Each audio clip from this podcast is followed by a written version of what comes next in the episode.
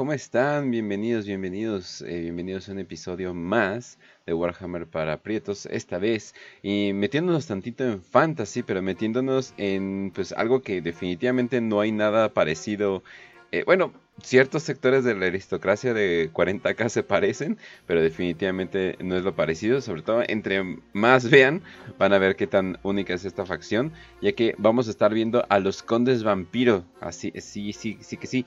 Pero bueno, también podríamos hablar tantito del vampirismo en general y los vampiros eh, como, no sé, como los aspectos de los vampiros y cosas por el estilo. Eh, digo, hay, hay cosas generales, o sea que sí como que son como que demasiado obvios. Pero de hecho, sí tomaron un, aspecto bastante eh, original. Y como, y como todo, siempre podemos decir, ay Nagash, ahora qué hiciste. Pero antes de que, antes de que sigamos con, con todo esto, Facio, ¿cómo estás? Muy bien, Kench, aquí en un nuevo lunes y un nuevo programa y ahora de Warhammer Fantasy. Y bueno, hoy vamos a hablar de una de las facciones, en mi opinión también favorita, yo creo que también la pondría detrás de los Skavens y detrás de, mm, de los hombres lagarto, como en mi top 3. Entonces, imagínense, Condes Vampiro. Eh, en realidad, Condes Vampiro slash Reyes Funerarios, como que los pongo en el mismo lugar, simplemente por ser no muertos. Pero, pero lo interesante de estos Condes Vampiro es que pues, ustedes pueden pensar, ah, pues es el clásico vampiro draculesco ahí de la literatura, así, inspirado por Bram Stoker y, la, y la novela de Drácula, ¿no? Y en parte sí, pero en parte no. En parte, la historia de los vampiros, como vamos a ver en Warhammer Fantasy, se extiende incluso mucho más eh, allá de la historia del propio imperio, que le da ese título como aristocrático, de conde, ¿no? Conde vampiro, ¿no? Y vemos que los condes vampiros al final del día no son más que agrupaciones de diferentes líneas de sangre, clanes, como les quieran decir, que cada una tiene su saborcito, cada una tiene su estilo, cada una tiene su inspiración de diferentes tipos como de vampiros de la mitología, no solo europea, sino de otros lugares. Entonces eso es lo más, lo más interesante que tenemos por hoy. De hecho, qué bueno que lo mencionas, porque aunque dices conde, y conde es lo más bajo que podríamos hablar de aristocracia, de todas formas, o sea, de, o sea, de, o sea, de todas formas, eh, es como... En este caso como que sí se merecen la realeza, o sea, como que esto sí es sangre real, literalmente. o sea, pero estamos hablando de... Sí, o sea, pues, pues, que también, o sea, son vampiros, ¿no? O sea, son, eternos los hijos de la chingada, pero pues bueno. Y antes de continuar, Facio, Facio, ¿cómo estás? ¿No? ¿Mm? ¿Mm? ¿Cómo, cómo? ¿No dijiste Facio otra vez? Ah, dije Facio, ay, perdón, Raz. perdón, creo Racio. Ah, Preséntate de nuevo. Preséntate de nuevo, chingada madre, Facio. Ah, ni, me di cuenta, que cagado. Sí, yo dije, ah, ok. Raz. ¿Cómo estás, Raz? ¿Qué onda, gente? ¿Qué onda, Kate? ¿Qué onda, Facio? ¿Cómo están? Espero que estén de lo mejor. Y espero que también quiero aprovechar para mandarle un saludo a, a uno de los escuchas que me habló por, por Twitter y me dijo que nos escuchaba el lunes y le ayudábamos para pintar eh, a Argua de Encinas. Un abrazo, vato, pintas genial, síganlo. Busquen al vato en Twitter, pinta miniaturas y de repente ahí uh. como que pone algunos detalles de lore. Entonces... ¿Y, me mm. puedes decir su nombre? Arwald Encinas. Ay, cabrón. Arwald. si quieres te lo noto. ok. Sí, no mames, manda. Ya sé, la captura mejor. Sí, además como que entre que no parece nombre verdadero y sí, sí, eso es como que... Ay, ajá. Entonces, pues, le mando un saludo, un abrazo y vato, por ti es que seguimos haciendo esto. Eh, pero bueno, yo estoy bien, eh, todo está bien. Y creo que vamos a definir este programa con la imagen que mandé. Si la puedes poner en el en el Oh, Dios mío, a ver, espérame, sí. Avísame antes para esas cosas. Pero sí. Básicamente, si puedes, este, este va a ser el programa de hoy. Así que, gente, preparen esas bolsas de sangre. Descríbeselas a los que pues nos ven por, bueno, nos escuchan por podcast y que, y que no pueden ver la imagen. ¿Alguna vez han visto Billy y Mandy? ¿Se acuerdan del conde Drácula de Billy y Mandy? Y el tío del, del Irving. Del que, que, y uh, puro hueso. Son básicamente Born Karstein y Gragash, güey. Así que este es el programa de hoy. A ver, déjalo. Antes de, antes de que pase el chiste. Ahí está. ¡Ey! Le hice tiempo. Muy bien, muy bien. Ok, pero todo, todo muy bien. Salvado Entonces, el programa. Eh, sí, o sea, siguiendo el buen ejemplo del Drácula negro de tío de Irving de Billy Mandy eh, y puro hueso. Hoy hablamos de, de, de todo lo que tiene que ver con el vampiro. Pero bueno, antes de que pasemos a su historia, Kench, ¿querías decir algo para introducirnos más o menos a la facción? Ah, bueno. Primero lo primero. ¿Cuál es su película favorita de vampiros? No sé, voy a decir algo muy choteado, pero la verdad es que me voy a ir con la de este pinche. Así muy palomera, porque, eh, tampoco soy muy de ver películas de vampiros, pero me voy a ir con la de Van Helsing. Ah, es súper palomera, pero definitivamente es súper palomera. Es chida, es chida, güey. Tu eh, Inframundo. ¡No! ¿Inframundo eh, la, como toda la franquicia o Inframundo 1? ah, que está bien este vergas. Sí, a mí también me gusta esa franquicia. Sí, no mames. Además, de ahí le robaron la. De ahí se robaron un chingo de ideas, pero sí. Sí, es buena. Es buena también. También te digo una que me gusta mucho. Y a lo mejor muchos no la conocen, pero es la de The Priest el no sé cómo ah, claro. llama creo que era el Vengador, una mamada así. pero era, este pinche como orden de sacerdotes, así que, que mataban vampiros, pero bien cabrón. Eh, esa más o menos yo también diría. O sea, como Van, o sea, como Van Helsing. Como Van Helsing otra vez. Incluso. Además, ¿eh? de todo, o sea, de todo, o sea, hay bien poquitos italianos en el mundo de los vampiros y tenías que elegir a los dos, güey. Sí. Pues sí. Obviamente. tú lo, tenías escojo a Escojo a Wesley Snipes en Blade, güey. Otro italiano, ¿no? Claramente. Claro que sí, claro que sí. Eh, no. Pero basadote porque se fue a prisión por no pagar impuestos. Pero pues bueno. Entonces. Eh, el cual es algo muy mexicano e italiano que hacer. Pero. Eh, no, no, no. Eh, bueno, yo les voy a dar dos. Eh, les voy a dar dos cosas, dos de nicho por si quieren investigar. Pero hay una que se llama eh, Near Dark. No tengo idea cómo la hayan puesto en español. No me imagino que haya llegado a México originalmente, de hecho. Porque la película le fue de la, de la verga. O sea, pero horrible le fue. más que nada porque salió como un mes o dos meses después que The Voice. Entonces estaba bien cabrón porque pues la gente decía, ah, mira, otra vez The Boys. Pero no, si, les, si se pueden imaginar un western de vampiros, más o menos es eso, pero combinado con la horrible depresión que es eh, ser vampiro en el mundo moderno. Y les va a dar otra, que eso ya es más como para mamones de arte, como mamones de cine de arte como yo. Eh, pero se llama Martin.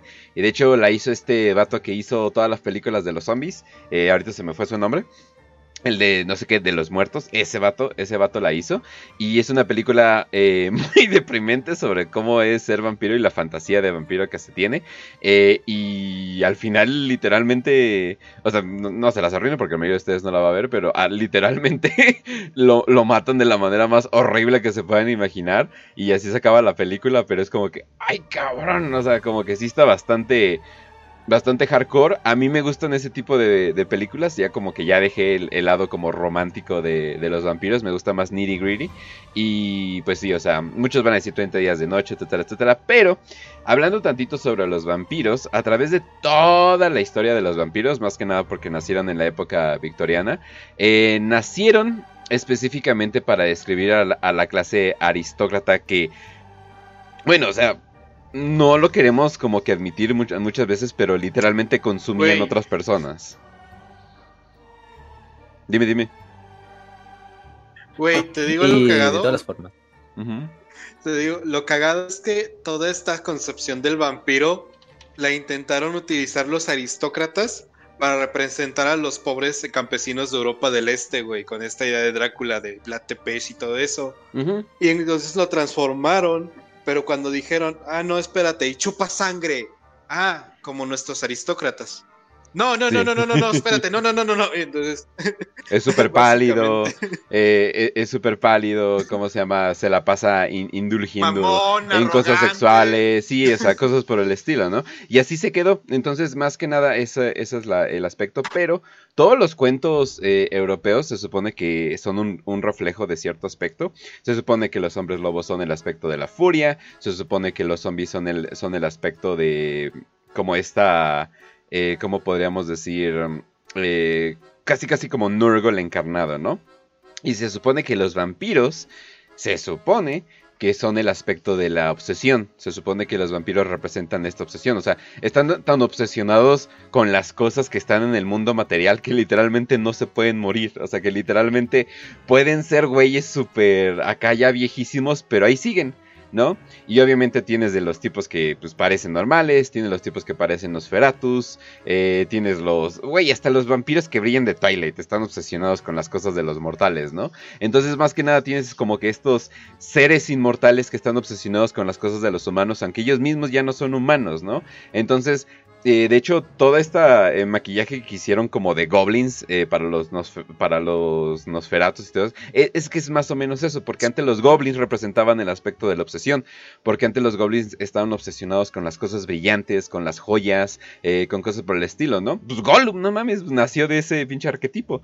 se supone que es este goblin obsesionado con el anillo, pero se supone que siempre estaba obsesionado con las joyas, ¿no? Entonces, han hecho como que un chingo de combinaciones. Y no mames, hemos tenido hombres lobo vampiro, ¿no? Eso no tendría que tener nada de sentido, pero pues existe. Entonces, siempre lo tienen con esta obsesión y obviamente la obsesión con la sangre no es tanto una obsesión con la sangre, con el líquido, sino es más bien la obsesión con la vida. Son güeyes que literalmente están atados a este mundo y por eso usualmente también los representan como sucubos, porque las sucubos también están obsesionados con otro, con otro fluido corporal, pero todos tienen que representar la vida. Entonces, pues es más que nada la presentación que les estoy dando para los condes vampiros y el aspecto de los vampiros que es muy importante en mucha de la literatura. De hecho, eh, la mayoría de la literatura ahorita también tiene como que estos tipos de vampiros, pero los han puesto como estos vampiros capitalistas, ¿no? Que, hay ahora, ¿no? Que te chupan la vida, pero a través de los impuestos y cosas por el estilo. Sí, sí, sí, ya sé lo que van a pensar, pero no lo tengo que decir. Pero, o sea, en todos esos aspectos, o sea, te chupan la vida, te chupan, no sé, no manches, banda, googleen sangre joven, eh, comprar sangre joven hay páginas donde puedes comprar sangre joven. Eso y son de renombre. Eso significa que hay gente que toma sangre joven porque según ellos los mantiene vivos. Los vampiros son reales, banda. los vampiros existen. no son fantasías ni nada por el estilo. Pero, sin embargo, los condes vampiros, vaya, chats, vaya chats. Nunca les tocó, nunca les tocó tener en su prepa o en su secundaria un güey que larpeaba de ser vampiro. no. No, en la mía, en la mía afortunadamente no, pero pero pero bueno, no, no, no lo veo tan lejano. No, no, o sea, o sea, decir tanto que era vampiro, no, pero sí larpeaba con elementos vampirescos, definitivamente. Eh, y sí, sí, como no, no, sobre todo, bueno, el lugar donde se juntan los góticos, no sé si sea todavía, pero en Cuernavaca se llamaba La Plazuela. Ahí había gente que se cambiaba el nombre y todo eso así de que me llamo Bon, no sé qué, bla, bla, bla. Y es como, no mames, José, bájale de ah, pedo.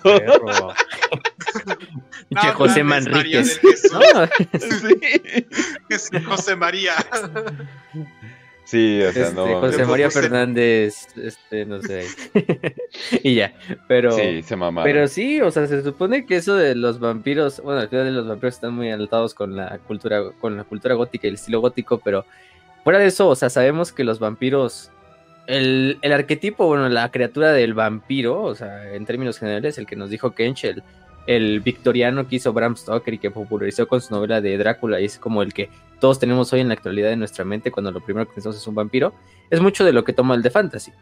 Eso sí, fantasy también toma parte de los vampiros de otros mitos, de otras culturas, porque yo creo que el vampiro es una de esas pocas criaturas que todas las culturas por lo menos tienen un equivalente, ¿no? De un vampiro. Desde las este, mesopotámicas, los egipcios, eh, los chinos incluso tenían sus estos propios vampiros que se llamaban eran unas mamás así. Eh, los, los árabes Ellos de hecho fueron los que popularizaron el término de, o bueno, ellos fueron de donde salió el término de ghoul, que son estos como vampiros, necrófagos que se alimentan de cadáveres y todo esto, ¿no? Eh, que pues algunos pueden ah, no son vampiros, ¿no? Pero pues al final del día comparten esto como de seres no muertos o que se alimentan de los muertos, de los vivos o de, la, de los restos de los vivos o cosas así, ¿no? Incluso pues hasta la misma Lilith, el pinche religiones abrahámicas y, y todos, o sea, los mapuches, mexicas, todos tenían sus mismos, sus mismos espíritus, ¿no? Los aztecas acá tenían unas criaturas que no me acuerdo el nombre, la verdad, ahorita, pero eran como unas mujeres que, pues, cuando se morían durante el parto, empezaban a atacar a los, a la gente y a los niños y se los llevaban en la, en la noche y se los comían. Entonces, eh, de todo había en todo, ¿no? En Europa, pues no se diga, ¿no? Desde las palabras. También. Se llaman Britanis. Eh, en Europa, pues la mitología griega, pues ya sabemos de las lamias, que al final del día pasaron también como un tipo de vampiro femenino, aunque en realidad no era tanto un vampiro, sino algo parecido a una sirena, pero eh, es, una serpiente que puede ser cogida gracias al anime. También. bueno, eso, eso sí, eso sí lo dejamos aparte. Este, los rumanos tienen a sus famosos Strigoi o vampiros Strigoi y así se repite, ¿no? Podríamos seguirle y seguirle. En España y en el mundo hispano, pues en España incluso los vascos tenían su propio tipo de, de, de vampiro, que tampoco me acuerdo el nombre en este momento, pero también en muchas regiones de... ¿Has oído alguna vez de... el Euskadi? Suena como lengua negra, ¿no? Así de lengua del señor oscuro. un saludo a todos del País Vasco. Vasco te habla Euskadi y te, está intentando hipnotizar y te va a chupar la sangre, yo creo, güey. La lengua del caos. Ah, pero, pero bueno, entonces el mito se repite, se repite y se repite y pues perpetúa y se unen y se sincretizan todos los tipos de vampiros en la mitología. Pero en Warhammer hicieron esa parte de sincretizarlos todos en una sola facción, aunque en realidad cada uno es como una subfacción de los condes vampiro, pero todos mantienen este título de condes vampiro en general, ¿no? Y pues para hablar de los condes vampiro hay que empezar desde cero, porque aquí hay que entender mucho contexto, aquí sí es de esas facciones que, uff, o sea, sí. cada uno tiene su propia historia, su historia creo es de las más antiguas, más antigua que el propio Sigmar y que el Imperio, eh, muchos años antes, precediéndolos. Eh, y muy interesante, ¿no? Porque todo, como siempre, todos los caminos nos llevan a Nagash. Vaya Nagash, ¿no? El, desmadroso de Nagash. Este, mm, para los que no conozcan a Nagash, eh, de Warhammer Fantasy, o también siguen en Age of Sigmar, pero ahí creo que ya se convirtió como un pinche dios. Entonces, aunque ya en Fantasy casi lo, lo, era. Eh, Nagash es el primer nigromante, es el creador de la nigromancia, el creador de la prácticamente de la vida eterna, del arte de revivir a los muertos y de preservar la vida hasta el infinito prácticamente, de forma artificial. No como por ejemplo los elfos que pues naturalmente son inmortales. Em, entre comillas. Eh, Nagash pues, fue el primer ser humano que creó este, este arte, ¿no? De la nigromancia a base de, las, de la magia oscura, ¿no? Un tipo de magia oscura que aprendió. Eh, de hecho, vámonos desde el principio, ¿no? Nagash era el hijo, en este caso, del rey Ketep, el rey Ketep era rey de la ciudad de Kemri. Kemri era la ciudad capital del reino humano más antiguo de todos, que era Nejecara. Nejecara prácticamente es un Egipto en Warhammer Fantasy, para, que se lo, entiendan. Eh, era una tierra desértica, pues eh, donde no se daban muy bien las cosechas, donde la gente pues moría relativamente joven. Las casas nobles eran las que prácticamente eh, tenían todo el control sobre la vida y la muerte en, el, en, la tierra Nejecara, eh, hasta el punto de que, pues, lo, importante de Nejecara es que su cultura se basa en un culto mortuorio. Este culto mortuorio fue fundado por un rey, uno de los primeros reyes de, de Nejecara y el más legendario de todos, fue fundado por Cetra. Cetra el imperecedero, ¿no? Que algunos lo conocerán porque prácticamente él es el líder de la facción de los reyes funerarios, ¿no? Y aquí ustedes dirán, ¿van a hablar de los reyes funerarios? En este capítulo no vamos a hablar de los reyes funerarios. Los mencionaremos por ahí, pero ellos tendrán su propio eh, capítulo porque aunque pues prácticamente son, están entrelazados la historia de los reyes funerarios con la de Nagash y con la de los condes vampiro, pues ellos se merecen su propio, su propio capítulo porque tienen muchas cosas diferentes a los condes vampiro. Lo único en común es que los dos son facciones de no muertos, ¿no? Al final del día representan esa facción como de... Recordemos que en Warhammer Fantasy había cuatro facciones o cuatro grandes como conglomerados de facciones, ¿no? Las facciones del caos, del orden, de la destrucción y de la muerte. En este caso, la que nos interesa en esta última instancia es la de la de la muerte, que es a donde pertenecen los condes vampiro, que es esta cuarta como idea, que ni siquiera está alineada con el caos, ni con el orden, y, ni con la destrucción, simplemente son su propia, su propia idea.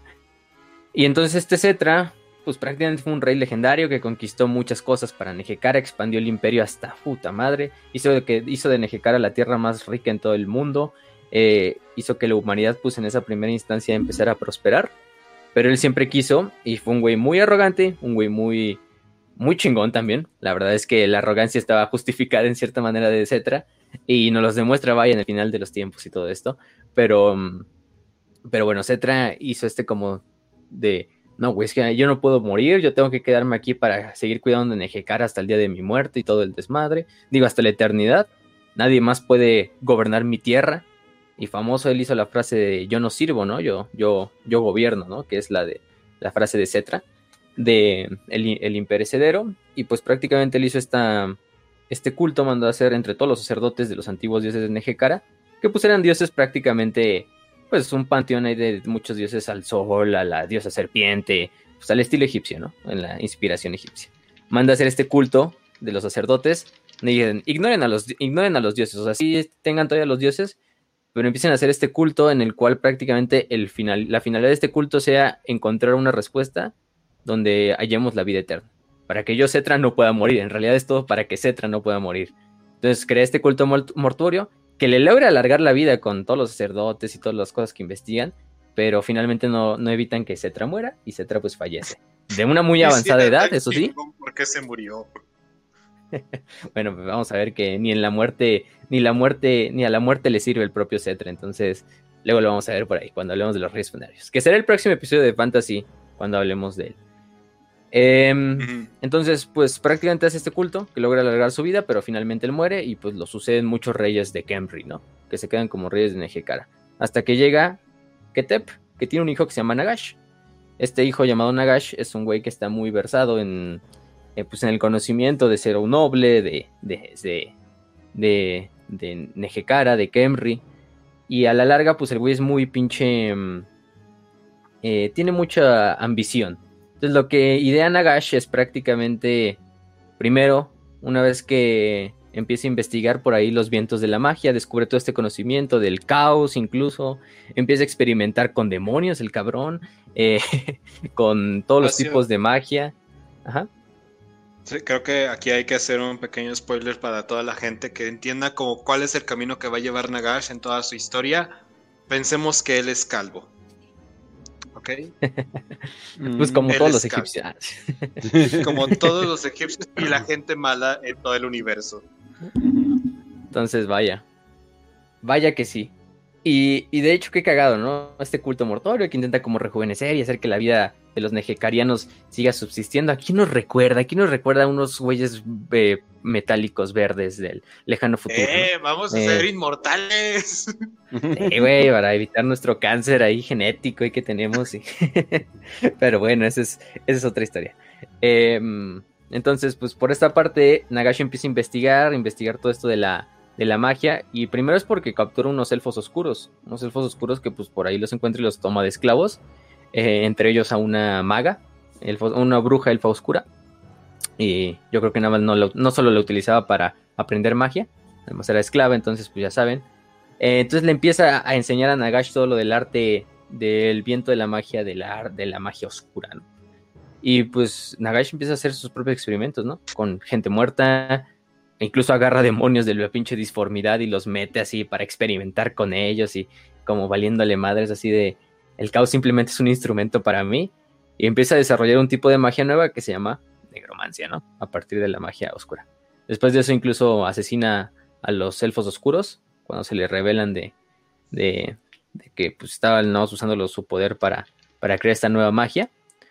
Y pues en una noche eh, su hermano Tutep, cuando muere su padre, toma el trono, él se convierte en el rey de Kenry, pero Nagash pues prácticamente usurpa el trono, incluso entierra vivo a su hermano en la tumba de su padre, y Nagash toma el trono de Kemri de toda Nejekara para él.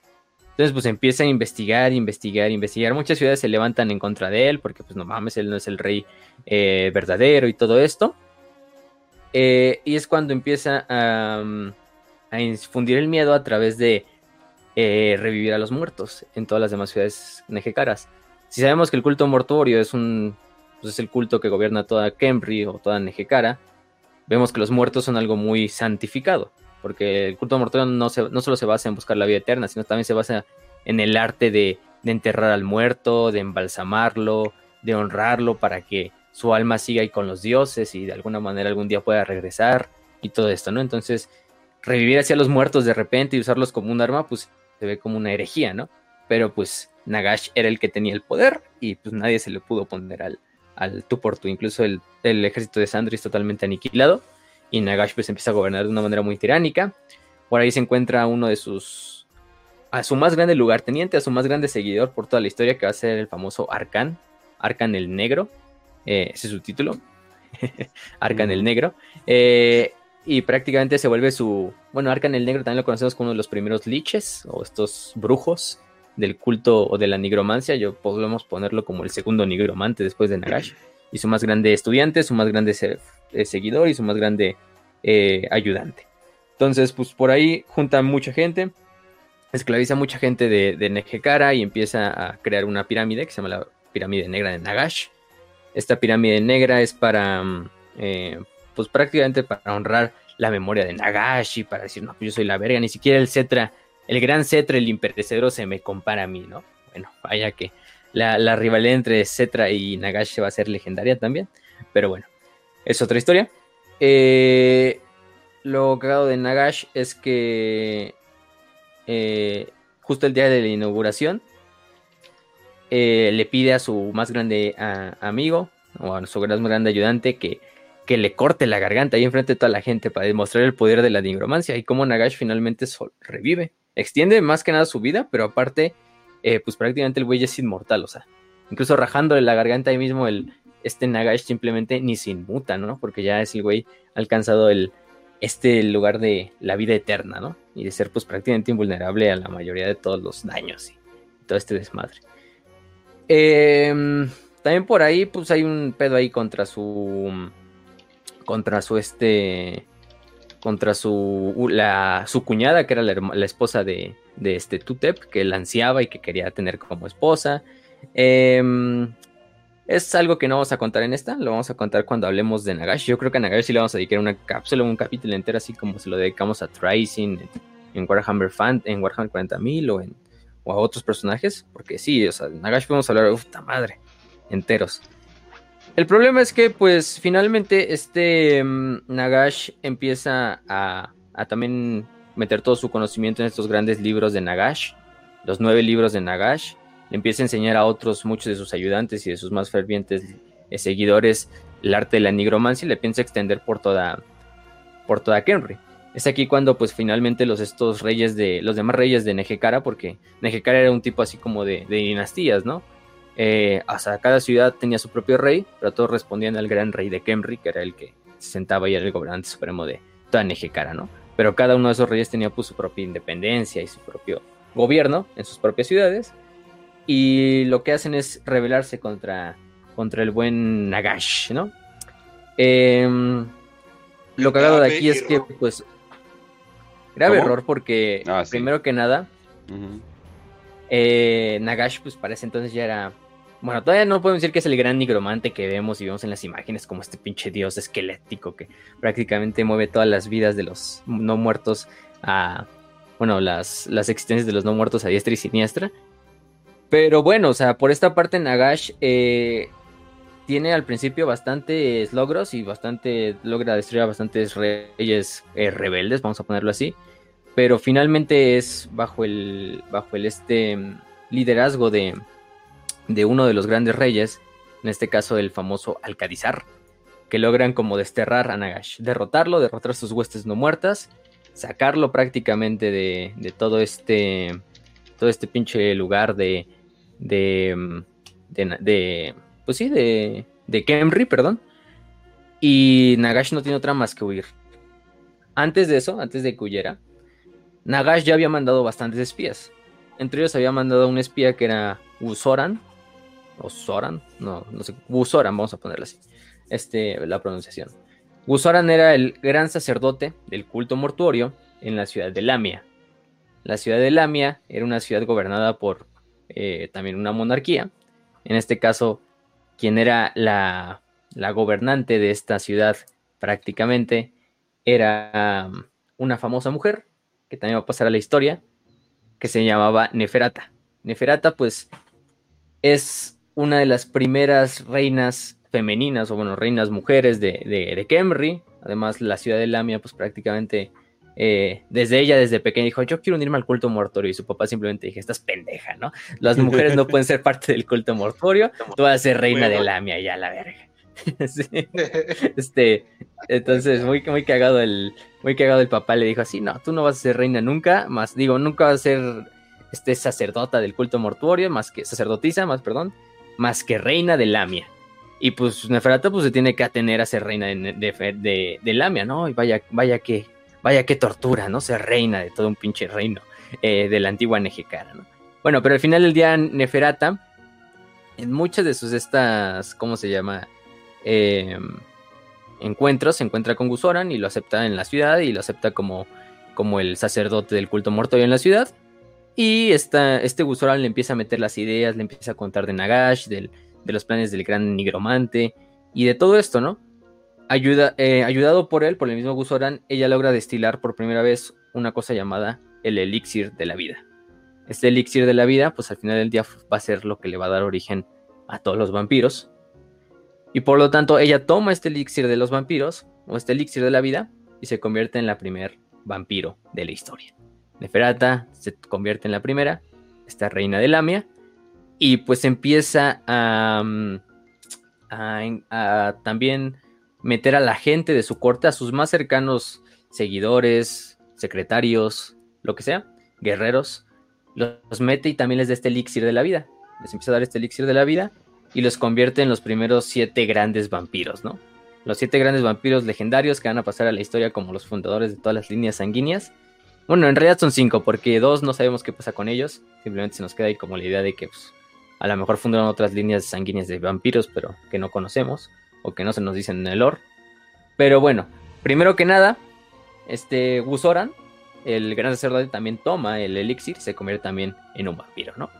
Solo que Gusoran, pues recordemos, es un sacerdote, es un nigromante, él está muy versado en las artes de Nagash. Entonces el güey se obsesiona tanto con el conocimiento de Nagash que va a emprender su camino básicamente en buscar el conocimiento de, de, cómo traer a la vida a los no muertos, em, cómo revivir gente, cómo esparcir la, la, miasma de, de, los condes vampiro. Y de él va a salir una de las líneas, ¿no? De él va a salir la línea de los necrarcas, que ahorita vamos a ir hablando una por una de ellas y de su propia historia. Eh, luego tenemos a este Aborash. Aborash, que de hecho lo tocamos en el episodio de. Creo que en el de la introducción a Warhammer Fantasy. También lo tocamos en el de Bretonia. Pero Aborash es el más grande guerrero de toda la historia, por lo menos de Nejecara. Por, para muchos. Para muchos es es uno de los guerreros más grandes de todo Warhammer Fantasy. Eh, lo cagado que, de, que pasaba con Aborash es que Aborash pues, prácticamente era un simp de esta Neferata. Era su guardaespaldas personal era como el líder de su guardia real de, de, Lamia, tenía un juramento de vida, él y todas sus, sus, lo que les precedían de su familia, pues era de proteger al rey de Lamia, y por lo mismo también estaba enamorado de Neferata, porque pues Neferata, pues cuando decimos que era la mujer más hermosa de Warhammer Fantasy, no, no lo decimos en vano, entonces pues ahí se la llevaba, y el pedo es que pues finalmente esta esta, en realidad esta Neferata nunca lo pela. Simplemente lo trae como, de, como su, su, su, perrito y faldero. Lo que hago de Aborash es que pues al final del día, aunque ahorita lo vemos como un pinche simp, más que nada, se ha convertido en los personajes más pinches chats de todo el pinche Warhammer Fantasy. Así cuando literalmente el güey es como de eh, Reject Thoughts, este, Embrace pinche eh, Martial Prowess, ¿no? O sea, entonces en este caso, pues luego vemos que Aborash, ¿no? Pero Aborash a la larga va a dar origen a otra línea sanguínea de los vampiros, que van a ser los famosos dragones de sangre. Que ahorita vamos a hablar también de ellos. Por otra parte, tiene a Ushotan. Ushotan es su hermano. Eh, el hermano de Neferata, su hermano menor, que pues él no tenía que heredar el trono. Pero él era un pinche güey muy salvaje, muy hedonista, aunque de por sí ya Neferata lo era, pero Ushatan todavía era un pinche güey todavía más salvaje. Eh, celoso de su hermana, le roba el elixir de la vida, las últimas gotas, y se la toma y también se convierte en un conde de vampiro.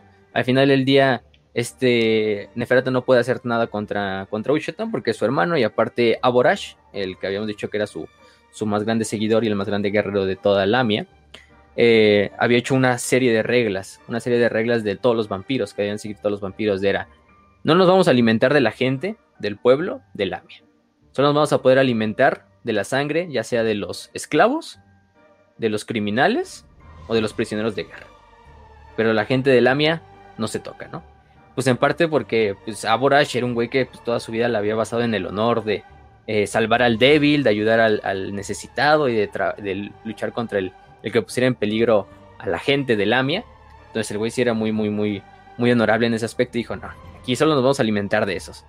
La verdad es que a muchos güeyes les pareció, pero a muchos otros no les pareció. Entonces, muchas de las reglas que dijo Aborash, pues se las pasaron por, por el culo.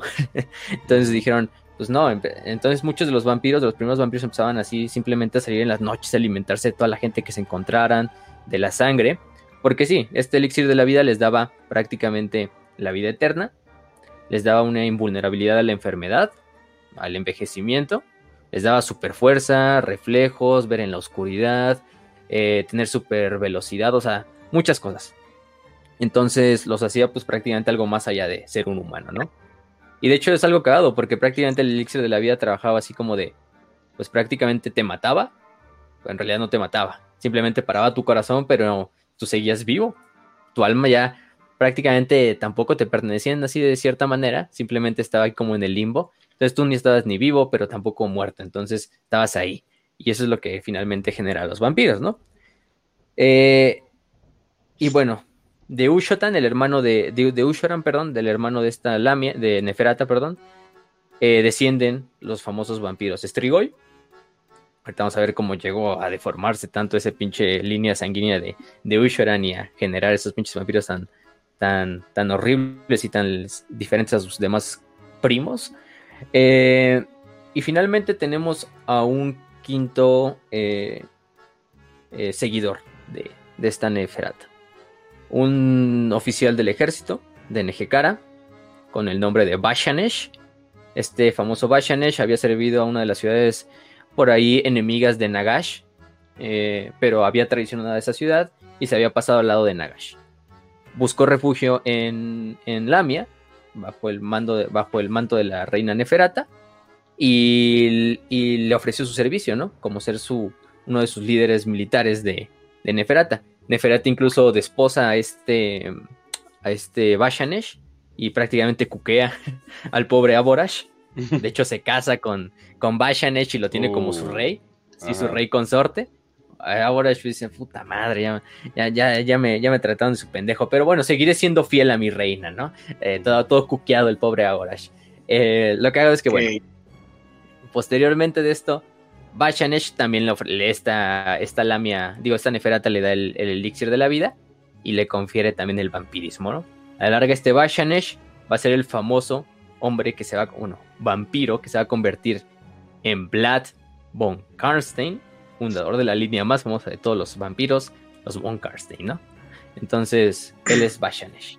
Y los otros dos eran otros que era uno de sus ministros de finanzas, si no mal recuerdo, que era este Madmes y Huacte que eran dos otros, otros de los siete vampiros originales, que ellos no se sabe qué pasa con ellos, simplemente se, especula que uno de ellos, su línea sanguínea termina en la lejana Katai, en Oriente, y funda una propia línea de sangre de vampiros que desconocemos su nombre, su identidad, sus características, y el otro, eh, su línea de vampiros termina en las tierras del sur, ahí en las junglas, ahí de cierta manera que también probablemente fue destruida completamente por los hombres lagarto que habitaban ahí, entonces tampoco sabemos qué pasa con esa línea sanguínea. Entonces tenemos estos siete primeros vampiros, que en realidad cinco son los que nos importan. Le dijimos Gusoran, Neferata, y de Neferata pues a la larga va a surgir la línea sanguínea que nos faltaba de mencionar, ¿no? Las Lamias, que toman el nombre pues de la propia ciudad de la cual Neferata era reina. Es como un clan de vampiros puramente femenino, aunque sí hay hombres, pero puramente femenino.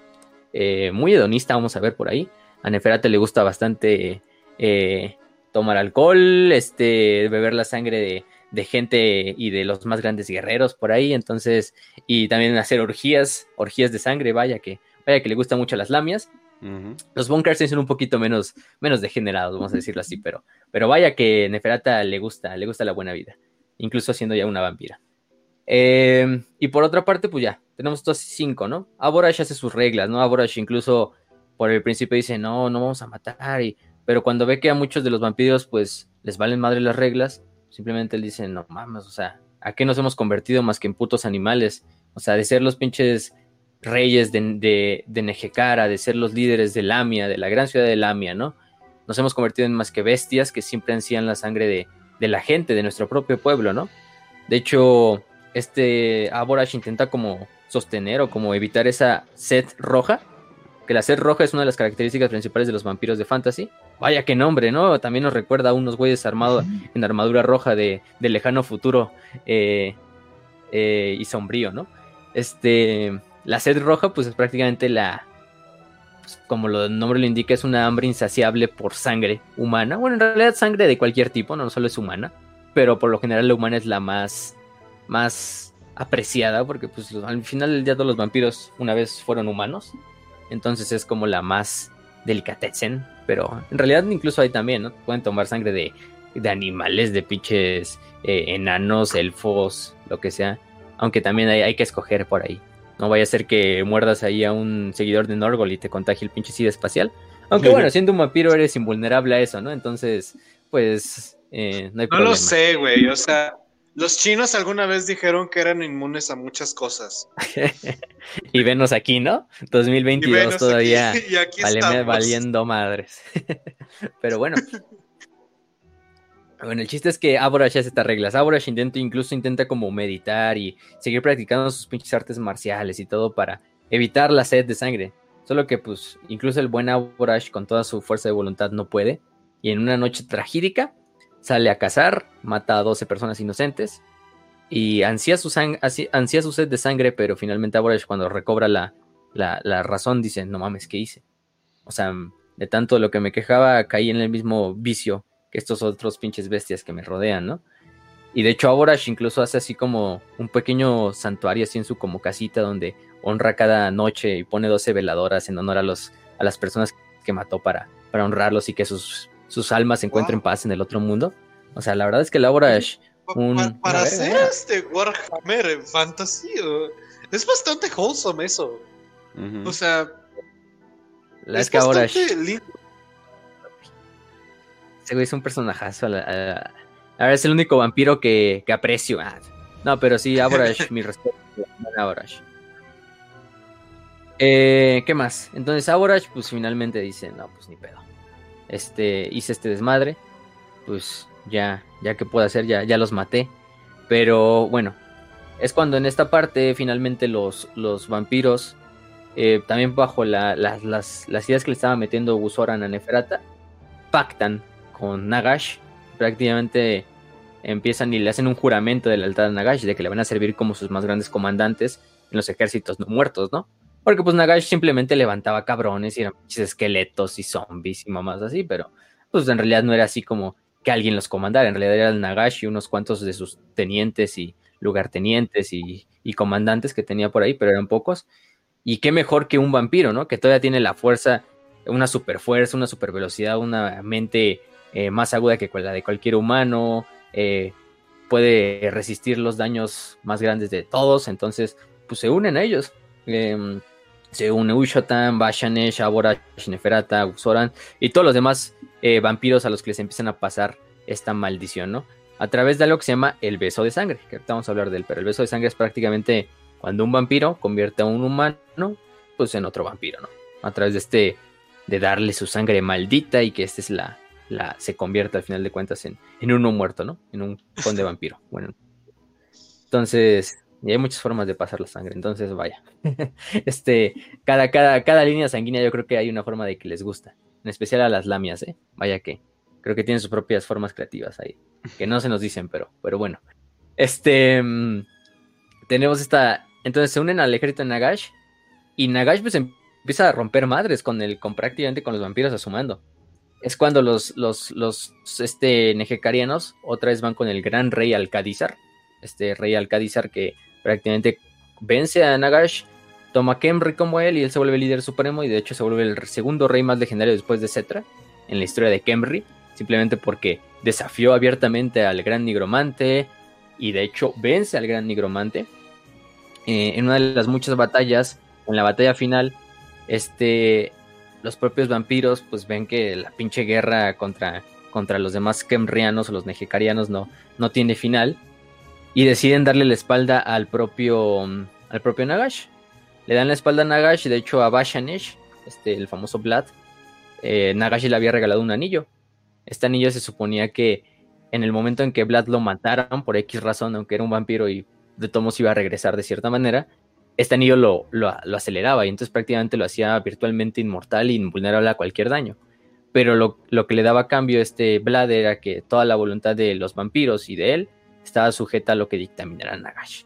Entonces, pues lo que, lo que pasa es que Bashanesh ve una forma de, oye, pero este anillo solo funciona con un vampiro vivo, o que esté vivo. Entonces yo puedo aprovechar ese mismo momento en el cual pues me maten para romper la maldición del anillo y así liberar a todos los vampiros de, del dominio de Nagash. Y durante una de las batallas contra el rey Alcadizar, Alcadizar se bate en duelo contra el vampiro Bashanesh y este Bashanesh incluso yo creo que tenía la fuerza para matar al propio Alcadizar, pero se deja, se deja así, simplemente se rinde y deja que Alcadizar lo mate. De esta forma se rompe la maldición, Bashanesh pues de cierta manera muere por virtual eh, temporalmente y se rompe la maldición, entonces ya Neferata, eh, Ushoran, Aborash y todos los demás dicen, pues ya somos libres de la pinche maldición de, de Nagashi, vámonos, ¿no? Dejen ahí al ejército de Nagashi que le haga como quiere.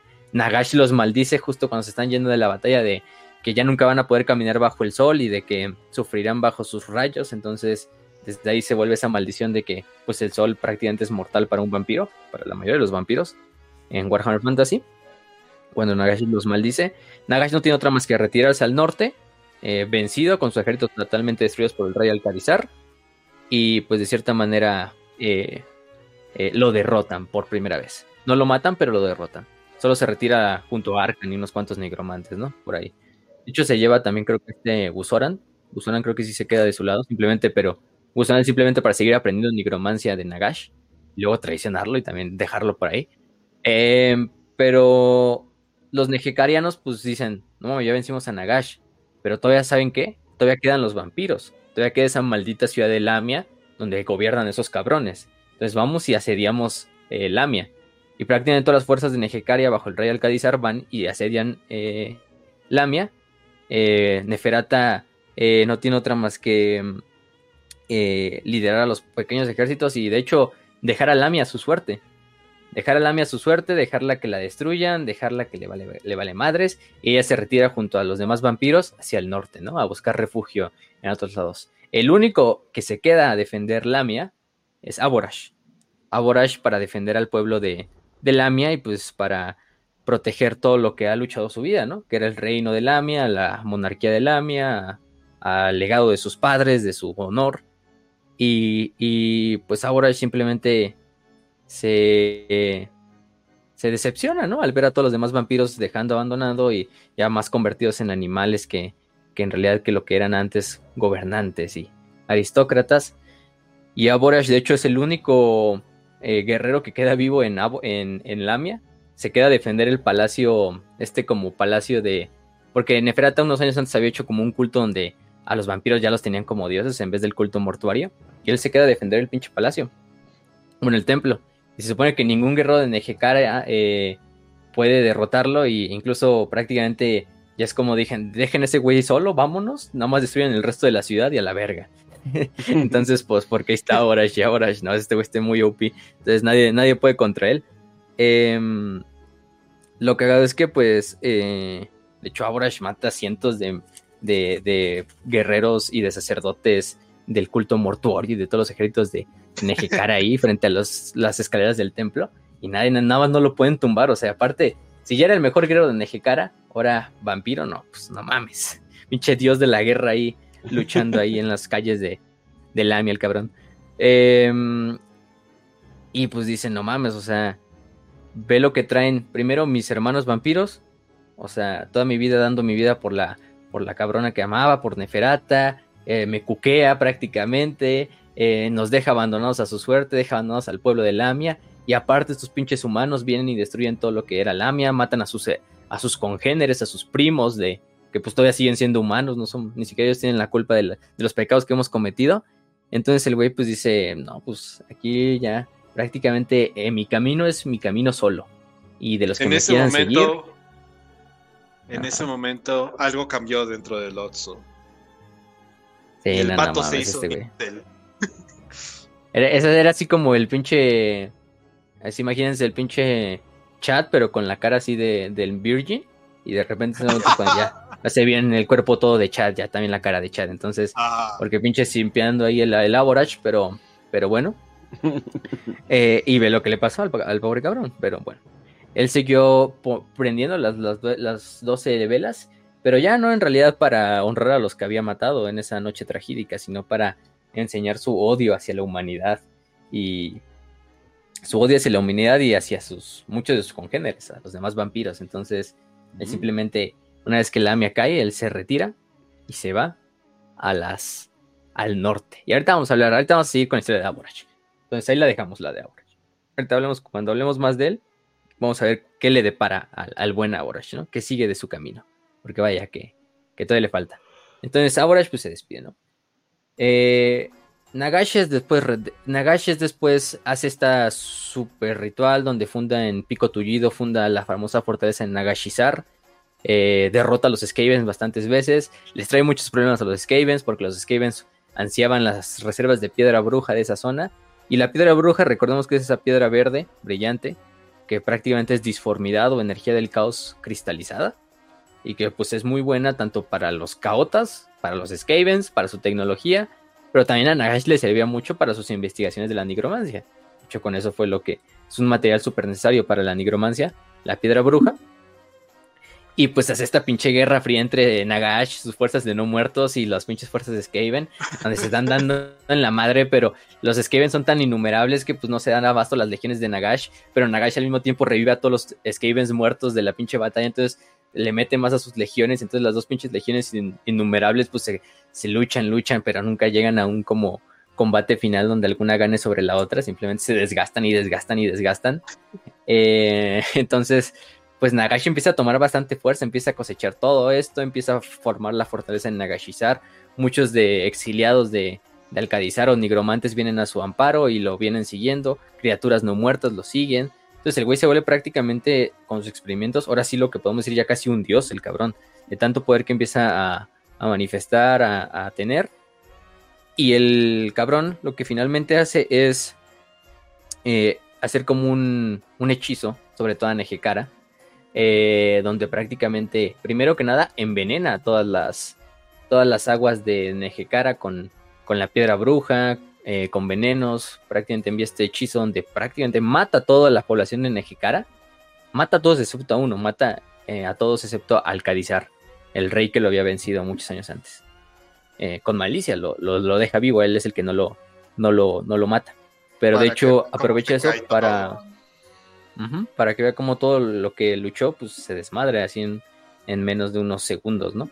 Y de hecho, después lo que hace es revivir a todos sus que mató y los une a su ejército. Ah, Incluso revive, revive a los antiguos eh, ejércitos de, del rey Cetra, revive al mismísimo Cetra. Ahora sí, Cetra encontró la vida Ey, eterna, pero, pero bajo el mando de Nagash. Este, lo que es que luego vamos a ver que Cetra pues le vale verga, es tan cabrón que dice, no, pues yo ni a Nagash le sirvo mis huevos, y entonces vámonos aquí. entonces, y de ahí nos hace su, frase, famosa frase de yo no sirvo, ¿no? Yo, yo soy Cetra, yo gobierno, entonces, eh, pero revive a los antiguos reyes de Nejekara, a las antiguas gentes de Nejekara y pues es un chingo de ejércitos, ¿no? Todas las ciudades nejekarianas pues terminan devastadas, eh, de cierta manera. Y Alcadizar lo mete en una mazmorra en la fortaleza de Alcadizar. De hecho, esto lo contamos en la historia de los Skavens, creo. Eh, los Skavens hacen un plan donde pues, la única forma de que ven por, para derrotar a Nagash es clavándole esta espada disforme que ellos crean, ¿no? Que el concilio de los 13 crea con piedra bruja para matar a Nagash. hacerle un atentado, prácticamente un bombazo ahí a Nagash. Este, al puro estilo, no sé, cárteles de, Colombia ahí en los años 90, si se desmadre, en este caso.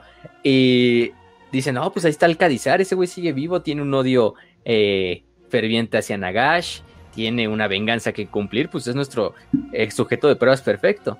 Y los Skaven se infiltran en la fortaleza de Nagash, liberan al Alcadizar, le dan la espada y lo llevan incluso a, la sala de trono donde está Nagash.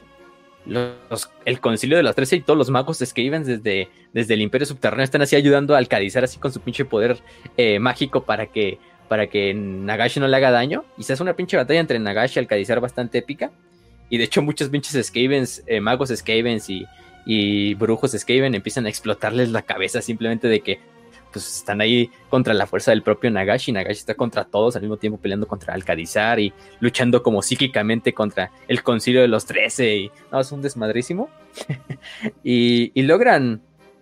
Está a punto de matar este, este Nagashi Alcadizar. Le hecho la garra del cuello. Eh, pero Alcadizar logra con sus últimas fuerzas y vencer en el duelo a, a Nagash. Matarlo con la espada.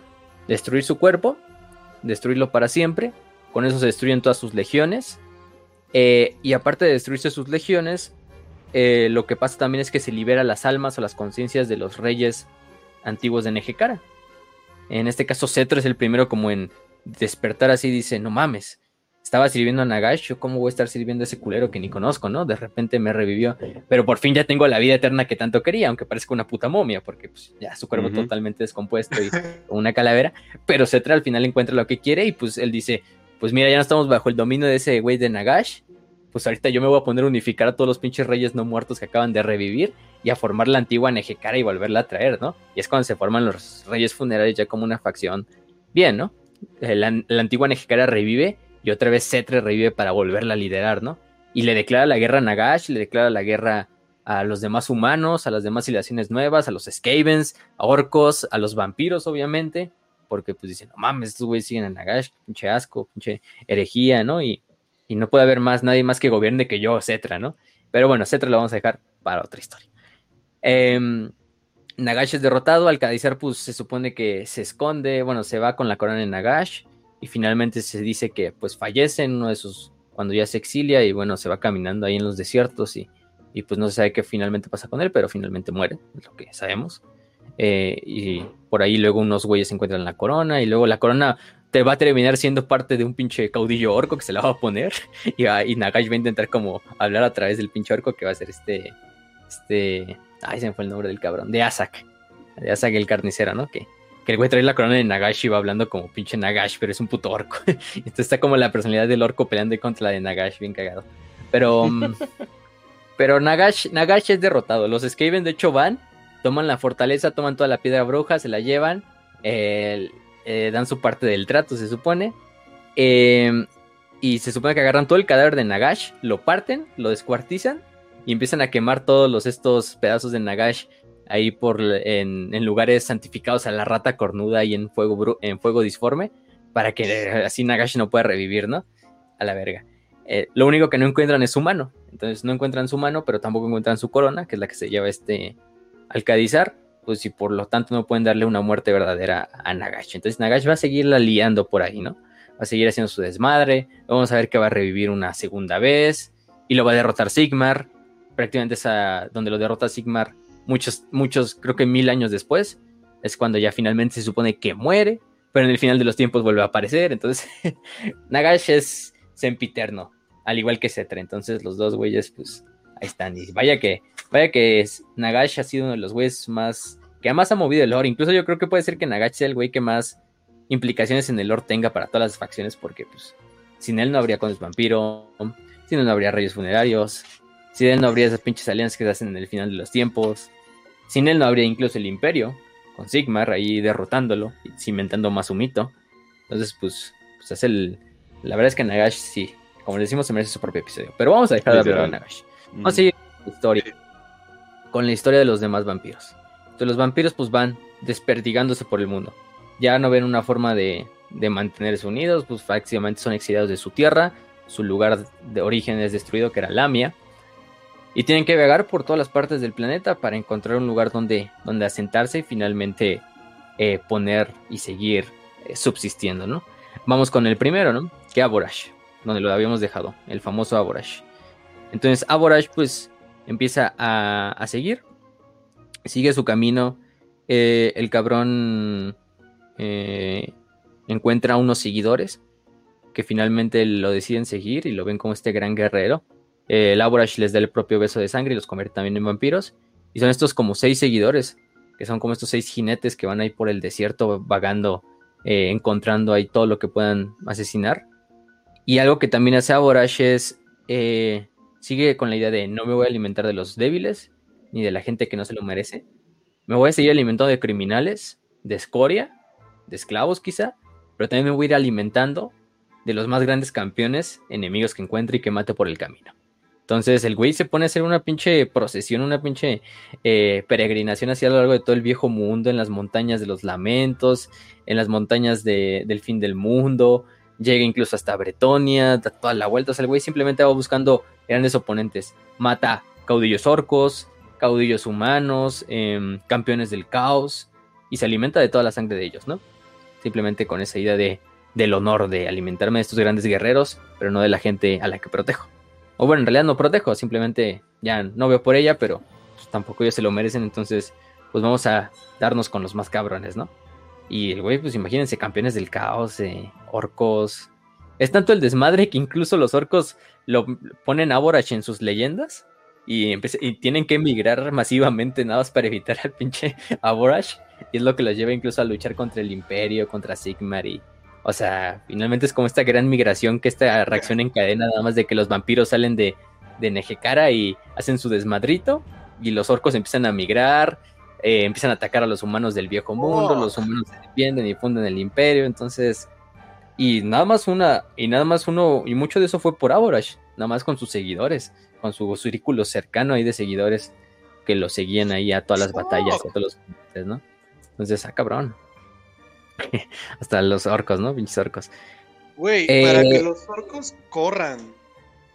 O sea, la única raza que es feliz peleando, güey. O sea, los que dicen, ah, sí, por fin una buena pelea. Corren de ti. No, no, no mames, no. Estás cabrón. Eso ya. Sí. Sí, sí, sí. Pero bueno. Este. Mm, Aborash, al final de cuentas, su, legado em, va a perdurar en ser el primer vampiro en sobrepasar la sed roja. El primero y mm, el único, creo, hasta la, hasta la fecha. Eh, porque cuando en una de sus muchas aventuras con sus compañeros viaja a lo que es las montañas del fin del mundo, eh, llega a un pinche volcán, un cráter de una de las montañas, y se encuentra con un pinche dragón gigantesco, un dragón antiguo rojo, de color rojo. Y dice, no mames, la presa que quería, o pinche pues he estado matando campeones y todo, pues mira, aquí encontré otra presa que vale la pena matar, ¿no? Y se pone a pelear el cabrón contra el dragón solo. Le dice, de hecho, a sus compañeros, ustedes quédense ahí en la ladera de la montaña y me esperan, güey. Aquí ahorita regreso en cinco minutos, ¿no? en lo que me lo mato y, me lo, como, ¿no? O me, le tomo la sangre. Sí, ¿no? Y pinche Aborash saca su espada, se mete a la cueva de la bestia, empieza a luchar contra el, contra el dragón, el, la batalla de toda la pinche noche. Eh, ajá es como, es como en los padrinos mágicos. Cuando, cuando le dan a Arturo los lentes y dice, ¡Ya puedo combatir! sí, ahorita vamos a ver cómo Aborash pues, termina así. ¿No? Un edit de esa madre con Aborash. Sí, eh, ahí, ahí, se lo encargamos ahí se lo encargamos al Vilchis, ¿no? Que de hecho ya está haciendo un edit ahí de, de, de Racio por segunda vez. ¡Ay, no! ¿Por qué? It's over. Pero, pero sí, este, entonces Aborash pues prácticamente combate contra el dragón toda la noche.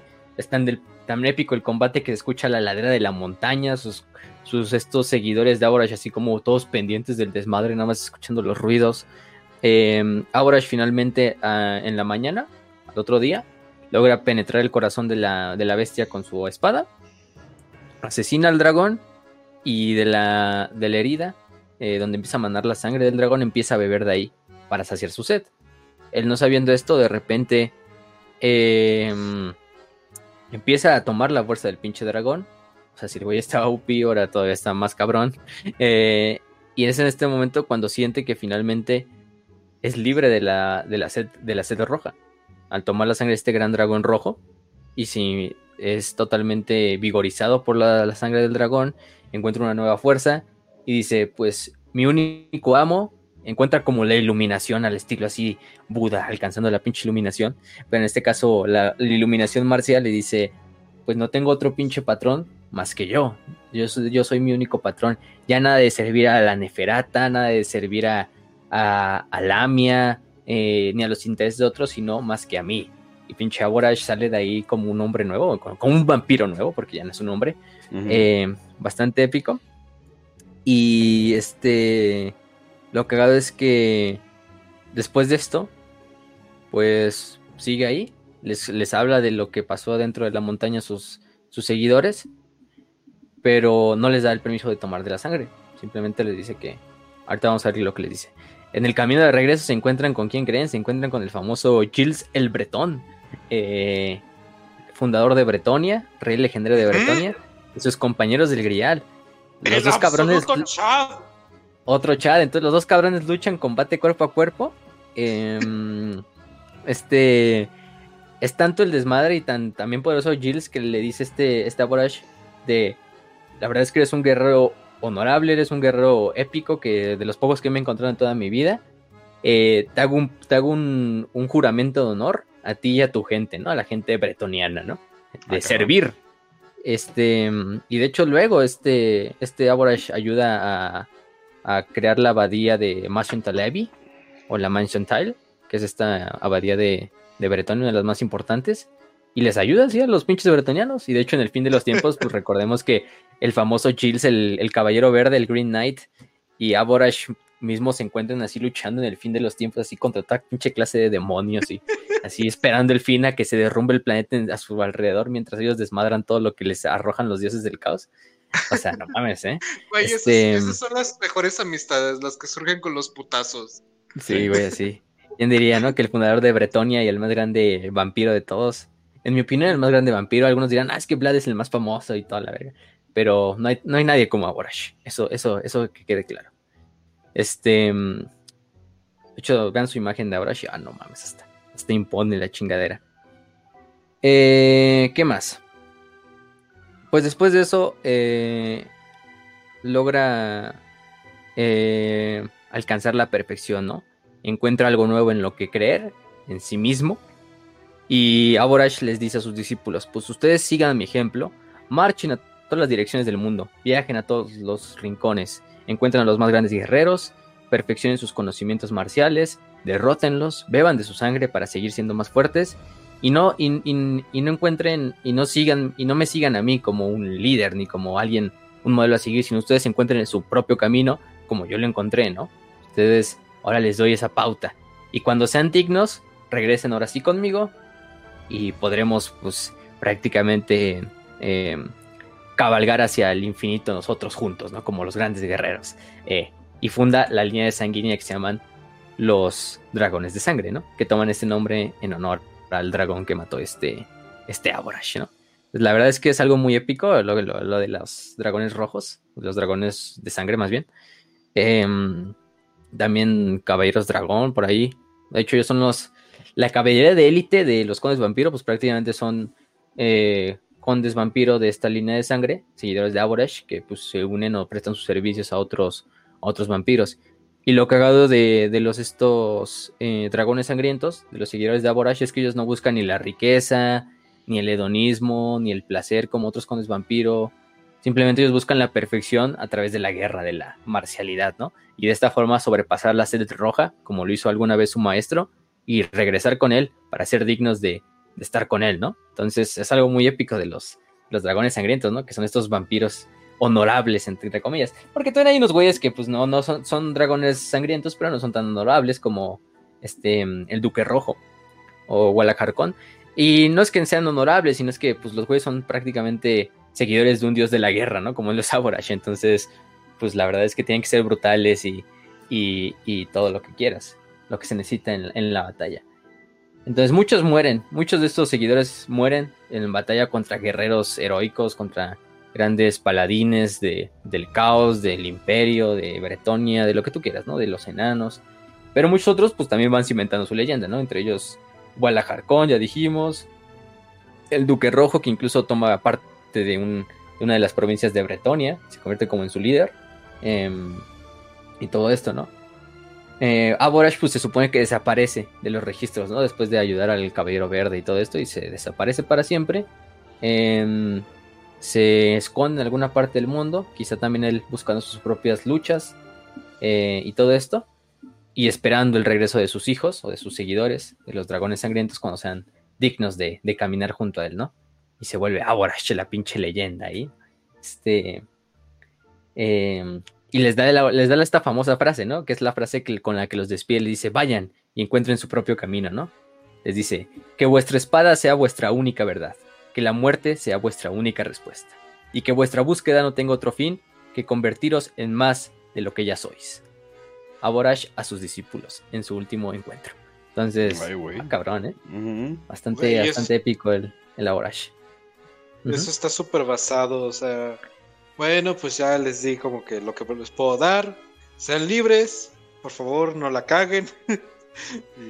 Sí, es algo así como de no intenten ser como yo, ¿no? No intenten ser como Aborash, no intenten ser ustedes mismos, ¿no? Y es algo que es algo que creo que se ha dicho en este programa y en los programas anteriores, así de el pedo de la gente muchas veces que siempre quiere encontrar o que otros le digan qué hacer, qué camino buscar, qué lugar ir. Y en parte, pues está bien en eh, buscar una guía, pero no está bien enfrascarte y simplemente ser el seguidor de esa persona hasta el día de su muerte y, todo lo que diga y prácticamente tú convertirte en un automatón de esa persona simplemente diciendo, ah, es que yo lo sigo, yo quiero ser como él. No, más bien, úsalo como un modelo para tú volverte el, tu propio héroe, ¿no? Entonces, la verdad es que por eso me gusta tanto su personaje, porque da un mensaje muy, muy profundo, ¿eh? Que dirías, ay, ¿quién, lo, quién, ¿quién pensaría que lo encontráramos en los condes vampiro, no? Ay, cabrón, entonces pues sí, ese es el buen Aborash. Eh, entonces, no.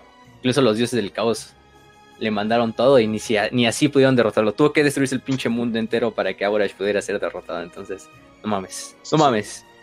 De Simpa, pinche uh, dios de la guerra, ¿no? Entonces, ese es el buen. Y de, de coqueado también. Es lo cagado. Mm. Por otra parte, vamos con Neferata. ¿Qué le pasa a la buena amiga o la buena amante de, de Aborash, bueno, a su crush de, de Aborash. Pues Neferata, siendo como la primer vampira, tiene una posición muy privilegiada dentro de todos los condes vampiro, porque pues es como la matriarca de todos, o sea, es la primera, es, es la, que, la que maneja el pedo ahí, entonces Neferata es muy apreciada, y ella decide pues retirarse hacia el norte y fundar una, un clan, una línea de sangre que son finalmente las, las lamias, ¿no? Las lamias, eh, de hecho, Neferata, su nombre significa la que es bella en la muerte. Es lo que nos dicen en el idioma de la antigua Nejicara. Entonces, pues, es lo cagado. Em, ella se va, toma una fortaleza llamada Pico de Plata o Pico Plateado, que era una fortaleza enana. O sea, hace mierda a los pobres enanos. Es tan, tan, tan grande la masacre que los enanos la, la, meten incluso también en el gran libro de los agravios. Ahí de, no mames, nos quitó Pico Plateado y mató miles de enanos. Y la verga, vamos a hacer nuestra venganza. Y hasta ahí los enanos nunca han podido quitarla, ¿eh? De, pico plateado. Entonces ahí sigue y ahí está su gran corte en esa antigua ciudad, esta eh, enana, que es, que es esta, que es el pico, ¿no? Eh, lo, que hace empieza a hacer esta eh, Neferata es intentar recrear lo que alguna vez fue su antigua ciudad de Lamia, su corte de nobles, de gente que ella apreciaba y de y de pues de todos sus de todos sus beneficios, ¿no? Que tenía cuando era una gran reina de, de, de, Nejecara, ¿no? Una de, bueno, en esta casa de, de, Lamia. Y pues empieza a juntar, empieza a traer gente, empieza a dar el beso de sangre, pero solo se los da a las mujeres. Bueno, en también se las da a algunos hombres, pero en realidad se las da a las mujeres para que las mujeres les sirvan como una red de espías, pero a lo largo de todo el pinche mundo. Se dice que Neferata es tan poderosa que maneja tanto el, como el mercado de espionaje, todo eso, que ella incluso sabe quién va a ser el próximo emperador del imperio antes que los mismos condes electores lo sepan, ¿no? Entonces, pinche Neferata empieza a desmadre. Eh, empieza a manipular un chingo de lugares, empieza a, recrear la, corte dentro de esta ciudad, este Karak enano que capturó. Eh, pero al punto de pues recrear todo el pinche hedonismo, los banquetes, las orgías, eh, el desmadre que hacía. le atrae mucho lo que pasa es atraer guerreros. De hecho, muchas veces Neferata lo que hace es como revelarse al mundo, ¿no? De que, ah, estoy viva, está Neferata. Le dice a sus espías, pasen rumores ahí de que Neferata está viva. Para que los más grandes campeones, así, guerreros del Grial, eh, paladines del Imperio, sacerdotes guerreros de Sigmar, campeones del caos, lo que tú quieras, vaya e intenta atacarla y matarla, ¿no? Como este premio, o caza vampiros, caza recompensas, lo que sea. Y simplemente para diversión de, de matarlos, o incluso prácticamente volverlos sus esclavos. sus esclavos muchas veces, eso incluye ser un esclavo sexual de Neferat. Entonces, pues la verdad es que... Tomas lo bueno con lo malo, ¿no? ¿eh? sí, no, pero, pero la, la hija está súper loca, o sea, la verdad es que no les da el beso de sangre casi a los hombres, y eso los da a las pobres mujeres para que sigan sirviendo como sus concubinas, como sus eh, seguidoras, como sus doncellas, ¿no? Sus princesas. Y les sirvan como espías y toda esta red de... Por al final del día el clan de las Lamia o la línea de sangre de las Lamias es puramente femenino. Los hombres simplemente son como esclavos o esclavos sexuales y esclavos ahí de la corte y todo. Entonces, este es algunos hombres... que las feministas quieren. este somos las brujas, somos las vampiras. me declaro feminista desde este día. así, caballero, primer caballero ideal feminista. No, pues que yo voy, a, yo voy a matar a, yo voy a matar a Neferata. Sí, sí, sí, en serio es por irla a matar para, para defender la, la, la, la a, la dama del lago, claro que sí. sí como no, como no. como no, ah, Entonces, pues sí, o sea, lo cagado es que pues muchos de estos caballeros y estos grandes nobles, pues son fácilmente explotables por este código de honor de que los ata de, sí, tengo que matar al vampiro, al hereje, al, al demonio en donde esté, y pues van y van y como pendejos y se meten en la cueva del lobo y terminan muertos o terminan. De hecho, Neferata a sus más grandes amantes, a los que considera así como, oh, este güey sí me complajo, me, me complazo, me ¿cómo se dice? bueno, me complació. Ajá. Sí. Me complació, ya hasta se me olvidó el puto español. Mira qué cagado. Este. Mm, eh, los, les da el beso de sangre y los convierte en vampiros para que pues les sigan.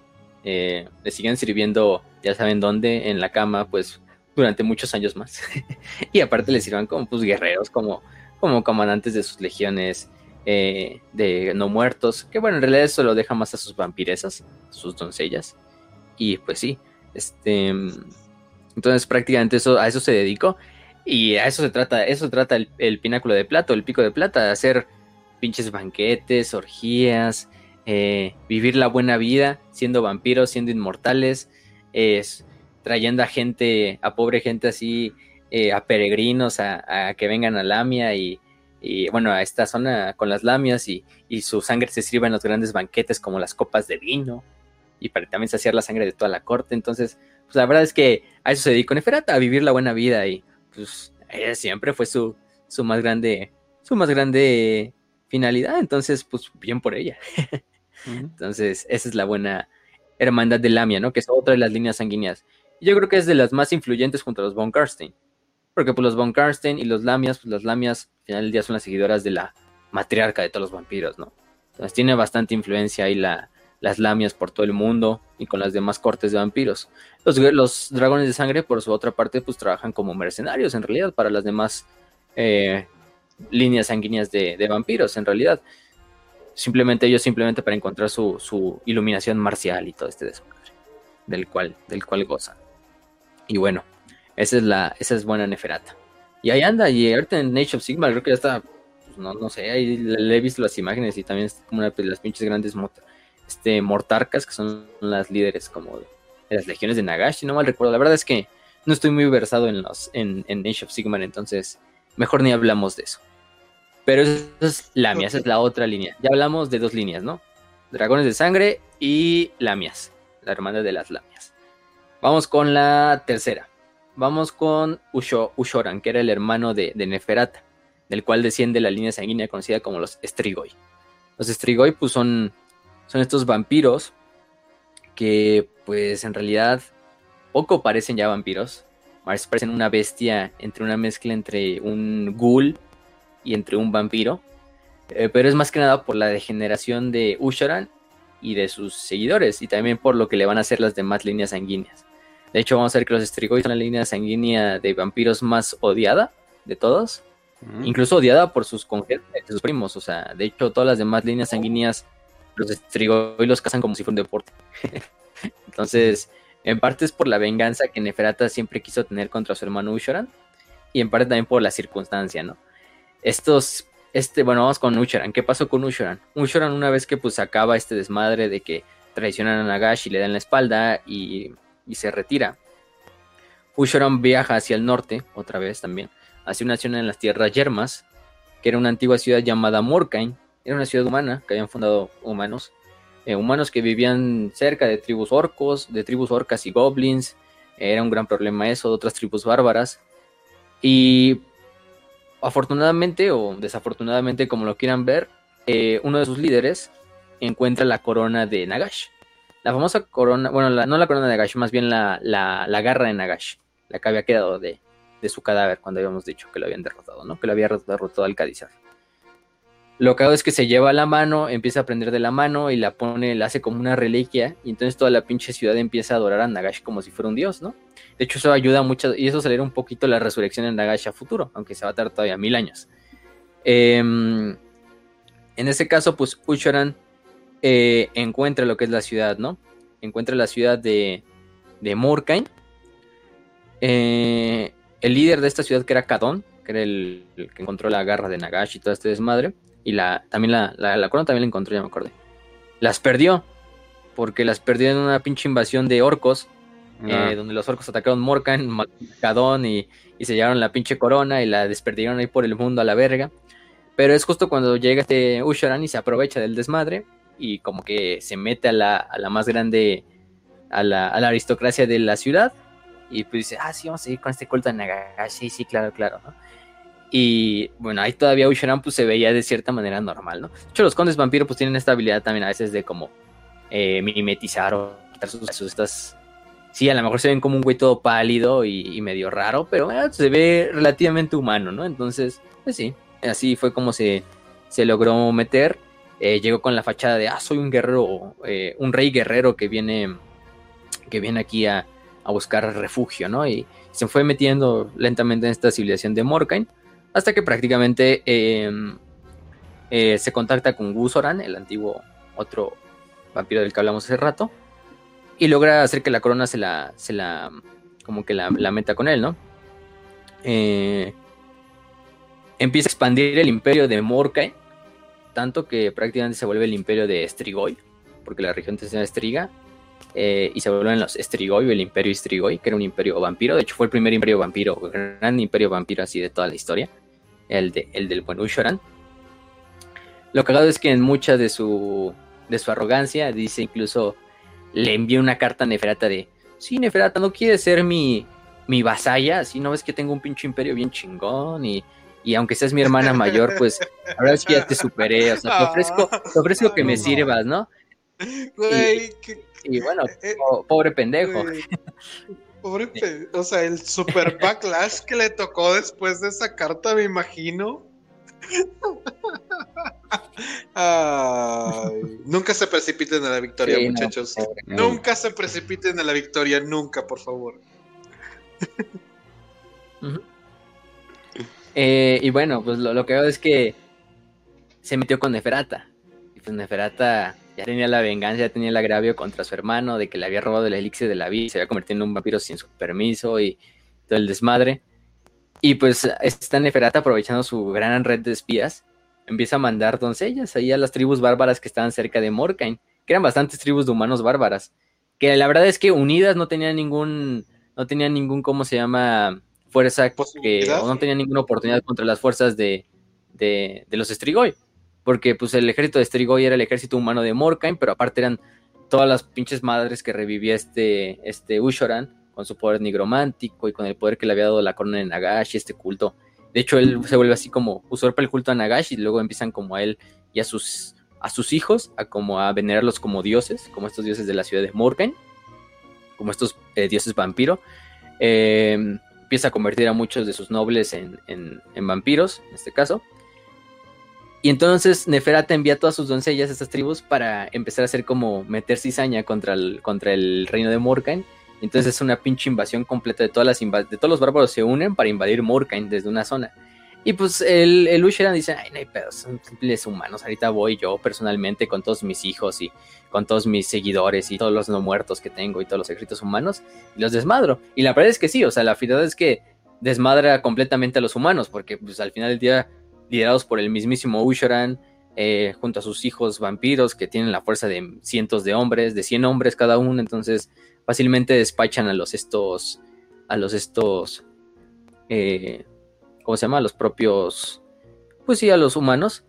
Pero en ese mismo momento es cuando Nefrata también envía a sus doncellas a, meter o amarrar navajas con los, con los estos orcos de un wag que había surgido eh, cercanamente y que estaba cerca en el norte de, de Murkain. Y pues ya sabemos que estos orcos habían sido mucho tiempo aterrorizados por los vampiros, en especial por Aborash, cuando hizo su, su peregrinaje por esa zona. Entonces los orcos, así como una forma de venganza, dijo, no, pues vamos a desmadrar a estos vampiros y la verga. Y, salió un, salió un, este, un, ¿cómo se llama? Un, un caudillo orco, que ahorita no me acuerdo el nombre, pero salió este caudillo orco acompañado de un gran chamán orco, el gran Wag. Entonces van haciendo su pinche wag y es cuando le llegan las noticias a Ushoran, cuando le está peleando en el sur contra los bárbaros, de que no mames, ahí viene un wag súper cabrón hacia, hacia Morkan, como la dejamos todavía en defensa, ahora vienen esos hacia, hacia Morkan y está libre el camino. Entonces Usharan dice, chinga, regresémonos, ¿no? Se regresa con todos los que puede, se regresa hacia, hacia este, hacia lo que es el norte, para defender eh, la zona de Morkan. Para cuando llegue ya los pinches eh, orcos ya están sitiando completamente Morkan, ya la están devastando, ya están entrando a la ciudad. Eh, entran a la ciudad, empiezan a masacrar a todos los orcos, a toda la gente, a todos los vampiros, a todos los que se encuentran. E incluso matan a bastante los hijos vampiros o a los descendientes de, este de Ushoran. Ushoran entra en combate contra el propio contra el propio eh, piel verde, que era Garznak, diente partido, es el nombre del caudillo, ya me acordé. Y el gran chamán era Fuzgik, del gran Wak. Eh, Usheran pues logra incluso asesinar al propio diente partido, a este, al caudillo, lo mata enfrente de todos los orcos, pero pues cuando se ve ya está totalmente hecho mierda todo, su, su civilización, su reino, y, en este caso es cuando de repente el pinche chamán orco empieza a hacer su pinche baile todo raro, empieza a castear mágicamente una niebla verde alrededor de él y en el nombre del gran Gork y Mork le envía un pinche misil psíquico a este y lo hace mierda. Desmadra a Usheran, el, el, gran chamán orco. Entonces, pues sí, no, no mames. Em, lo cagado es que se supone que ahí muere. O sea, por ahí vi otras que, por ejemplo, la wiki nos dice una cosa de que finalmente muere y otra nos dice que el Lexican en realidad sobrevive, pero que pues se queda totalmente oculto, incluso a sus familiares y todo. Eh, y pues los orcos tienen el combate, desbastan completamente lo que es la ciudad de Morkain, se roban la corona de Nagash y la corona de Nagash pues va a terminar en otro lado. Eso no nos interesa. Eh, Ushoran, pues vamos a dejarlo en que muere, ¿no? De que muere. Prácticamente toda su línea sanguínea es devastada, quedan unos cuantos pocos. Y los pocos que quedan, pues tienen que replegarse. Otra vez una segunda como eh, Shoah, ¿no? Hay de salirnos de la tierra prometida de, de Morkan y vamos. Este, lo cagado es que pues ya no tienen ni un ejército, ya no tienen seguidores, están por su cuenta, son unos cuantos vampiros eh, descendientes de Uchoran que quedan. Y los demás condes vampiros empiezan a mandar a sus ejércitos a cazarlos, a sus agentes a cazarlos, como si fuera un deporte, como si fueran animales, una vez que ya, pues ya no hay nadie que protegerlos, entonces, pues vámonos y chingamos. Entonces los estrigos no tienen otra más que esconderse, completamente esconderse en catacumbas, en túneles, en cuevas, eh, en cementerios, y lo que pasa es que pues prácticamente se empiezan, no tienen otra forma, ya no se pueden alimentar de, esas grandes doncellas que a lo mejor cuando eran líderes de Morkan pues pedían, ah, tráiganos 40 doncellas humanas vírgenes para que, para que todos brindemos en este banquete de sangre, ¿no? Y así podemos mantener la, sed de sangre, ¿no? No, pues ahora pues ya no tienen nada de eso, ya perdieron todo su, su vamos a decirlo así como su, Verga, güey. su poder. Entonces, los güeyes... Vato, Verga, me estás diciendo que pasaron de pedir Rappi de lujo cinco estrellas, pasaron de eso a tener que hacerse la bolsita. no, güey, no, no, no, ni siquiera comprarse una bolsita de frijoles en el Oxxo y ah, las tortillas de esas feas de cinco pesos, güey. Oh, shit, No, pues pobres cabrones. No, pues sí, imagínate, tienen que recluir a todas estas cuevas y lo único que se pueden alimentar es de cadáveres. De muchas veces de los cementerios humanos, eh, de animales, de ratas, de lo que se encuentren. Y pues es tanta la sed de sangre que no los sacia esta madre, porque pues al final de cuentas es, no, es las, no es tan buena calidad de sangre como la de un humano vivo, por lo menos así. Eh, entonces empiezan a convertir en estas pinches bestias grotescas que empiezan a parecerse ya menos a lo que alguna vez fueron como estos grandes condes vampiros aristocráticos y todo, y se convierten en estos pinches ghouls, entre una mezcla entre un vampiro y un ghoul, entre un necrófago, eh, totalmente deformados, con unas garras gigantescas, con unas cabezas totalmente que parezcan más ya este, de un murciélago, eh, dientes, y prácticamente se vuelven trogloditas, trogloditas vampiros, porque al final esos son los estrigoi. Em, viven en cuevas, viven en, en todos estos lugares catacumbas, eh, ocultos, tanto de los cazavampiros, del imperio, por ejemplo, que son los que más los buscan, pero aparte ocultos también de sus primos, ¿no? De los demás vampiros, que los cazan como por diversión. Entonces, de hecho, pues muchas de las criaturas como los ghouls, los necrófagos, empiezan a seguirlos. Y de hecho se vuelven como sus seguidores, los pinches necrófagos, que son en realidad es gente común y corriente que no son vampiros, que simplemente recurrieron al, al canibalismo y se convirtieron en esas pinches bestias totalmente así como golems, ¿no? Eh, y es lo único, ¿no? O sea, es los únicos seguidores que se quedan, ¿no? Antes de antaño sus grandes cortes de nobles y todo lo que quieras, y esos cortes no son más que una manada de pinches ghouls en una catacumba, en una alcantarilla toda pestosa ahí siguiendo al, gran rey Strigoi, ¿no? del, clan. Entonces, pues, a eso es a lo que se redujo la línea sanguínea del buen Ushoran, ¿no? Bueno, del. Y de parte, pues, pendejo, se lo merecía. Y eso es lo cagado de los estriganos. de los estrigoi, más bien. Lo que es también es, hay algo aquí muy curioso. Antes, antes de que, antes de que, antes de que me digas. Los humanos que servían a estos Strigoi, pues tenían el nombre de Estriganos. Una vez que destruyen Morkain, ellos tienen que pues también salir, pues los sobrevivientes salir hacia el del más, demás mundo. Pero nunca se les ven con buenos ojos. Porque se queda como que, ah, pues, estos estriganos servían a vampiros, ¿no? Pinches parias, no, ni les hablen, ni les toquen, ni, ni, ni hagan, ni, ni entablen ninguna relación con ellos, ¿no?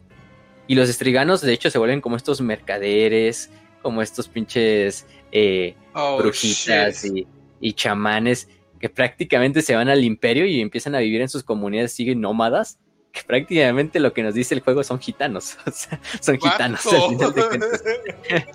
este, y así, así, no, pinches estriganos, mándenlos a la verga, no pueden estar aquí, pinches, sirvieron alguna vez a los vampiros, entonces no saben esto más que nuestro desprecio y, y, y nada más así. Pero de hecho, busquen la imagen de un estrigano así en los códex de Warhammer Fantasy en los viejos. Y literalmente es una, es una, es una vieja gitana. de esas como curanderas gitanas ahí. Y de hecho, en las primeras ediciones de Warhammer Fantasy, ni siquiera estaba ese nombre de estriganos. Literalmente les ponían gitanos. los gitanos son esas gente que escribe los estrigoyes. oh my god. no mames. en Bretonia. No mames, si es una bruja. Bueno, si es una gitana, literalmente. Sí, es súper gitano. No manches, es un gitano más no dar. Güey. Sí. Estás viendo la foto de la, bueno, la, el dibujo de la señora con la bola de cristal. Sí. Vieja y arrugada. Güey. Con la nariz y todo. Sí, Pues, ¿de dónde está la mentira? Sí, pinches gitanos se han aliado con la escoria más grande del mundo por dinero. No, por eso, no, por eso en Europa no los quieren en ningún lado. no, en ningún lado. Este, Ajá. sí. Eh, pues sí, pero pues ahí están los estriganos. Hasta Games Workshop así, ah, sí, vamos a seguirle con el mame, así. Póngalos como las pinches parias del imperio de Bretonia, No, y como. todos lados. Y como son técnicamente blancos, te puedes volar de ellos. Entonces, no mames, no, los odian completamente en Europa y han hecho, han hecho series así, literalmente burlándose de ellos. O sea, no mames. Este, ¿cómo se llama? Snatch, la película de, de este Guy Ritchie. No mames, o sea, los ponen como, como retrasados, que no pueden hablar bien y que tienen perros callejeros por todas partes. Eh, bueno, partes, partes, verdad. ¿Has visto la de, la de la de Borat? ¿La de Borat? Ajá. Ah, sí, sí, sí. Ah, claro. Sí, claro. Se supone que dice Kazajistán, pero el lugar donde grabaron es un pueblo gitano, güey. Sí. el lugar donde grabaron bueno, es, que decir un pueblo gitano es como que una contradicción, pero sí, no, no hablemos de gitanos, que sí, es, es mucho hablar de gitanos. pero básicamente, si no están sobre ruedas, no son gitanos, esos, no son otras madres. Pero los gitanos están en constante movimiento, literalmente. Son como literales nómadas o algo por el estilo. Pero bueno, sigamos, sigamos. Cabrón. Y dicen, ah, pero, ¿por qué? pero este que dijo, son blancos. Sí, son blancos, gente. Así ahí aquí son supremacistas blancos, pues lloren porque sí son blancos. Al final del día son payits. No, sí. Entonces, sí. indoarios ahí. Ajá, o sea, pues no, y además sí. Si lo pones en una, o sea, en una multitud blanca, no sobresalían. Y luego, sobresalen ya cuando se llevan la, la, la bicicleta de un vato, pero... pero sí, pero son blancos, pues. O cuando están vestidos como, como condes vampiros, como seguidores de condes vampiros, ¿no? Entonces, cómo hablan, güey. ¿Sabías que tienen un acento en España, güey? No. O sea, o sea sé que en España hay muchos. bueno, en, en, Italia también hay un chingo, eh, los, he visto, entonces los vi. Entonces sí. Pero tiene un acento bien puteado en italiano, imagínate. Pero no sé en español. Ah, en español igual, güey. Entonces... en castellano igual, güey. Sí. No más. Pero bueno, pues bueno, pero qué cagada, ¿no? Así, ¿qué, ¿qué, nos quiso decir James Worship? Ahí están los, estriganos. Pero así hasta, hasta, luego le tienen que cambiar. Ah, sí, ya no, no les pongas gitanos, güey. Ponle estriganos, pero déjalos iguales. es como lo de Monka y, y, todo eso, ¿no? Es como. seguramente al principio era Monkey, pero es así de, güey, no mames, no, no, no, puedes decirle Monkey a la gente, güey. Ah, bueno, va a ser Monkey, ¿no? Y no son gitanos, son estriganos. Es como que, ah, sí, vete a la ver. sí, güey. Entonces, bueno, esa es la historia de los, estrigoi. No mames, además imagínate tener el primer imperio de Condes Vampiro, güey. Tener un puto imperio, una ciudad así bien poderosa, hermosa. Y... ¿Qué, te, qué te chingó, güey? No, pues un güey apestoso que estaba bailando. Sí. Eso es su, culpa por dejarlo terminar, güey. O sea, no, no manches. O sea, no, si, ve, si veo a un chamán bailando y no quiero que lleve ese día, lo pateo al cabrón. Es así, no, no mames, güey, párale, párale. Ajá. ya, ya ni, ni, la nigromancia puede contra la gran magia del cuac. Entonces. contra un baile de El pinche Bursak, que es el como el Lord Legendario de los orcos, se pone a bailar así, así con sus pinches.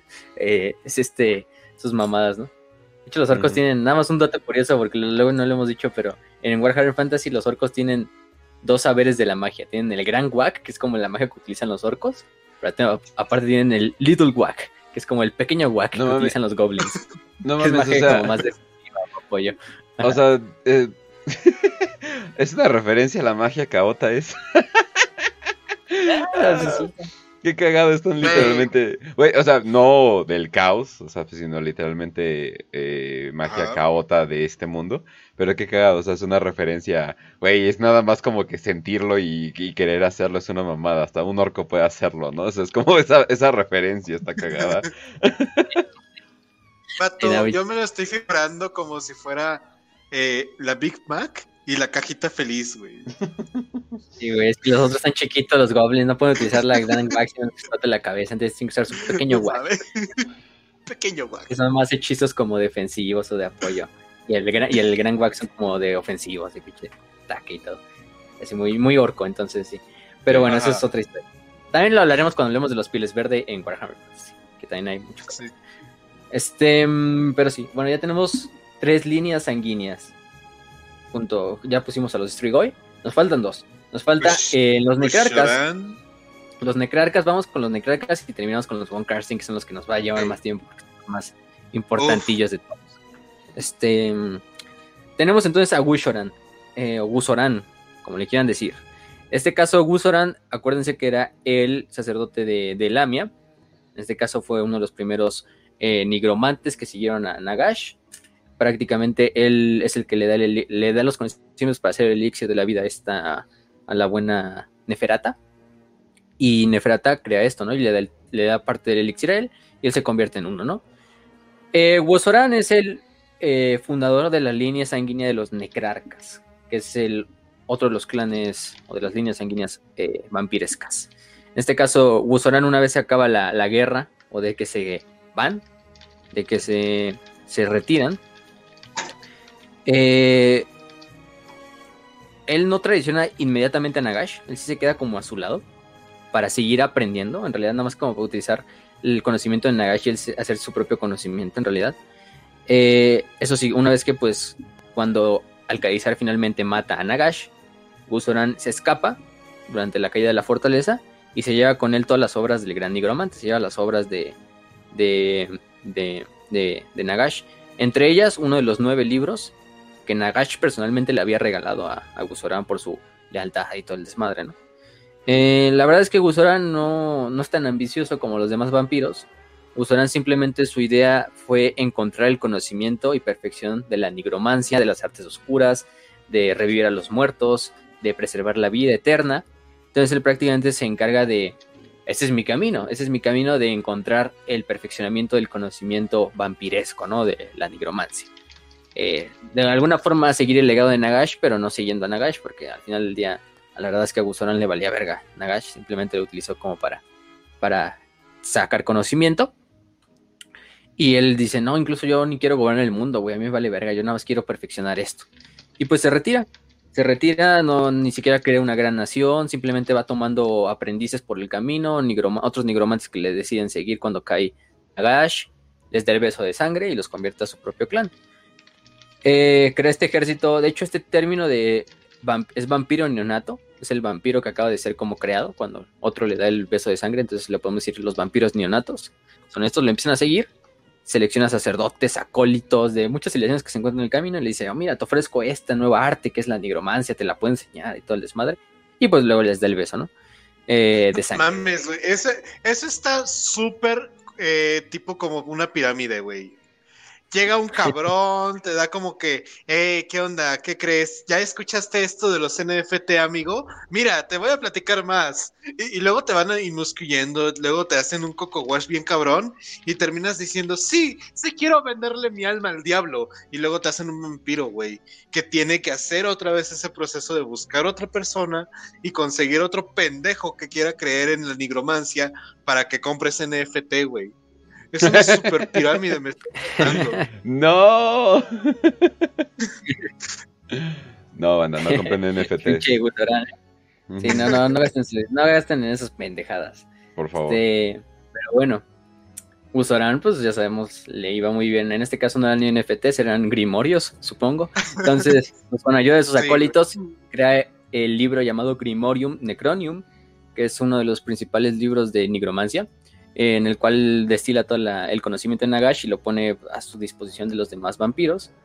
Y en ellos tiene una serie de profecías donde tiene una visión, donde ve un mundo cubierto de huesos, habitado por los muertos y gobernado por su clan, por su línea de sangre, por esta línea de sangre necrarca, que toman luego este título, así como del arquitecto de la muerte, ¿no? Son los necrarcas al final de cuentas, o los constructores de la muerte. Pero lo que hago de esto es que, pues, eh, este, este futuro esta profecía nunca se vería realizada. Eh, porque cuando empieza a utilizar la magia oscura, él sí dice, yo quiero encontrar también una forma, así como Aborash la quería encontrar, de quitarme ya la sed de sangre, ¿no? La saciedad, la sed roja, en este caso.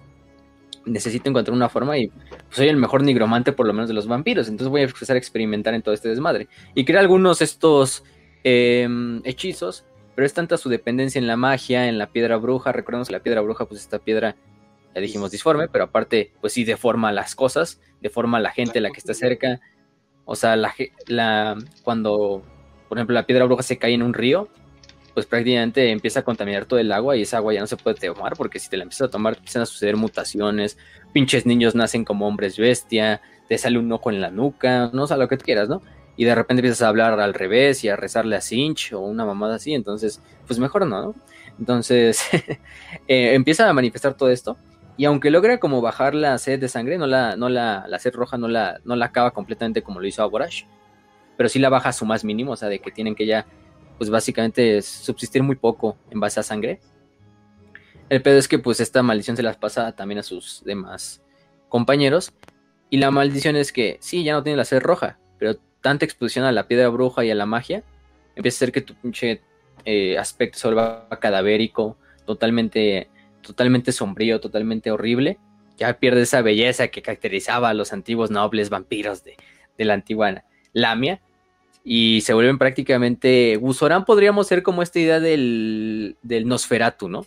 De este vampiro totalmente así flaco y que parece más un cadáver y demacrado y, y totalmente así, no tan noble como lo sería el Drácula, sino así como ya parece más una, también una bestia vampiresca, pero que no es como los Strigoi, los Strigoi sí ya son trogloditas prácticamente, o sea, sí es, ya es como un animal. El Necrarca simplemente es en aspecto, o sea, sí está horrible el cabrón, parece un pinche, una bestia de la noche, em, pero pues todavía mantiene esa forma humanoide y vampiresca que, lo resalta y sí, por eso decimos que se parecen mucho al, al Nosferatu, ¿no? Y pues ni pedo, pues dice Gusana, pues ya, nunca fui el más guapo, ¿no? De todos modos. Entonces, por eso siempre fui un puto nerd ahí que me encantaba ver la nigromancia. Eh, y pues por ahí pues hace su, camino, empieza a seguir investigando, hace más gente, más seguidores, empieza a ofrecer su servicio a otros clanes vampirescos a través de la nigromancia, de, la magia, de enseñarles también. Ayuda incluso a otra vampira llamada la viuda concubina, que era una sultana de una ciudad, eh, pero que esta salía con Y que se enfrentan las dos en la, en la batalla de la viuda, de, la viuda que es la, una batalla entre las fuerzas de, de, los necrarcas liderados por Gusoran y las fuerzas de Neferata. muchas batallas de vampiros ahí. Em, también lo que pasa es que em, el güey empieza a experimentar con hacer como eh, viajes astrales hacia el mundo de los muertos hacia la dimensión donde habitan los muertos para estar ahí investigando y todo su desmadre. Pero pues obviamente su cuerpo se quedaba invulnerable, ¿no? Porque entraba como en un trance y se quedaba así como inconsciente, ¿no? Mientras su, mente está en otro lado ahí vagando por los, por el, por el reino quizá de, de Mor, ¿no? Que es el dios de la muerte, ¿no? Mm. Y pues en una de esas, uno de sus aprendices llamado Melchior, el ancestral, decide clavarle una estaca en el corazón y se lo come. Y ahí queda la historia de Gusoran. Gusoran es asesinado por su más grande seguidor, por su más grande acólito, y es devorado por él. Em, y pues quién sabe, mente... Mm, Bastante climático. Sí. Y Gusaran pues funda el clan Necrarca de esta forma, ¿no? Y su conocimiento se expande, los Necrarcas se ven los más grandes eh, magos de los vampiros. Em, ¿Qué otra cosa? En este caso también pues los más eruditos de todos los vampiros. Entre los más horribles también. Pero pues empiezan a prestar servicios en este perfeccionamiento. Momento, a ver.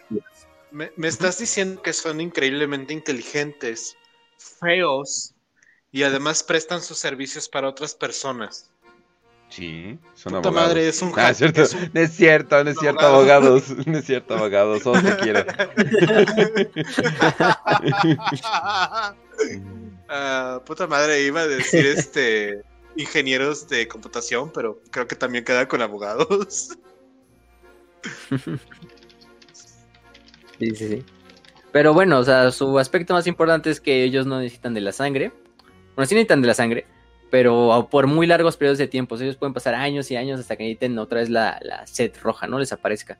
Entonces, en esas instancias, pues simplemente traen a algunos de sus sirvientes y les ofrecen que, pues, que les traigan gente o capturen gente o cosas de ese estilo y se las comen, ¿no? O les toman la sangre en este caso. Eh, o sea, tiborran prácticamente así para, para durar, para la reserva, ¿no? Para estos tres años que todavía voy a tener sin, sin, sin, sin sed roja, ¿no? Sin beber sangre. Eh, lo que hago es que también, pues, muchos eh, mutantes y mucha gente desposeída de, por ejemplo, del imperio, eh, a lo mejor no hombres bestia, pero sí mutantes que hayan nacido mal, pues van al amparo de los necrarcas y se vuelven sus sirvientes, así como si fueran cuasimodos ahí sirviéndole a, a los necrarcas. Entonces, pues sí, tienen esta habilidad, aparte de que pueden cruzar umbrales, de que pueden hacer comunicaciones directas con el reino de los, de los muertos y, pues no hay mejores hechiceros en la nigromancia que el clan Necrarca o que la línea de sangre Necrarca. Y pues sí, esos son algunos de, ellos. Melchior el Ancestral, Zacarías el Eterno son de los más eh, memorables de Necrarcas. Eh, por ejemplo, Zacarías el Eterno es uno de los que gobiernan el Bosque de las Sombras, que es una zona importante ahí en Middenheim, en una de las partes más importantes del imperio. Y pues ahí tiene un buen nivel. Además tiene una rivalidad ahí con el, con el conde Boris Bringer, porque pues Boris Bringer es el gobernador de Midland, y pues ahí está haciendo su desmadrito, ¿no? Eh, y pues sí, esos son los necrarcas. Y bueno, ya, los necrarcas, ya basta de hablar de nerds como Gusoran, así vamos a hablar de otro chat, de, Bashanesh. Este, Bashanesh, que es este, mm, el famoso Vlad von Karstein, que funda la línea de los von Karstein. Eh, Crossbone Karstein, pues podremos decir que es el vampiro arquetípico de, de Warhammer Fantasy, el que todos nos quedamos ¿no? con la idea de un conde dragón. Sí, es Vlad O sea, ¿te Tepes, das cuenta literalmente. de los nombres? Sí, pero te das cuenta de, de los nombres que hemos estado teniendo, tipo a Aborash, Nef- Neferata y pinche Nagash, todo eso. Y luego está Manfred. O bueno, Vlad. Sí, es que Manfred. Bueno, Vlad, Vladimir, porque ahorita vamos a ver por qué se llamó Vladimir y por qué dijo, ay, voy a escoger este nombre, Bashanesh. Porque el otro Bashanesh, pues oye muy extranjera, ¿no? No, no me vayan a, no me le van a hacer de pedo, ¿no? Este. sí, sí, sí. Pero bueno, Vlad von Karstein, una vez que sabemos lo que pasó con él, dijimos que, pues, una vez que, que él es desterrado prácticamente de. Bueno, él es asesinado en la batalla esta contra las fuerzas del rey Alcadízar. Usa este como momento para liberar a todos sus congéneres eh, demoníacos de, del. Dios, sus congéneres vampirescos del- del- de las garras de Nagash de esta manera sacrificándose, autoinmolándose por ellos y dándoles la libertad a su amada también Neferata, que en realidad nunca amó mucho a Neferata, nada más era como, "Ah, pues sí, pues, huevo, soy rey de Lamia, entonces la chingadera, ¿no? Eh, eso sí, eh, o sea, los vampiros sí pueden sentir amor todavía, o sea, no son seres sin emociones. Eh, ahorita lo vamos a ver con Vlad. Qué, qué bueno que se fueron por ese camino en fantasy, porque eso del camino de que no sienten amor y solo son como máquinas de matar. Oh, dan- sí, dan, dan los, Uy, dan los, sí, o sea, El dan los, Edge, sí, o sea, esos a, a la neta sí dan como que los, los más ZZZ de todos. Es como que, ay, sí, qué hueva, sí, es como que, ah, bueno. Sí, además nos han dado muchas buenas historias, como una de las novelas más grandes, y de hecho un día la Trujillo la mencionó cuando hablamos de, creo que fue en el especial de Warhammer eh, Horror, de, de Halloween, Sí. que hicimos hace ya rato. Ahí mencionó que una de sus estas, de sus sagas favoritas de Warhammer Fantasy era la de la vampiresa Genevieve, de estas novelas de Genevieve, que es una de las novelas de Warhammer Fantasy. Son medio clásicas, ya son viejillas, eh, pero hablan de esta vampira Genevieve, que es Von Karstein, y de hecho ya tiene un amorío por ahí en las novelas con, con otro con otro güey. Entonces, pues sí, par- parte de, de, la- de las novelas van de eso. Y pues está cagado porque Genevieve sirve como una, incluso como, como espía del imperio y madres así. O sea, bastante, son como las aventuras de, del de Genevieve. Entonces, ahí la vamos a pasar también. Creo que esa sí está en español, pues ya es bastante vieja, no creo que... No, no la he encontrado, la verdad. He leído de qué va, pero no, nunca he leído las novelas de Genevieve. Pero sí he leído más o menos como un resumen. Pero, pero sí, esas es, por ejemplo, las, las novelas de Genevieve. Y ahí es el amor, pues, sí, como dice Kench, al menos no utilizan ese papel de, oh, sí, pinche Edge Lord, así sin sentimientos, nada más Ajá. como gente y, y virgen, todo el desmadre. Pero mm, lo que hago es que, bueno, Bashanesh, una vez que muere, que es asesinado, logra hacer que el anillo rompa el juramento. Y el güey revive eventualmente, como Nagash se lo había prometido, unos cuantos siglos después. El güey se empieza a probar cómo romper el maleficio y hacer que el anillo ahora sea esclavo de, de Bashanesh y no él del anillo. Eh, de esta manera, em, también es una forma para, para deslinearse, porque él sabe, aunque Nagash ya está muerto, sabe que Arkan el Negro, que es su más grande lugarteniente de Nagash, pues sigue por ahí el cabrón. Sigue intentando encontrar una forma de cómo revivir a su maestro. Y pues él tiene todavía control sobre el anillo. Entonces, pues no mames. Si no quería ser esclavo de Nagash, pues menos voy a querer ser esclavo del gato de Nagash, ¿no? Que es Arkan. Que Arkan también es un gran nigromante y yo creo que es también de los mejores nigromantes de todos, pero pues es Arkan, ¿no? Tampoco, tampoco ahí está. Está en el Total War Warhammer igual. El- lo que hago de Arkan en el Total War Warhammer es que él puede utilizar tanto unidades de los condes vampiro como de los reyes funerarios. Entonces es Oh. lo único que lo puede hacer. Uh, Está bastante épico. A falta de Nagash, pues algún día a veces si van a meter a Nagash, que estaría muy OP meter a Nagash, no sé cómo, cómo podrías meter a Nagash en el, en el juego, porque estaría muy pinche roto, casi casi como un puto dios ahí. No es como si bajaras a Norgol ahí a luchar el cabrón en el juego, pero, pero no sé. Este, esa es otra historia. Eh, Vaishnash empieza a hacer estas artes mágicas. También es muy versado en la nigromancia, quizá no tanto como los necrarcas ni nada de eso. Pero los Von sí son muy buenos en, en la nigromancia. Al final del día, todos los vampiros tienen que tener cierto conocimiento de la nigromancia, pues porque viene como en la sangre, ¿no? O sea, de lo que heredaron propiamente de Nagash.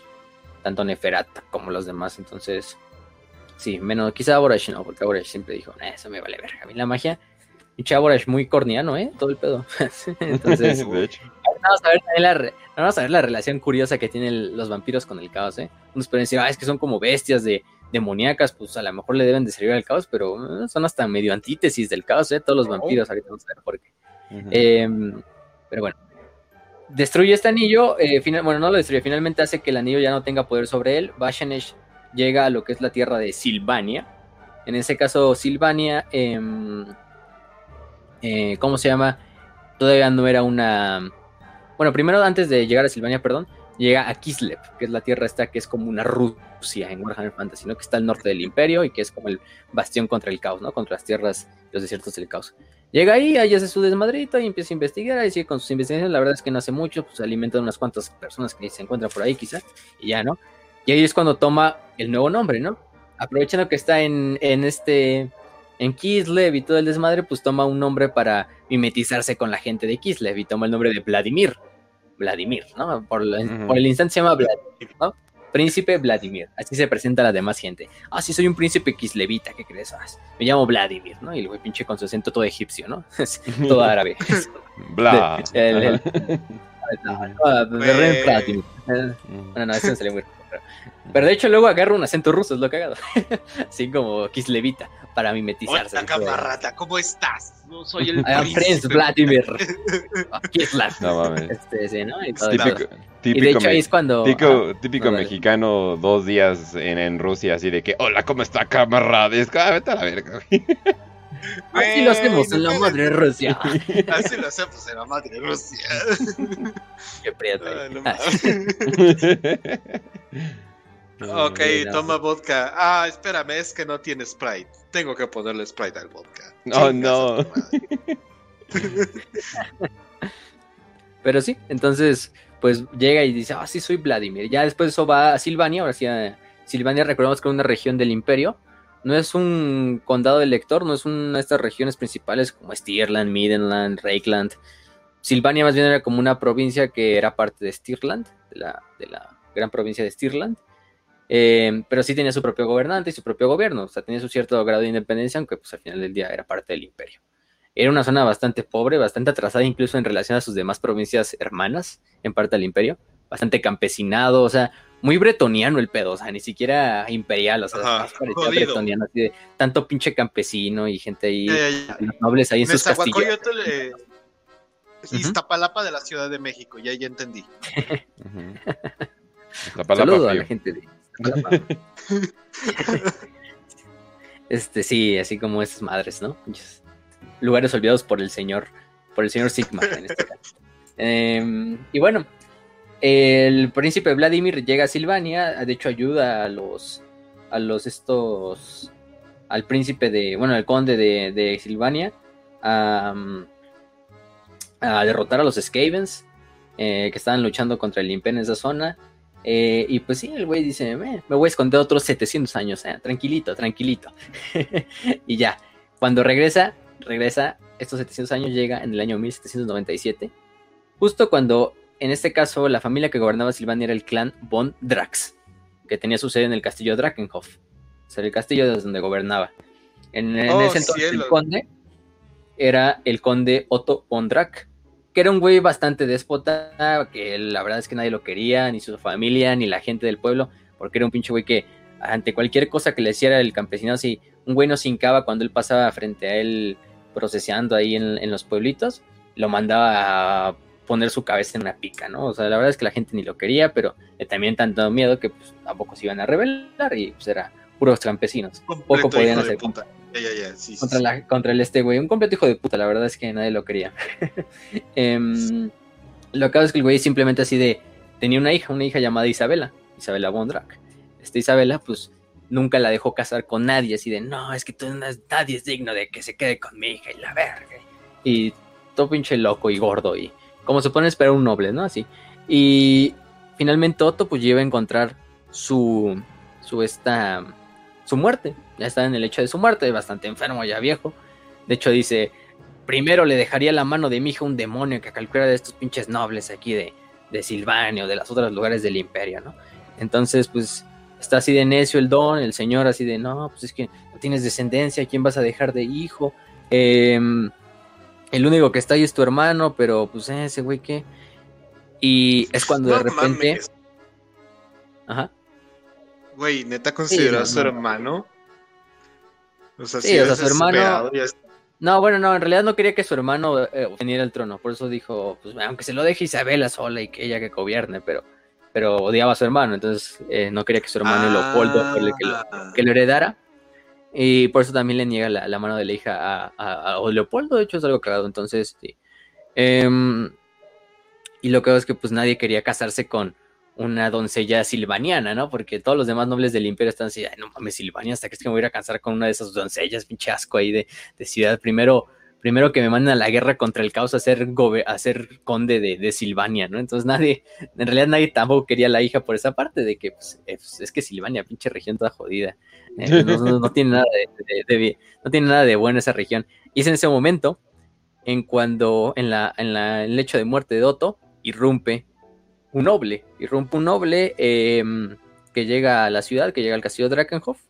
Eh, de hecho, este em, había, habían llamado a un sacerdote de Sigmar, a un güey llamado Víctor Goodman, a que diera como su bendición, así como darle sus últimas, como su bendición al, al antes de que se muriera, antes de que pasara al otro mundo y se reuniera ahí con, con Mor y con Sigmar y la mamada.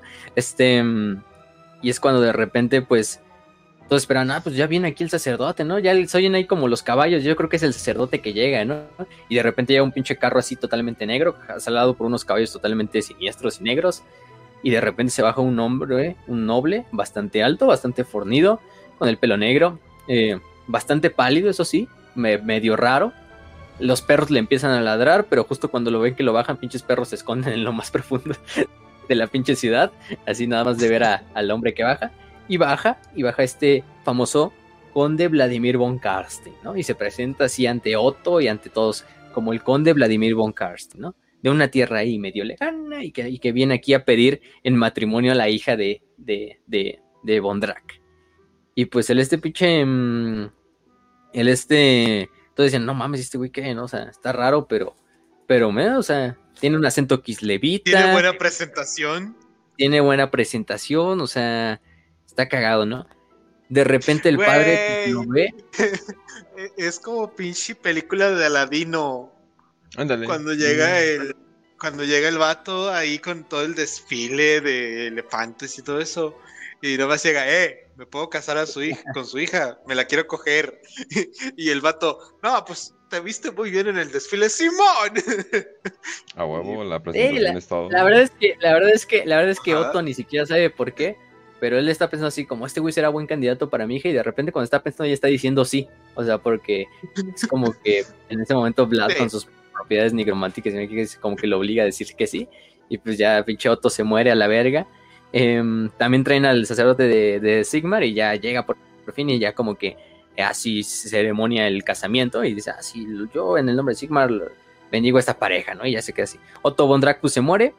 Eh, queda como esta Isabela como pues la dueña de toda la casa Von Karsten o la, líder de la casa Von Karsten, pero al casarse con, pues, con, el buen Vlad, Vlad se queda como líder de facto de la casa y la hereda él para, ¿no?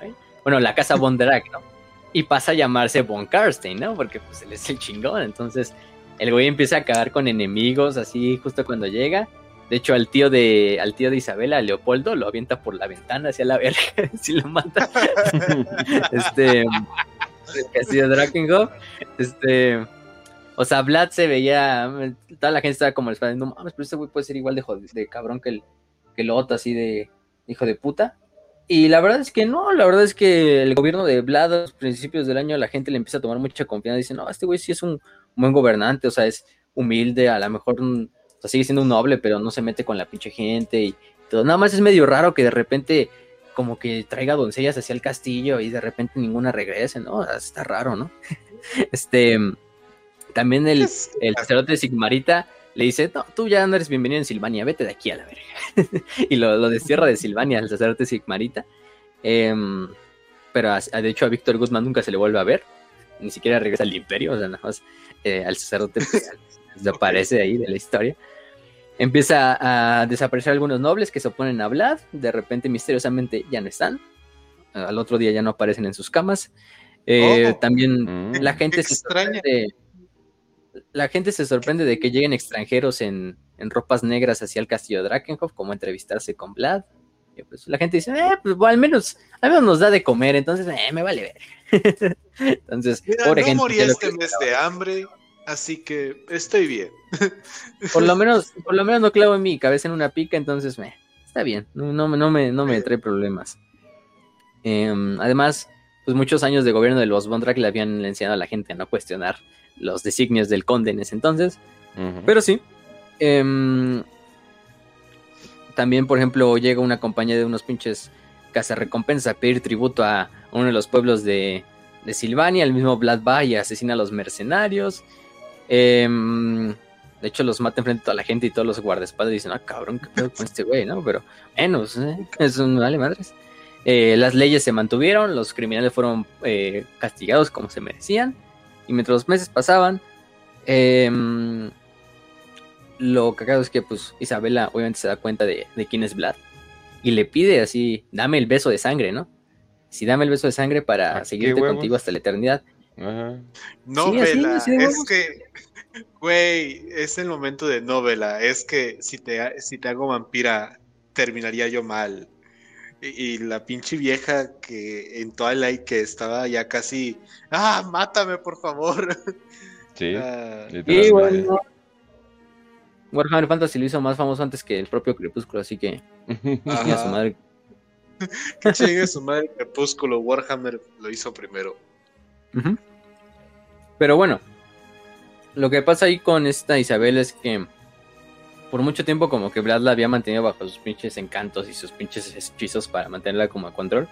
Que de repente Vlad vio que, ay cabrón, la, la Isabela ya no, ya no tan de sumisa, ¿no? Y es cuando ella se da cuenta de, ah, pues Vlad es este cabrón y, y quiero que me des el beso de sangre, güey. este, quiero que me des el anillo. Y, y, y la chingada, ¿no? Y Vlad pues dice, ah, pues Vlad, Vlad fervientemente y sinceramente la amaba. Y le dice, no mames, es que no te puedo dar esa madre porque no quiero que sufras lo que sufrimos nosotros como pinches vampiros, porque está bien culero, ¿no? Como, como dice, o sea, al final de cuentas sí, somos inmortales, lo que quieras, pero somos esclavos a la, a la sed Sí. roja. Somos esclavos a no ser pinches inmortales, a ser inmortales El y sol poder pasar el chinga. tiempo. El sol no chinga, eh, el ajo no chinga, el agua corriente no chinga. No todo, ¿no? Y, y finalmente, pues, este. mm, em, em, se supone que Brad, bueno, al final del día por amor accede a dárselo, ¿no? Y dice, ya, fuck, también. está chido". También para no perderla, ¿no? Para no perder a Isabela. Porque pues él sabe que si él, él puede vivir años y años, pero Isabela pues en algún tiempo va a morir, se va ir, se la va a llevar la verga. Pues, de vieja se va a morir. Pero ya. Finalmente de repente empiezan a salir los rumores de. Drakenhof. Ajá. Ujú. Güey, pinche Isabela debió haber dicho, wow, ¿qué te, qué te ganas conmigo? Una casa, un castillo, una viciosa. Wow, qué hermoso. Sí, no, mames. tenía todo lo que quería, tenía todo lo que quería Wow. Vlad ahí con Isabela. Ahora es pinche dúo dinámico y los dos lo hacen muy bien. Que hasta Ah, en el, en el juego de Total War Warhammer tienen sinergias cuando los tienen los dos en el campo de batalla, entonces, ¿Mm? perros están ahí. o pero- que se pero bueno. chido. Sí, sí, sí. O sea, sí se amaban. Y bueno, ¿de qué finalmente le da el beso de sangre. ¿De qué manera tiene que ser Warhammer Fantasy que la única pareja feliz es la que se la pasa chingando gente por sangre, güey? Reviviendo muertos y casi, no mames. Pues tienen, Reviviendo muertos y tienen teniendo hobbies. una, una tiranía absoluta, güey. O sea, Tienen, ho- tienen hobbies en común. Sí. La pareja perfecta. Pero- soy un pero sí. déspota. Soy un déspota sanguinario y asqueroso que le encanta destruir un chingo de cosas y desmantelar un régimen entero por mis huevos. Ay, a mí me encanta eso. Seamos pareja. Güey, es- eso, es, eso son- es irreal. La- Siempre ve las viejonas que tienen esos güeyes, no manches. Bueno, sí, ¿verdad? Sí, sí, Sí, ¿verdad? sí, sí, sí. Pinche sugar daddies. Pero bueno, lo que pasa ahí es que, bueno, Isabela, pues, de hecho toma el título de Isabela von Karstein, toma el, el, este, el beso de sangre y de repente empiezan a salir los rumores, no, de que la condesa está bastante enferma, que creo que está en su lecho de muerte. Entonces empiezan, no, pues ya se va a morir la, la señora, ¿no? Y de repente, tres días después, sale así totalmente recuperada. Sus médicos simplemente eh, ni siquiera los dejan entrar a sus, cámaras personales y, de un día para el otro, pues une al gran orden de Vlad y hacen que todos los nobles les juren lealtad a ellos dos. Se vuelven los gobernantes de Silvania, finalmente así ya, sin nadie que se les ponga al tú por tú, se vuelve la familia Von Karstein, ¿no? En la cual va a empezar Vlad pues a darles besos de sangre a muchos otros de sus nobles, de sus seguidores, de la gente que incluso a lo traía desde Kislev y todo, y empieza a generar algunos otros Von Karstein, ¿no? Y la línea Von Karstein se va a hacer la más numerosa de vampiros. Ahí tenemos a Conrad Von Karstein, a Luthor Harkon, a Manfred von Karstein, que bueno, dicen que es su hermano de Vlad, en realidad no es su hermano, en realidad es como de sus seguidores, pero dan como estilo de hermano y toda la mamada. Conrad, el conde Noctilus y muchos otros von Karstein que salen por ahí. Em, y pues, ¿qué crees? Que muchos, unos meses después de que ya se vuelven así como los líderes de Silvania, pues van a pasar cosas bastante oscuras, ¿no?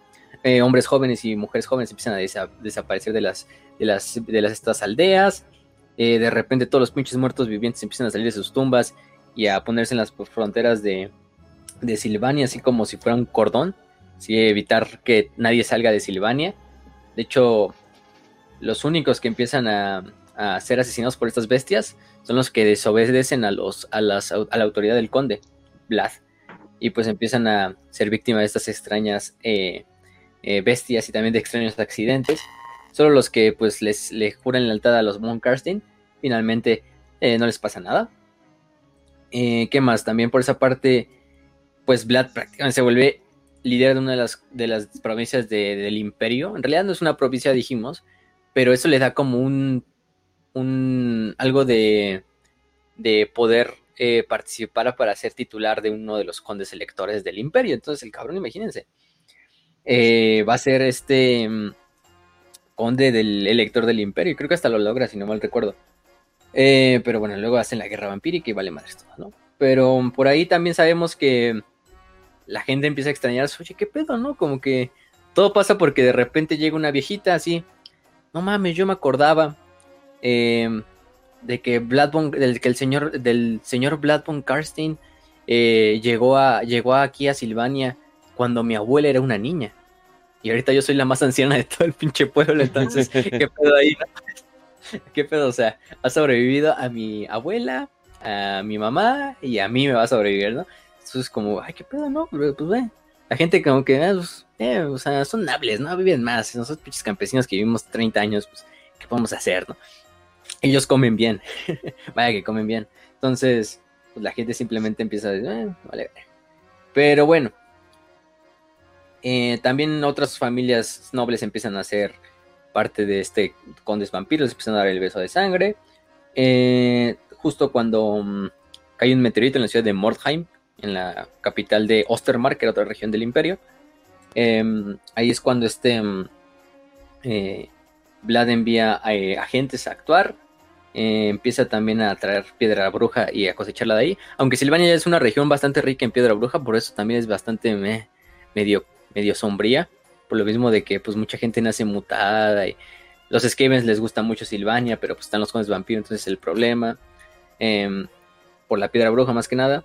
También este Vlad empieza a clausurar todos los templos a Sigmar, a Ulrich y a, Mor, que es el más importante. Vaya que es importante Mor porque Mor, recuerden, es el dios de la muerte del imperio. Entonces, siempre que alguien muere, pues se consagra a Mor para que su alma viaje sana hacia el otro lado y pueda estar en el otro plano, ¿no? Con, en los salones de Mor y así puede encontrar la paz eterna y no puede ser tampoco hecha por parte de la nigromancia. El peor es que pues si no hay sacerdotes de Mor, ni hay plegarias, ni hay cosas que protegen a los muertos, pues fácilmente pueden ser utilizados para traerlos a la otra vida y utilizarlos en tus ejércitos. Entonces pues eso es importante el culto de Mor. Em, ahorita vamos a ver también las reliquias santas que son tan importantes ¿Qué pasó? La frase de me, la frase de me cago en tus muertos patentada por Vladimir von Karstein en ese momento, güey. Completamente. y no mames, qué forma tan culera de deshonrar a todos así, pinche. Ah, mira, te revivo a tu abuelo y eh. no mames. Sí, no mames. El chiste es que después, ya cuando toma poder muy cabrón, este Vlad va a ser uno de los periodos más importantes de toda la historia del imperio que es la primera guerra vampiresca, o las primeras guerras vampiro. Son tres guerras vampiro en general. No vamos a hablar todas de ellas y creo que no vamos a hablar. Le vamos a dar como un pequeño resquijo de la primera. Porque yo creo que estas se merecen su propio capítulo, las guerras vampiras, porque eh, podemos hablar bastante. Eh, Vlad prácticamente en rápido empieza a, a sacar ya su pinche faceta. Empieza a atacar las demás provincias aledañas, entre ellas Stirland y todas las demás. Finalmente incluso llega a Reikland, que es la capital de, del imperio, bueno, la región capital, y asedia Aldorf, de hecho. Asedia el mismísimo Aldorf. Eh, no, es, no, si no es por los esfuerzos del gran teogonista Wilhelm III, que es el más grande sacerdote de Sigmar, que lo vence. No, en realidad no lo vence. Luchan, luchan sobre una de las murallas de, del castillo, bueno, de la fortaleza en, en Aldorf. Luchan los dos cabrones, uno no poniendo otra, otra... En realidad, Vlad superando por mucho a este Wilhelm. Y Wilhelm pues no tiene otra más que agarrar a Vlad, lo agarra con todas sus pinches fuerzas, lo agarra así y se avienta de la, de la muralla junto a Vlad. Entonces dirán, ay, pues se aventó de la muralla, ¿qué le va a pasar a Vlad? Pues un pinche vampiro, ¿no? Se puede caer de, del Bur Khalifa y no le pasa nada, ¿no? Este, pero el peor es que cae justo en una estaca, una estaca de madera, sobre la cual cae Vlad. El problema es no, o sea, si hubiera caído sobre la estaca, si se hubiera caído sobre la estaca no hubiera pedo, ¿no? O sea, simplemente Vlad se levantaba de la pinche estaca y seguía ahí desmadrando. El peor es que Wilhelm también se cae con él. Y Wilhelm cae sobre Vlad, entonces él se está, él se, se empala sobre Vlad. Entonces los dos cuerpos quedan empalados, ¿no? El de Vlad y el de Wilhelm. Pero Wilhelm, al ser el hombre más santo del imperio, actúa como una forma de sello del alma y del cadáver de, de Vlad en la estaca. Entonces ahí es cuando el pinche desmadre, pues sí, a Vlad le dan muerte.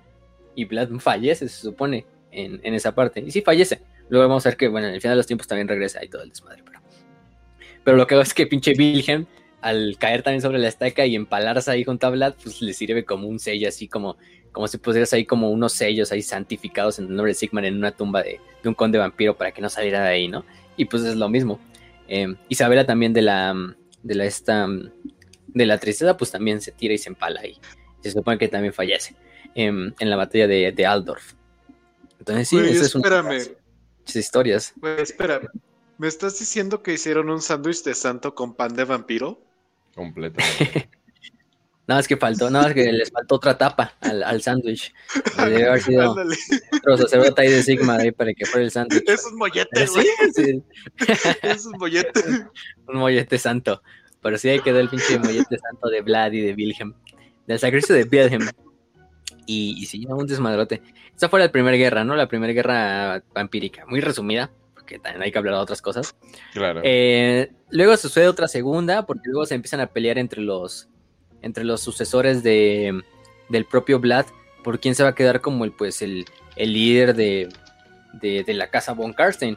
Entre ellos, pues, se queda este Conrad von Karstein y Manfred von Karstein y otros tres güeyes que la verdad es que no son importantes porque prácticamente se van, se van muriendo o Vlad y, o digo, Manfred o Conrad los van matando para ellos tomar el poder, otros vampiros, en este caso. Y Conrad, de hecho, es el que va a seguir la Segunda Guerra Vampírica, donde también va a fallecer el cabrón. Lo que sí con Conrad es que el güey simplemente era un güey brutal. El güey simplemente quería matar por matar y, y- desmadrar todo por desmadrar. Entonces por eso declara la guerra. No era como Vlad de eh, gobernar y hacer un pinche imperio y todo. No, simplemente era ese güey por hacer guerra y ya. Y es lo que lo lleva a la ruina. Y también Manfred. Manfred fue un güey muy astuto. Manfred eh, quizás después de, de Vlad, el segundo Von Karstein más famoso, o incluso a veces más famoso que el propio Vlad, que es este pelón y muy odiado por todos porque él fue el que al final del día termina dándole la victoria al puto caos en el fin de los tiempos, ahí nada más por su pinche autismo de acuchillar a Baltasar Gelt ahí, o están haciendo el ritual final. Pero, pero bueno, puto Manfred, chinga tu madre. Este, eh, lo que de, de los Von Karstein es que eh, Manfred también a la larga, pues mantiene mucho nivel, ¿eh? El güey uno de los problemas grandes del imperio. Y lo cagado de Manfred es que es mucho más versado en las artes de nigromancia y de la magia oscura que Vlad, eso sí. Quizá Vlad es un mejor duelista y un mejor guerrero, pero Manfred tiene mucho más conocimiento de las artes nigrománticas. También porque se ayuda de algunos personajes como Heinrich Kemmler, que es un gran nigromante, que no es un vampiro, es un nigromante, que le da como su lealtad a la casa von Karstein y le sirve. Aparte tiene un güey que se llama Krell, este, este Heinrich Kemmler. Eh, tiene así un güey que se llama Krell, que es un guerrero del caos. Eh, de hecho, era un campeón del caos que prácticamente mm, em, nació antes que el propio Sigmar. Era un seguidor del dios Horn, todo del pedo así. finalmente fue, mm, fue asesinado por un enano, por un, un héroe enano llamado Green Bull Ironhelm. Y lo que hago de creer es que prácticamente Nagash lo revive y lo termina pues haciendo como un esclavo a su mando, ¿no? O sea, siendo él un campeón del caos, pero ya revivido por Nagash, pues no tiene otra más que, más que quedarse ahí. Lo, lo, que luego pasa es que pues este Heinrich Gambler pues em, este, em, eh, lo, lo, lo, libera y pues se vuelven como compas los dos. Entonces es el Krell y, Heinrich Gambler ahí que sirven como, como seguidores de los Von Karsten, pero pinche Krell es un pinche guerrero del caos ahí, calavérico, todo cagado. Este, y bastante, bastante poderoso, ¿eh? hasta eso. Pero, pero sí. Em, ¿Y qué más? ¿Qué más? Podemos decir eso de Manfred. Manfred también es derrotado y finalmente asesinado, se supone. Aunque luego regresa en el reinado de Karl Franz. Y ahí está haciendo la, su desmadrito antes del propio, del propio fin de los tiempos, donde, ay, puta madre. Manfred, ¿Por qué no te quedaste muerto antes de todo? Y pues ni modo. Entonces son los Von Karstein. Los Von Karstein, pues al final de cuentas sí son la, el, arquetipo, ya lo dijimos. Pues son muy eh, raros en el sentido de que, de que ellos no, sí son hedonistas y sí les gusta hacer banquetes y orgías y todo así como las lamias, pero no tan degenerado como ellas, ¿no? no tan degenerados como los seguidores de Neferata, o sea, al final del día son nobles y mantienen todos esos pinches vicios de ser nobles, pero a ellos les gusta gobernar sobre sus tierras, sobre sus campesinos, sobre su este desmadre, alimentarse de los campesinos, de las doncellas, y seguir. Solamente voy, a decir, solamente voy a decir que esto es lo que pasa cuando tienes gobernante hedonista mujer y gobernante hedonista hombre.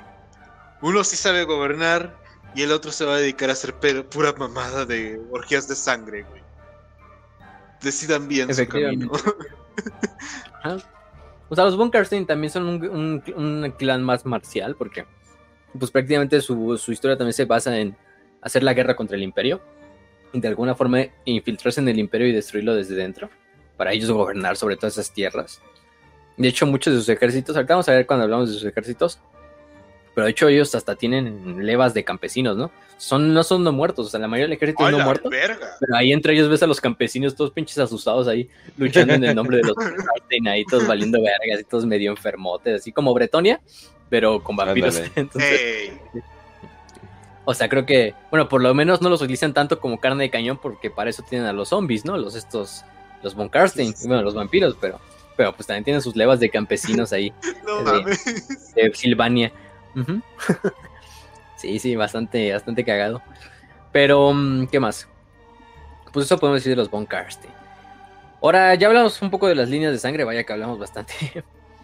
Eh, vamos a hablar de los ejércitos, vamos a hablar un poco de, cómo es un vampiro, de, de, de sus maldiciones, de sus características y también de sus relaciones con las demás razas.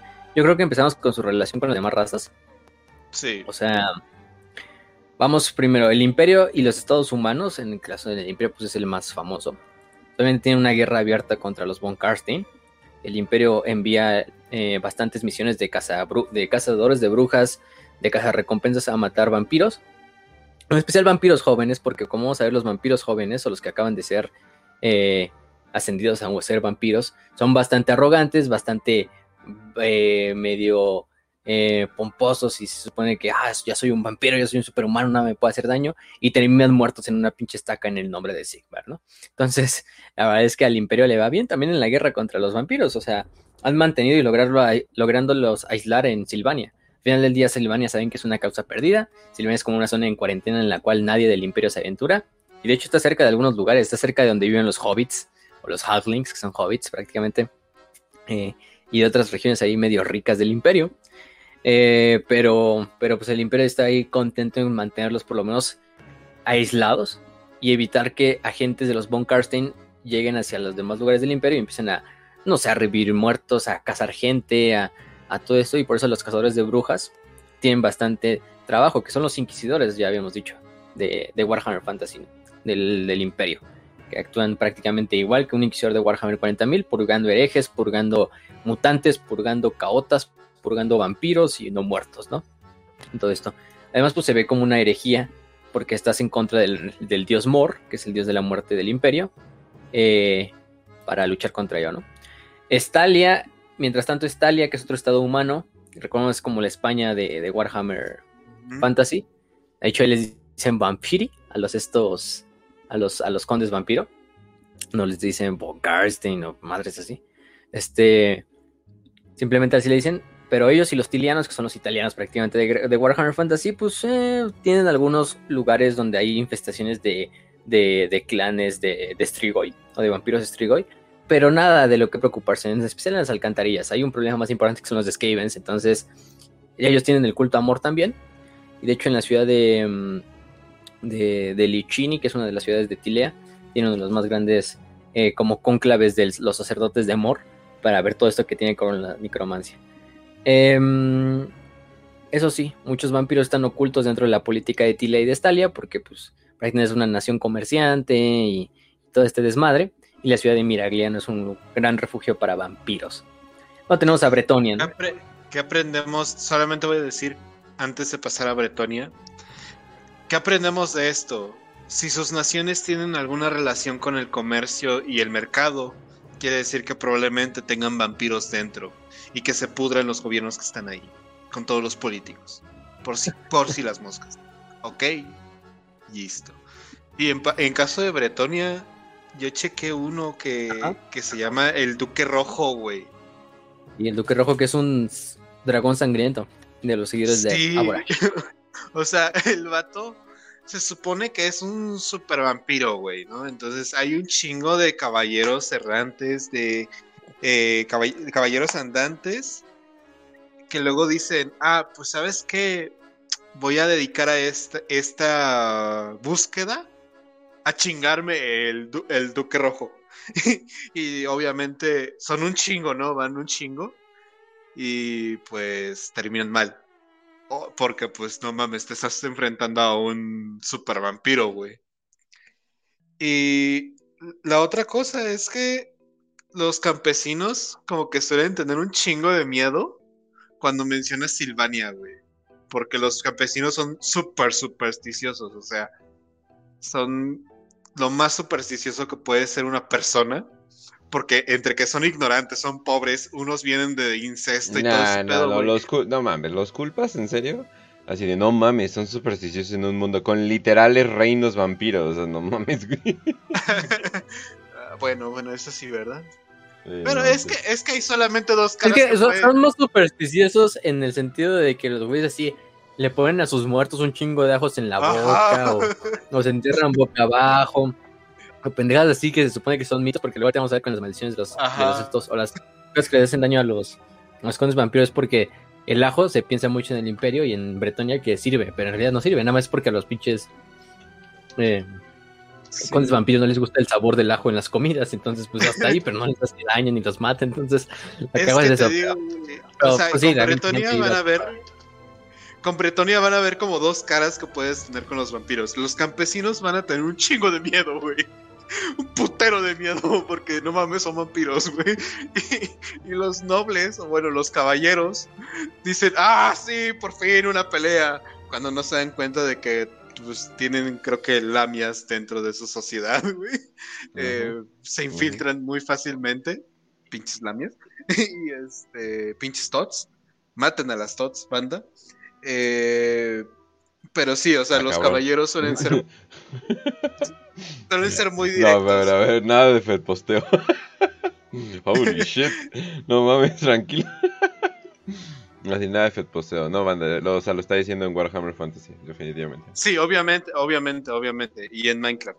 Eh, pero eh, sí, o sea, los caballeros son súper valientes de, ah, sí, me quiero chingar a este vampiro.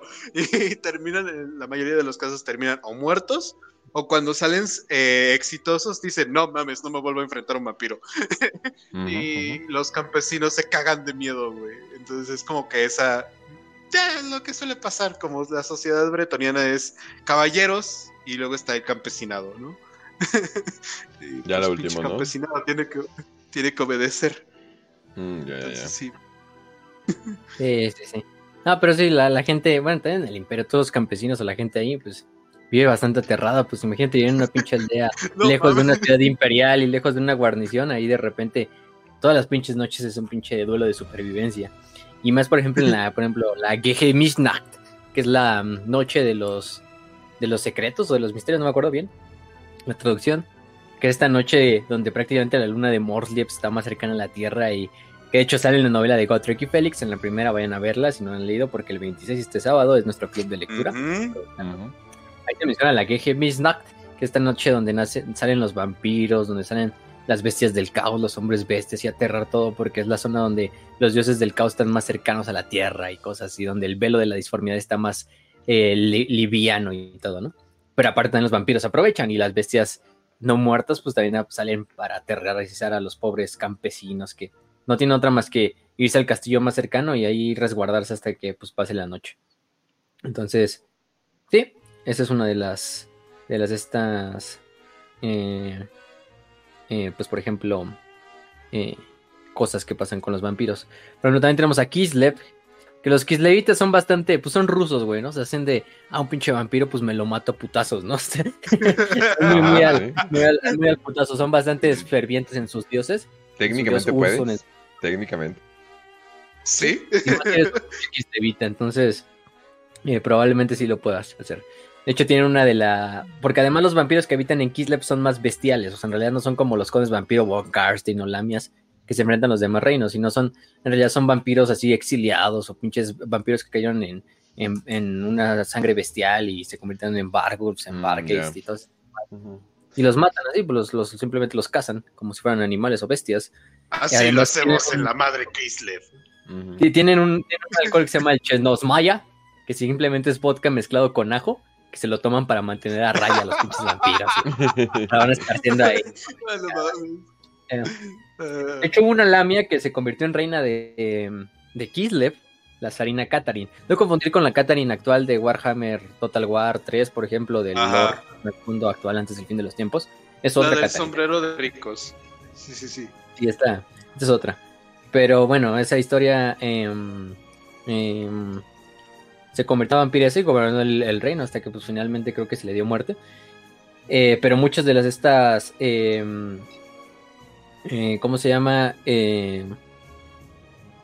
Eh, de las brujas estas que dominan el saber de hielo, eh, tienen por ejemplo mucho de ese legado de las vampiresas del clan Lamia, porque muchas se les enseñaron o algunas simplemente son lamias que están en encubierto en Kislev, como de la corte del hielo. Sé si. Pero bueno, al final del día los boyardos hicieron una purga completamente de todas las eh, mujeres eh, vampirescas y a la verga. Entonces los, los vampiros no tienen muy buenas. No tienen muy buen a- alcance ahí en, en Kislev. Oh. Que sí. Por ejemplo, pues los vampiros también llegan hasta otras regiones bastante importantes. En Arabia, que es otro reino humano, pues la nigromancia no está prohibida y eso ha permitido que muchos vampiros eh, tengan ahí como puestos avanzados. Los dragones sangrientos, pues prácticamente se la pasan rondando en todos los lugares del mundo. Los pocos lugares que se han salvado de, de experiencias con vampiros son Norska, donde viven los, estos seguidores de los dioses del caos, estos tribus bárbaras, y Albion, que es una isla que prácticamente representa Inglaterra, pero está Pues bastante Ah, aislada. claro. Ujú. Déjame entender esto, o sea, los vampiros, que, los condes vampiros, o bueno, los vampiros en general, que son probablemente los humanos más mamones, pero más mamones que pueden existir en 40k, no quieren acercarse a los apestosos que sirven al caos o a los mamones Eldar que son, o bueno, los mamones elfos que son súper... Ay, sí, nikis, nikis. Déjame entender eso. Sí, o sea, la verdad es que sí. Ah, no, y en parte también va porque se supone que los vampiros no pueden pasar por agua corriente, porque les haría. Ah, claro, claro, claro. Entonces no, no viajan a esas zonas. A excepción de que seas un güey tan loco como Luthor Harkon, que el cabrón pues, se convirtió en un pinche pirata vampiro y fundó la costa del vampiro junto a muchos otros piratas vampirescos y, y no muertos y está desmadrando contra los hombres ¡A lagarto ahí.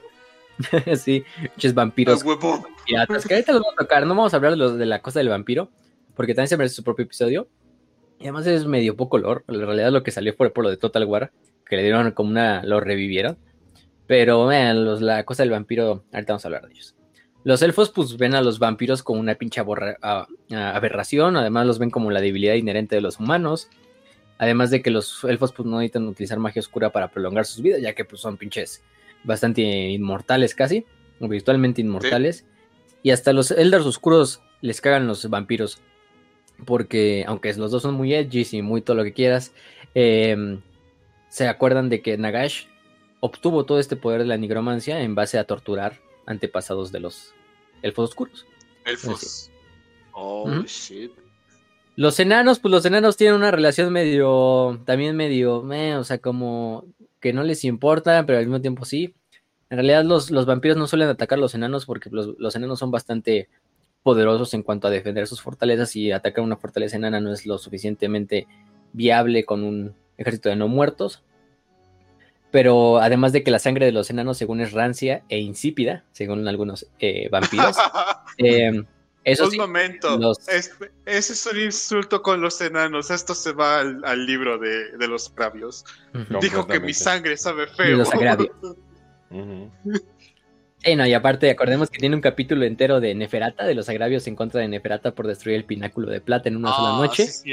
Y de hecho hay muchos matadores, eh, como Gotrek, aunque Gotrek pues, no, no se muere, pero hay muchos otros matadores que siempre han buscado pues suerte, encontrar esa muerte honorable a luchar contra una bestia, luchando contra vampiros, contra bestias vampirescas, contra, no muertos, contra lo que quieran. Entonces, es una buena forma también de encontrar su fin para el culto de los matadores enanos. Aunque muchos también han sido pues simplemente traídos eh, por esas ansias de matar algo a, Lamia y pues asesinados por la misma Neferata. Aunque muchas veces los, los enanos unen con los humanos para luchar contra los condes vampiro, por ejemplo, en la batalla del pantano de Helfen, o la batalla de Helfen, que fue la última batalla de la, tercera guerra vampiresca, en la que finalmente se derrotó a Manfred von Karsten y se le dio muerte. Ahí participaron muchos enanos del lado del imperio. Eh, con los Skavens, pues los Skavens, hijo de su madre, también es una relación medio complicada. Vaya que sí. Ya lo vimos desde Nagash, ¿no? Los Skavens odian a los vampiros, odian a los no muertos. Primero que nada, porque yo creo que es la única facción que se les puede poner al tú por tú en números. Simplemente está reviviendo, reviviendo cabrones, así. A medida que se van muriendo en el campo de batalla, los vas reviviendo y los vas metiendo en tus legiones. Aparte de que muchos de los lugares que tienen altas concentraciones de piedra bruja eh, son dominados por vampiros. Entonces los Skavens pues están, hijo de su puta madre, yo quiero esa piedra negra, esa piedra bruja, y la tienen los vampiros. Entonces, pues no es muy fácil quitársela a los vampiros y la mayoría de los intentos han fracasado. Incluso los del clan Eshin pues no han tenido suerte ¿eh? en asesinar a, los más grandes mandos de ni del Neferata ni de los Von Karstein, o sea, pero porque los vampiros tienen también muy afianzados sus dominios en esta parte. Pero acordémonos, ¿no? Pues al final de ellos fue este, ¿cómo se llama? El, el propio, los el propio concilio de los 13, de los Skavens, que el que le dio la, la espada esta a Alcadizar con la que derrotó finalmente a Nagash. Entonces, pues no, Aparte, pues también durante la guerra está la gran guerra contra los Skavens, donde participó Mandred mata Skavens. Los vampiros ayudaron bastante al imperio a luchar contra los Skavens, a sacarlos de Silvania. Ya vimos que Vlad participó ahí, ¿no? De hecho, ayudando a, a, Silvania a sacar a los Skavens de, la región para que no se afianzaran un lugar ahí. Entonces, pues sí. Y otra relación con el caos, ¿no? La relación más curiosa. Ustedes dirían, sí, es que el caos, pues ustedes se dirían, por primero de, ah, es que los vampiros pueden entrar como estas bestias demoníacas también, ¿no? Pero no, o sea, vamos con cada uno de los dioses. Eh, los que siguen a Korn y los que adoran a Korn, bien que esto de beber sangre es como una herejía en contra del gran Korn, porque es como robar el robar el robar el premio, robar lo que le pertenece por derecho legítimo a Korn, que es la sangre. Entonces, al consumir el vampiro, está haciendo una herejía en contra de nuestro gran dios de la sangre. Pues sí, o sea, esa, sangre no le oh. pertenece a Korn y a nadie más, no un pinche vampiro ahí. Entonces, los seguidores de Korn sí los odian. Oh, claro. también. Sacar un chingo de sangre y hacer un genocidio entero y una masacre por cada pueblo que pase está bien. Pero no mames, no te vayas a beber la sangre porque es este nuestro dios, cabrón. Pues que sí. Y eso ya es abominable. claro. Sí, sí. Claro, suena lógico. por otra parte, tenemos a Norgold. Norgold detesta a los pinches condes vampiro y a los vampiros porque, son inmunes a la enfermedad. Ajá. Y vive por siempre. Bueno, más y además sí, o sea, prácticamente es por eso. Yo quizá lo de vivir por siempre todavía yo digo que a lo mejor le podría gustar porque es el estancamiento, ¿no? Pero lo de inmunes a la enfermedad, inmunes a los daños, inmunes a la descomposición, pues no, no, no, es chingue a su madre, que pinches vampiros asquerosos. Dice Norgol, ¿no? Claro, Pinches- claro, este, claro. Luego Sinch. Como huelen rico. Lynch. Sí, Sinch los odia. Ahora sí, porque los güeyes son inalterados. O sea, los güeyes no envejecen, no cambian. Prácticamente son Ah, no invulnerables a la mutación. Sí, güey. O pues sea, sí. Le, veo sentido, le veo sentido. políticas. Pero nota triquileña le sirve a Sinch. Entonces, por una parte los ve como seres sempiternos que no aportan nada al cambio de la, del, del mundo. Entonces, pues los ve como seres que también no deberían de estar en ese lugar. Y que ya deberían de haber pues, pasado como todo lo debe de cambiar. Y pues a Sinch no, no le agrada. Y finalmente es Lanesh. Dirán, ah, pues es que son muy hedonistas y les gusta Bueno, hacer lo- todo". las orgías Le va a gustar Slanesh, ¿no? eso, ¿no? Sí, sí, sí. Slanesh también tiene un problema con los vampiros y no le gustan por esta razón. Le gustan, sí, o sea, le, le apetece eso de, ah, sí, sus vidas placenteras y hedonistas. Pero lo que pasa con los seguidores y los vampiros es que se oponen a todo lo que sea nuevo, innovador y prefieren vivir en un pasado idealizado antes de Ah, probar no nuevas sensaciones, Mm. nuevos dolores, Claro. lo cual es un desprecio para los seguidores de Slanesh. El, status quo más. No. el status quo de no buscar más pinches cosas más enfermas. Entonces, eso no le gusta a Slanesh. Entonces, Claro, pues, como es que sí los- tienen, es que sí tienen sus límites, o sea, como que, o sea, tampoco se van a estirarse la cara. Ahora Slanesh tiene límites.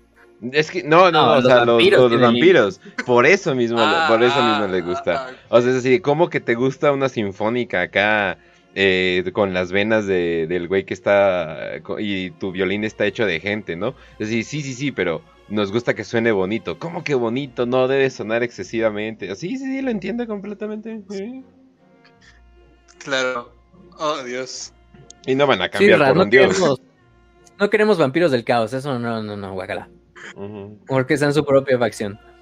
Entonces, eh, está bien justificado al final de cuentas. Yo, yo no le O veo sea, problema a la. sí, tiene sentido, pero dices neta. es neta por esto, güey. Ya ves. sí, sí, se la doy. se Tan la doy. fácil es como revivir a mi muerto. Yo, yo si revivieran a tus muertos, pues es algo así de simple, al igual que es algo de simple que te robes el fluido de tu dios o, o que sea inmune a los regalos de mi dios. Entonces, eh, no, veo problema. Además, pues sí, las- los, los símbolos o los artefactos eh, malditos del caos son tan, este, mm, o sea, son, sirven también para atacar a los vampiros, ¿eh? Al igual que lo hacen los símbolos de Sigmar o de los dioses del imperio, de los demás dioses que no sean, Oh, eh, o sea, tanto los, los artefactos de los dioses oscuros como de los demás dioses o artefactos sagrados le hacen daño a los vampiros. Eh, pero eso sí, los, los vampiros han unido bastantes veces con los humanos o con el imperio, con otras unidades para, para luchar contra el caos. Vaya que en el fin de los tiempos Sí, nos los demuestran, sí. ¿no? En el fin Sí. de los tiempos, pues puta madre, pinche. ¿Y qué hubiera sido de bastantes partes del imperio si no hubiera sido por el Vlad desmadrando Norglitas y, y todo el desmadre? De hecho, Vlad encuentra su final ahí a manos de Norgol y, y todo el desmadre, pero igual que Luthor y, y muchos de ellos, pero, pero sí, excepto el ah, puto Norgol. abo, abo, abora, aborash, aboracio, Ajá. Aborash. Aborash. Nagash se les pone al super pedo a los dioses del caos, o sea, de los dioses que están tan desesperados que incluso mandan a, a, a que desmadren a Nagash completamente, pero no les va muy bien. Eh, que más también Cetre, el imperecedero, mata en una de las pinches batallas más épicas a Kolek eh, Comesoles, uno de los más grandes dragones Shagot del caos, en combate singular, no más, o sea, eh, no, o sea, ya ves, sí, la verdad es que los dos, los dos, las fuerzas del caos y los vampiros, como dice en la wiki, ya, son enemigos naturales. Entonces sí, efectivamente. Y bueno, ya nada más para pasar a las últimas características. Elegimos el beso de la sangre. Em, el beso de la sangre, pues es este ritual que no está muy bien eh, descrito de cómo un vampiro finalmente conviene a otro mortal en, un vampiro. Se le dice el, beso de sangre, el despertar oscuro, el giro y la ascensión roja. Eh, simplemente lo de lo que va es el intercambio de sangre. De que el, el candidato a convertirse en un vampiro beba la sangre o ingrese la sangre de esta del vampiro a su torrente sanguíneo. Y de esta manera va a generar esta sensación de que prácticamente te va a estar llevando la verga. De cierta manera te vas a morir. pero los segundos vas a revivir, pero ya no como un ser ni vivo ni muerto, sino como un vampiro. Em, y de esta manera pasas a la otra vida y pasas a convertirte en uno de los miembros de este gremio, ¿no? De esta, de esta forma. Em, ¿Alguna vez has visto ese capítulo de Padre de Familia cuando le hacen una parodia a los vampiros en Los Ángeles? O bueno, en California. Creo que es San Francisco. Porque hay un chingo de, gays que. Y obviamente hay un chingo de gente infectada por VIH, güey. Entonces, antes de chupar la sangre, el vampiro como que toma una muestra de sangre y le hace como que la prueba de VIH y dice: Ah, ah, cielos, qué bueno que están estas pruebas. Y ya se va el vampiro, güey. Así me imagino como cuando buscan, cuando buscan candidatos para el, beso de sangre. oh, sí. Ah, oh, no, qué bueno que está esta prueba. Sí, sí, sí. Y cada, y cada, pues, cada casa o cada clan tiene su forma de hacerlo diferente. Em, los, por ejemplo, los, los, dragones sangrientos son muy, muy directos, o sea, realmente a un seguidor o a un guerrero que ellos consideran pues probablemente em, digno, le dan de beber de su sangre, incluso amadas, porque también los, los dragones sangrientos pueden tener amadas, ¿eh? nos los dicen por ahí. Este, aunque Aborach los haya dicho como, no, pura marcialidad y la verga. Pero, pero sí, también pueden hacerlo. La verdad es que ellos, la verdad es lo que menos les importa. Incluso se lo pueden dar a algunos de sus escuderos, simplemente para que el escudero siga viviendo bastante tiempo, para que le siga sirviendo al vampiro. Entonces, los vampiros son demasiado directos. Mientras tanto, los estos, eh, las lamias, pues las lamias sí son las más quisquillosas en cuanto a dar el beso de sangre. Obviamente casi siempre es a, mujeres, hombres más que en relaciones extraordinarias. Güey, las lamias entonces son demasiado como, ah, vamos a investigar bien qué pedo. Básicamente son mujeres en Tinder. Sí, pues sí. Más o menos. Pues te va a, te va a acompañar cuánto tiempo, no manches, sí. Hay que ser un poquito mamoncito. no mames, pinche 15. Pues ya había puesto, güey. Había puesto ahí de, ah, sí, Simón. La exclusividad, güey. La exclusividad, sí. ok. Sí. Y bueno, o sea, las, las lamias lo hacen de manera bastante. No nos dicen cómo lo hacen, Supongo que eso tenga que ver un poquito. Yo creo que eso del beso de sangre se lo toman muy literal, eh, pero no con, no con la boca, sino ya saben con qué. Em, entonces, pues lo, lo, cagado de estas es que las lamias traen muchachas jóvenes, así de diferentes lados del, imperio, de, diferentes reinos humanos, y las invitan hacia la corte de, de Neferat. Y ahí es cuando se hacen como candidatas, y a las que son las más dignas les dan el beso de, de, de sangre a un hombre ya dijimos, a menos que sea un buen amante o algo así, o que lo vayas a utilizar como un esclavo, pues se les da el beso de sangre para que manténganse vivos. Ya no les vas a dar ningún poder de vampiro. Em, no es para que te sigan sirviendo en la, en la otra vida. Uno, sigan sirviendo por la eternidad. Incluso las que son las más favoritas de la propia Neferata, la Neferata es la, la que se encarga de ver a cada una, le dan el privilegio de cuidar a muchos de los gatos de Neferata, porque como toda mujer loca ya de avanzada edad, como lo es Neferata, tiene chingo mil de gatos, en toda su fortaleza. Entonces, ahí tiene todos sus gatos y eh, tanto humanos como gatos de los de las mascotas, ¿eh? o sea, de todo tiene. Y pues sí, esa es la, forma de hacerlo. Los necrarcas, pues prácticamente es algo así como de dárselo a su aprendiz, a su aprendiz más capacitado, para que se pueda convertir en un vampiro y explotar la nigromancia a lo máximo. Em, cuando lo hacen, los, necrarcas adoptan un nombre nejecariano al unirse al clan y renuncian a su nombre antiguo para dejar su vida anterior atrás. Y, también lo hacen más o menos esto lo que hacen los... Lo hacen parecido a lo que hacen los nigromantes que no son vampiros, o sea, los que son simplemente humanos que se metieron en la nigromancia eh, para honrar a Nagash.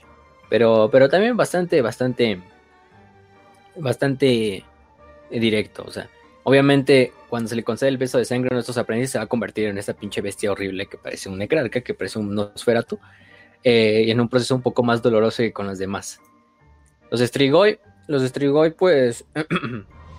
los Strigoi son rara vez criaturas en realidad sociales. De hecho, podemos decir que están como en peligro de extinción. O sea, en realidad no se comunican ni le transmiten el beso de sangre a ninguno que sea de su estirpe, sino solo los que deciden de Ushoran. Em, por lo tanto, los Strigoi no, no se lo dan más que en casos muy excepcionales. Y es algo muy diferente porque incluso puede ser que, que eh, sea más que nada candidatos que encuentren en, los, en las comunidades estriganas, estos estriganos errantes, que siguen como venerando a los estrigoi porque pues ya fueron sus gobernantes.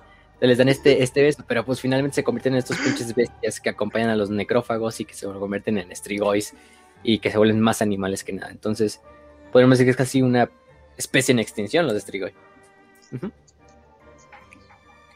y bueno, los von Karstein son bastante selectivos, al igual que las lamias. No cualquiera puede unirse. Obviamente tiene que provenir de lugares de buena cuna, nobles ya de por sí.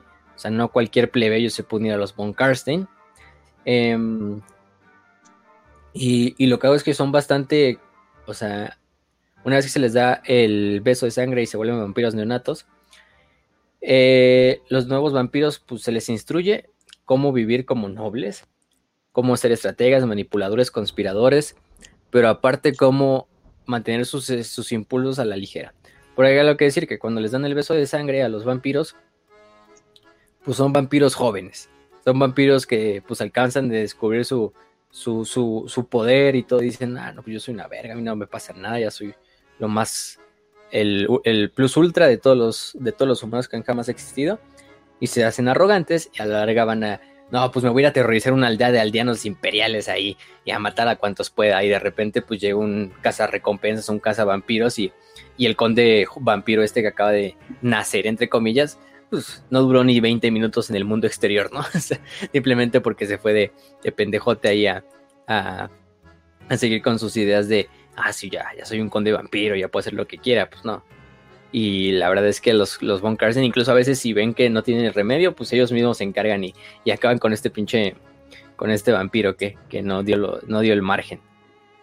Eh, ¿Qué más? Eh, también de eso podemos decir que esos son los Von es algo también muy, muy, muy, muy, muy ligero. Y obviamente también se enseñan las artes nigrománticas. No tanto como los necrarcas, que toda su vida depende de eso, o su, existencia, pero, pero sí, pero sí se puede. Em, lo que hago de la sed roja también es que pues la sed roja es una em, es una maldición al final de cuentas. Todos los necesitan beber. Eso sí, los vampiros más viejos necesitan beber entre menos intervalos de tiempo. Entonces un vampiro bastante viejo de las primeras líneas, como Vlad, pues podía beber sangre cada cuantos años, ¿no? Pero los vampiros más jóvenes sí necesitan la sangre bastante, bastante eh, eh, entre intervalos muy pequeños. Por ejemplo, se nos dice que, haz de cuenta que cada vez que se da el peso de sangre, como que la sangre de los vampiros se diluye. Entonces los vampiros que van saliendo de las demás generaciones, pues ya son vampiros ahí defectuosos, o sea, en realidad ya no son, son, o sea, son vampiros, pero no son tan épicos como los vampiros de antaño, ¿no? Como Vlad y como los grandes primeros vampiros. Simplemente su poder va decreciendo a medida de que se va dando la generación. No, sí, tiene total sentido. Sí. E, es como coger, tras ¿Eh? más viejo, Ah, es como coger, güey, fíjate. Ajá. Antes, en verdad se puede decir que, la gente cogía un chingo, güey. Pero mientras más se. Más no, güey, necesitas subir tu juego, güey. Necesitas subir tu juego, güey. no empiezas a decir que ahorita cogen poco, porque no mames, no. No chingues. no, espérate, espérate, espérate, güey. O sea, pero conforme van envejeciendo, cogen menos, güey. Ah. Y cuando llegan a los 80 años ya nada más, ah, sí, cogí una vez al, año, güey. No, güey. Y cuando son... No, Git Good, Cuando son... No, no, no, no, no, no. Instala Tinder, güey. no sé, güey. Ya mencionaste Tinder. No, güey, no, no. Ahí sí estás, estás mal. Güey. No, no, güey, no. Bueno, bueno, ya. Sigamos, sigamos, sigamos. Ya, ya de más fácil. Para que no sea de cuatro horas este...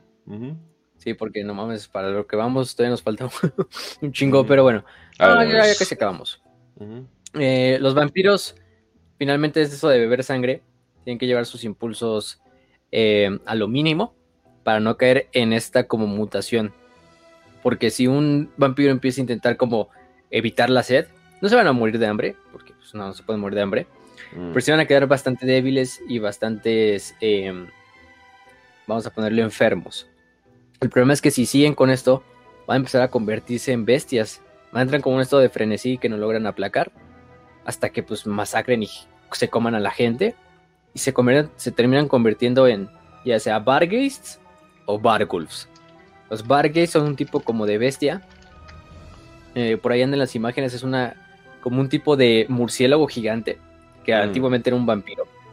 Eh, tienen estos moicanos rojos, por ahí los van a ver, estos moicanos rojos, que es prácticamente ya, no existe la mente ni la conciencia eh, de ese vampiro que alguna vez fue. Simplemente es una bestia que ronda por ahí y que de hecho las demás líneas sanguíneas de los vampiros dicen, pues estos güeyes no sirven para la guerra, ¿no? Pues manténganlos como las catacumbas más profundas y que hibernen ahí y los sueltan ya con la guerra. Pero en realidad eran antiguos vampiros que pues no pudieron con la, con la sed de sangre y se convirtieron en esas madres. O se convirtieron en Bargolfs, que es una versión un poco más grande, que también es como un vampiro, digo, como un murciélago, sin alas, así como terrestre, pero, pero bastante gigantesco, y es una pinche bestia que pues, nada de vampiro tiene, o sea, todavía el estrigo y pues se ve humanoide, se ve como un troglodita, pero los Bargolf y los Vargas pues ya, ya perdieron todo lo que tenían algún rastro de humanidad y se convierten en estas bestias eh, que se utilizan en la guerra al final de cuentas, porque ya es lo único que les puede sacar de provecho, ya que son pinches bestias diseñadas para masacrar y comerse todo lo que, lo que encuentren.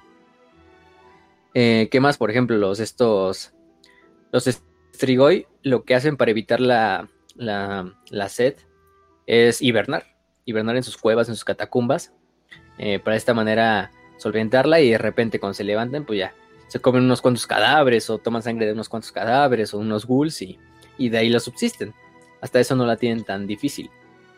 Pero pero, pero sí, o sea, de repente también eh, traer la sangre es algo bastante costoso, es algo bastante, bueno, laborioso porque hay que traer y escoger buena sangre, ¿no? Para los condes vampiro, en especial los Karsten y los Lamias, o sea, si se van a dar un manjar que sea con buena sangre, ¿no? Con, con un buen vino, en este caso.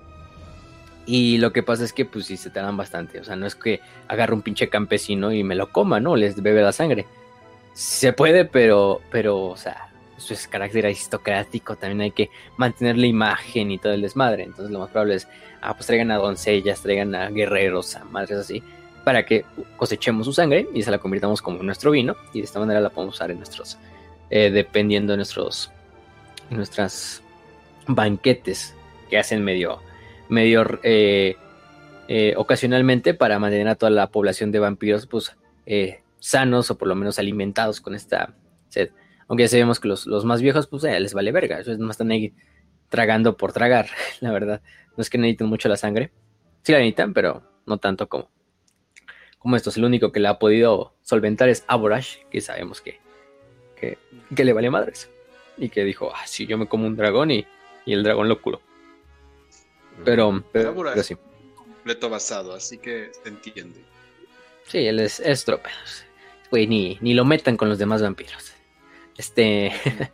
y bueno, las maldiciones de Nagash, que es la principal del sol, ¿no? El sol. El sol, pues son vulnerables a. Los vampiros son totalmente vulnerables al sol, a sus rayos, y pues pueden ser asesinados completamente o consumidos a cenizas eh, con el simple contacto. También depende de la juventud de los, de los vampiros. Los vampiros más jóvenes y de las líneas más bajas, pues por lo general son los más débiles en ese sentido y tantito sol que les dé, pues los puede matar. Mientras que vampiros más viejos y antiguos como Vlad, como Neferata, incluso yo digo que pueden resistir el sol por, por tiempos. Aunque lo que hacen generalmente los vampiros es invocar tormentas eh, pues de lluvia sobre ellos para que tapen el sol, mientras van caminando todas teniendo el desmadre. Por eso Silvania es prácticamente la Inglaterra de, del imperio, porque pues nada más es la zona con más lluvias en todo el imperio mm. del hombre. ¿Y dónde están los Pero porque los, para... Pero sí, lo chupa sangre exactamente. Como la reina, ¿no? ¿Qué? ¿Sabías que. Ah, ya. ¿Sabías que en México llueve más que en, que en Londres? Ah, cabrón. Sí, en la, en la Ciudad de México llueve más que Londres. Así que el verdadero vampiro fue el, el chaca que, que te estaba. El vampiro, el eterno vampiro chilango. el eterno vampiro chilango, güey. Que te quitó tu energía. Los de Polanco que te mandó a Teotihuacán a tomar energía, pero la terminó quitando, ¿no? Ajá, güey, pinche, gente de Polanco, ya saben, banda. De Polanco y de la Roma. Y los vampiros de, México. Oye, que no, bueno, no vamos a meternos en pedos de esos. Es de libelos. Sigamos. Pero, pero, este, pues eh, Sabemos entonces esta parte de que convocan tormentas, aunque van siempre con sus velos o se vendan prácticamente todas las partes de la piel para que el sol no les dé. Em, aunque sea güeyes como Black son absolutamente chats y les vale verga. O Aborash. Eh, y que con su misma armadura pues lo solventan. O quizá no les hace tanto daño, o sea, a veces es más molesto. Pero, mm, pero pues sí, por eso es que todas sus actividades las hacen bajo sus sirvientes, ¿no? Que tienen que cazar comida para todo el banquete, pues mandan a sus sirvientes, a la gente de Silvania eh, y todas estas cosas, ¿no? Eh, recursos y todo esto, y en los ejércitos pues marchan con sus tormentas ahí siguiéndolas, ¿no? Otra de sus debilidades es la plata. Sí, aquí la plata no es como de los hombres lobos, sino que es a los vampiros. Em, lo de la plata es que pues es una, de, un material que utilizan mucho los cazavampiros y les hace tanto daño como el sol. Entonces, ya que atraviesa la misma alma de los vampiros, entonces pues son tan sensibles a esto que pues pueden verlo como una gran amenaza. Em, lo que hago de aquí es que pues en realidad no nos piensan que es la plata más la madera o las estacas lo que mata a un vampiro, pero en realidad la, estaca simplemente es otro mecanismo. En realidad lo que está matando al vampiro es la plata. Y no necesita la plata, no oh. tanto la estaca, para matarlos. O una estaca con algún reglamento santo, cosas de ese estilo, a lo mejor sí como lo que le pasó a Vlad, ¿no? De que se empaló y todavía llegó el otro güey santo ahí a empalarse. Entonces, pero en realidad cualquier palo afilado que sea, o sea, pero si va imbuido con plata, pues ya es suficientemente mortal para acabar con los, los estos, con los, con los vampiros.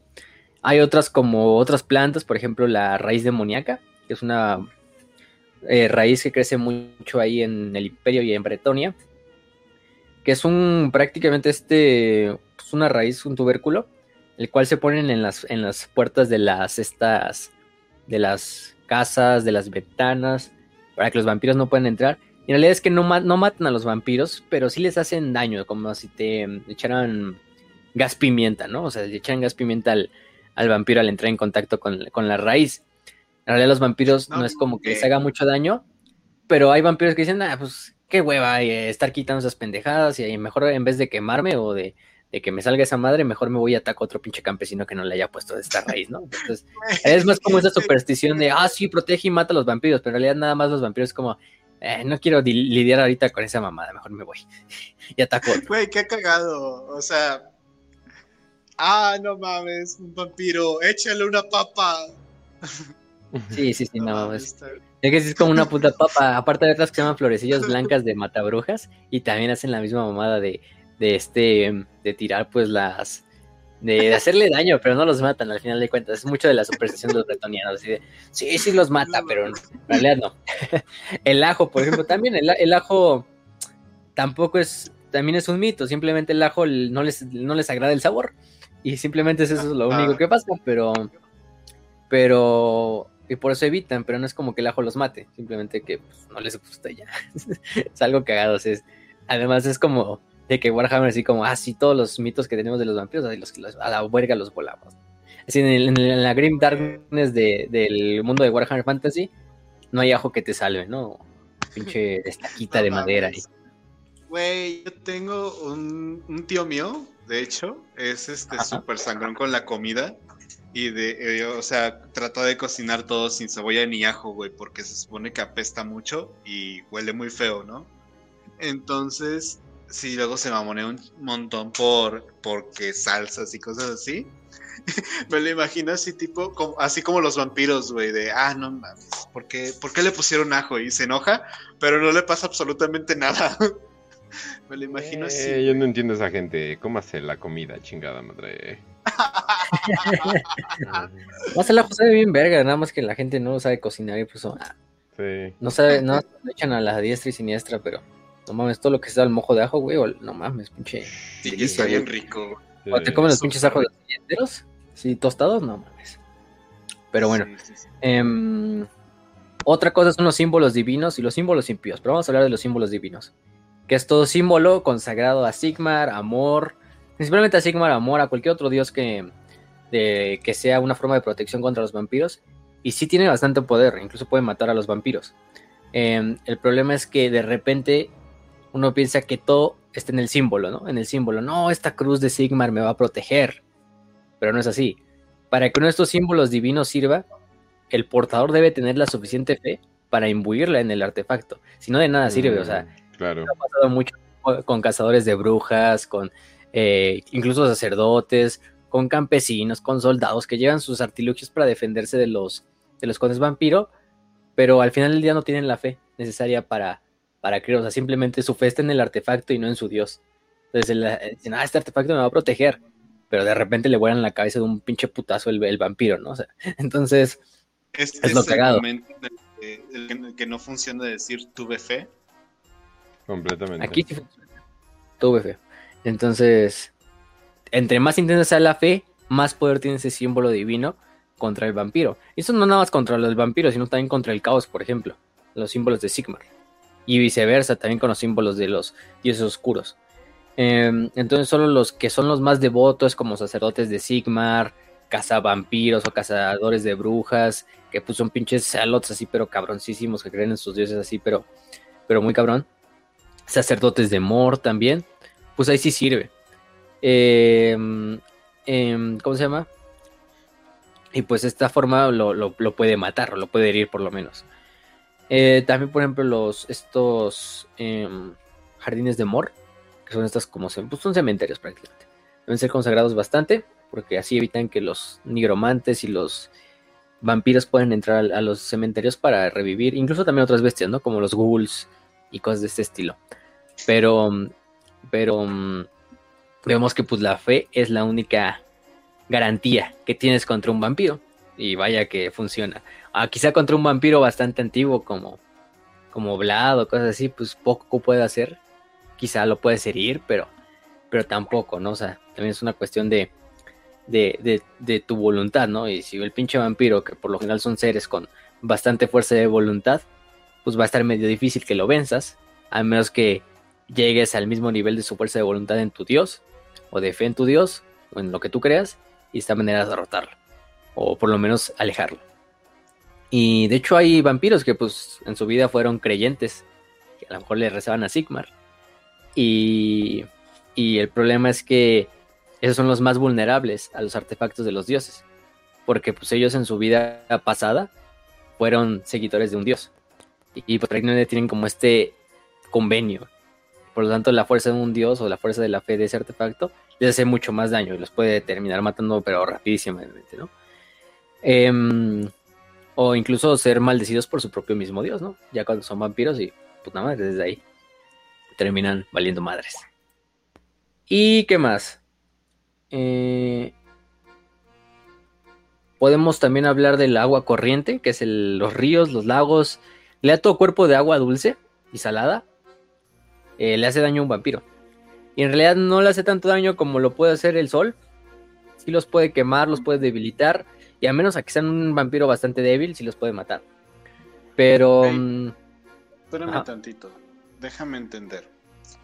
Los vampiros no les gusta el agua. ¿no? O sea, el agua les hace daño. El sol les hace daño. No pueden salir. Eh, todo el tiempo tienen. Son otakus, güey. No se bañan. Otakus finos. Se la pasan haciendo cosplay.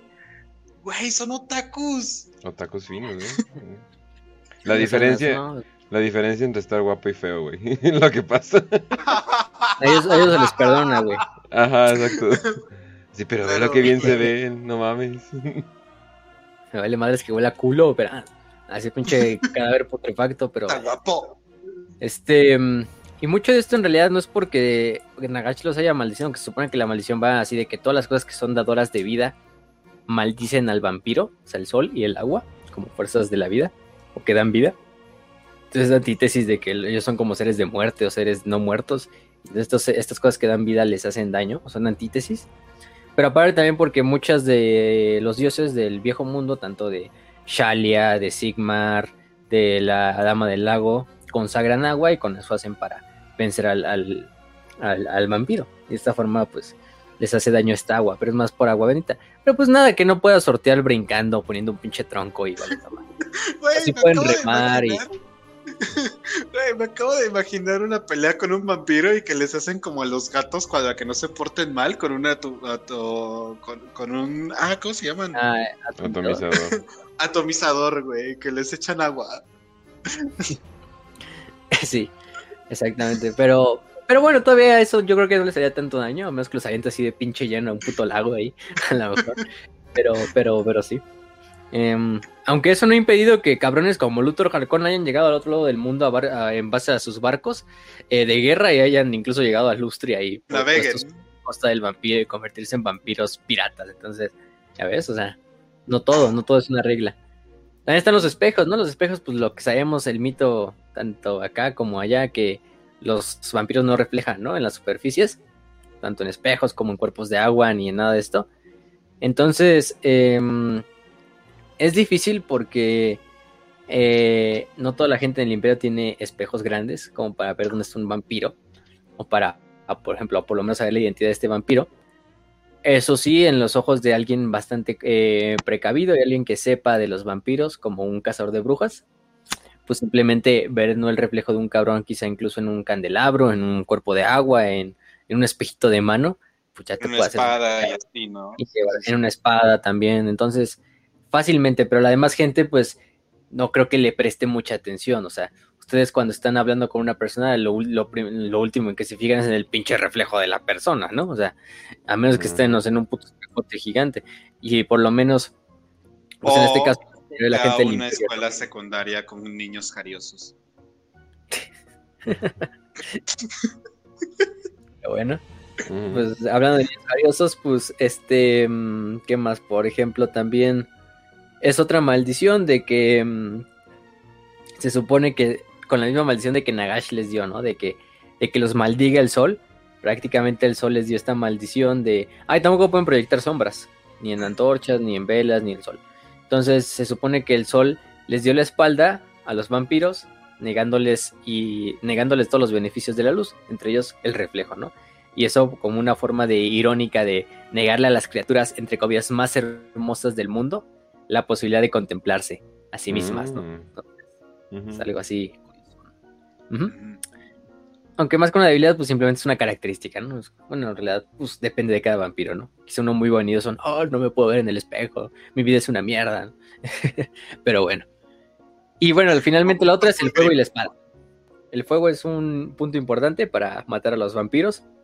De hecho, la mayoría de los, de los, de los rituales para matar permanentemente a un vampiro, que sí se puede hacer, es desmembrarlos, decapitarlos o cremarlos, o quemarlos así de lleno, así directamente. Em, lo hago es que luego de eso se les meten en los orificios del vampiro, ya sea ajos, raíz demoníaca, em, se les pueden clavar las partes en la puerta de una iglesia sigma o de un templo, o enterrarlos en un sepulcro de, hecho por un sacerdote de Mor. Aunque el método más extendido, miren, es así, de hecho nos lo dice muy bien la wiki, que dice, consiste en cercenarle la cabeza, sacarle el corazón, amputarle las extremidades, llenarle la boca de ajo y quemar todas sus partes en hogueras diferentes separadas por una distancia mínima de 4 metros. Luego hay que recoger las cenizas y guardarlas en una urna de plata que a su vez se mete en un cofre lleno de sal y se entierra boca abajo.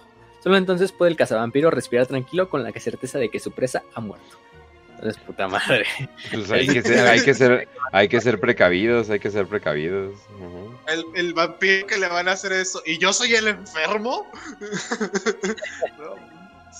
Sí, no, es un ritual todo mamoncísimo, pero, pero sí, eso es lo que pasa. Y yo creo que con eso podemos hablar de las características y de las maldiciones principales de los vampiros. Ya nada más nos queda hablar de sus ejércitos. Y terminamos. La costa del vampiro sí la vamos a tocar en otro episodio en su propio episodio, quizá en una cápsula, porque es bastante poco el lore. Entonces, pero la Costa del Vampiro simplemente es esta región en Lustria, bastante colonial, ya lo decimos, lo mencionamos. Esta región en Lustria, colonizada, recuerden, en Lustria es donde viven los hombres lagarto, estas selvas eh, que están en el otro mundo, en el nuevo mundo. Y es este territorio controlado por el vampiro Luthor Harkon. Luthor Harkon es uno de los más famosos vampiros también. Es parte de los Von Karstein. Em, este, lo que hago de ello es que después de una fatal maldición al, robar un artefacto de los hombres lagarto, eh, el güey quedó completamente loco y prácticamente se tuvo este problema así de tener personalidades múltiples, Entonces el güey simplemente está ahí hablando de repente y, lo ves ahí y buscando formas de solventar la maldición o la locura, siguiendo, eh, siguiendo ahí eh, pilayando eh, ruinas de los hombres lagarto y haciéndoles desmadre ahí también. Entonces, vaya que ha sido un problema para los hombres lagarto, pero incluso los grandes hombres lagarto han tenido problemas con los vampiros. No se han podido sacar de lustre, ahí siguen los pinches grandes vampiros ahí teniendo su, su este mm, su su esta su madre, ¿no? Su, sus, sus, casas, digo, sus, sus dominios. Y bueno, pues hay otros, ¿no? También como el conde Noctilus, que también el conde Noctilus es este de los von Karstein. El conde Noctilus es uno de los más grandes también vampiros pirata, como les quieran decir, de la cosa del vampiro. Era el capitán de, una, de la flota de la Parca Sangrienta y señor de la flota del terror. Eh, Noctilus von Karstein, en realidad vamos a decir. Eh, lo cagado es que pues prácticamente él fue un güey que era de los von Karstein, al igual que Luthor. Que no, de hecho Luthor es un Blood Dragon, si no mal recuerdo, ¿eh? Mm. Ahorita que me estoy acordando, ahorita, te chupo el dato, pero... O sea, ni Klaus von Karstein, que es Noctilus, él sí es von Karstein, otro nombre los dice, Conde Noctilus. Eh, Niklaus pues simplemente fue una nueva ruta para llegar al poder y pues lo encontró a través de las flotas y de llevar al puto Maelstrom y, y, y canalizar los, los, estos vientos de la magia para, para navegar por el océano. Y mientras tanto este, ¿cómo se llama? El buen Luthor Harkon, Luthor Harkon. Y porque Luthor Harkon sí no, no es Von Karsten, pero no hay por el dato.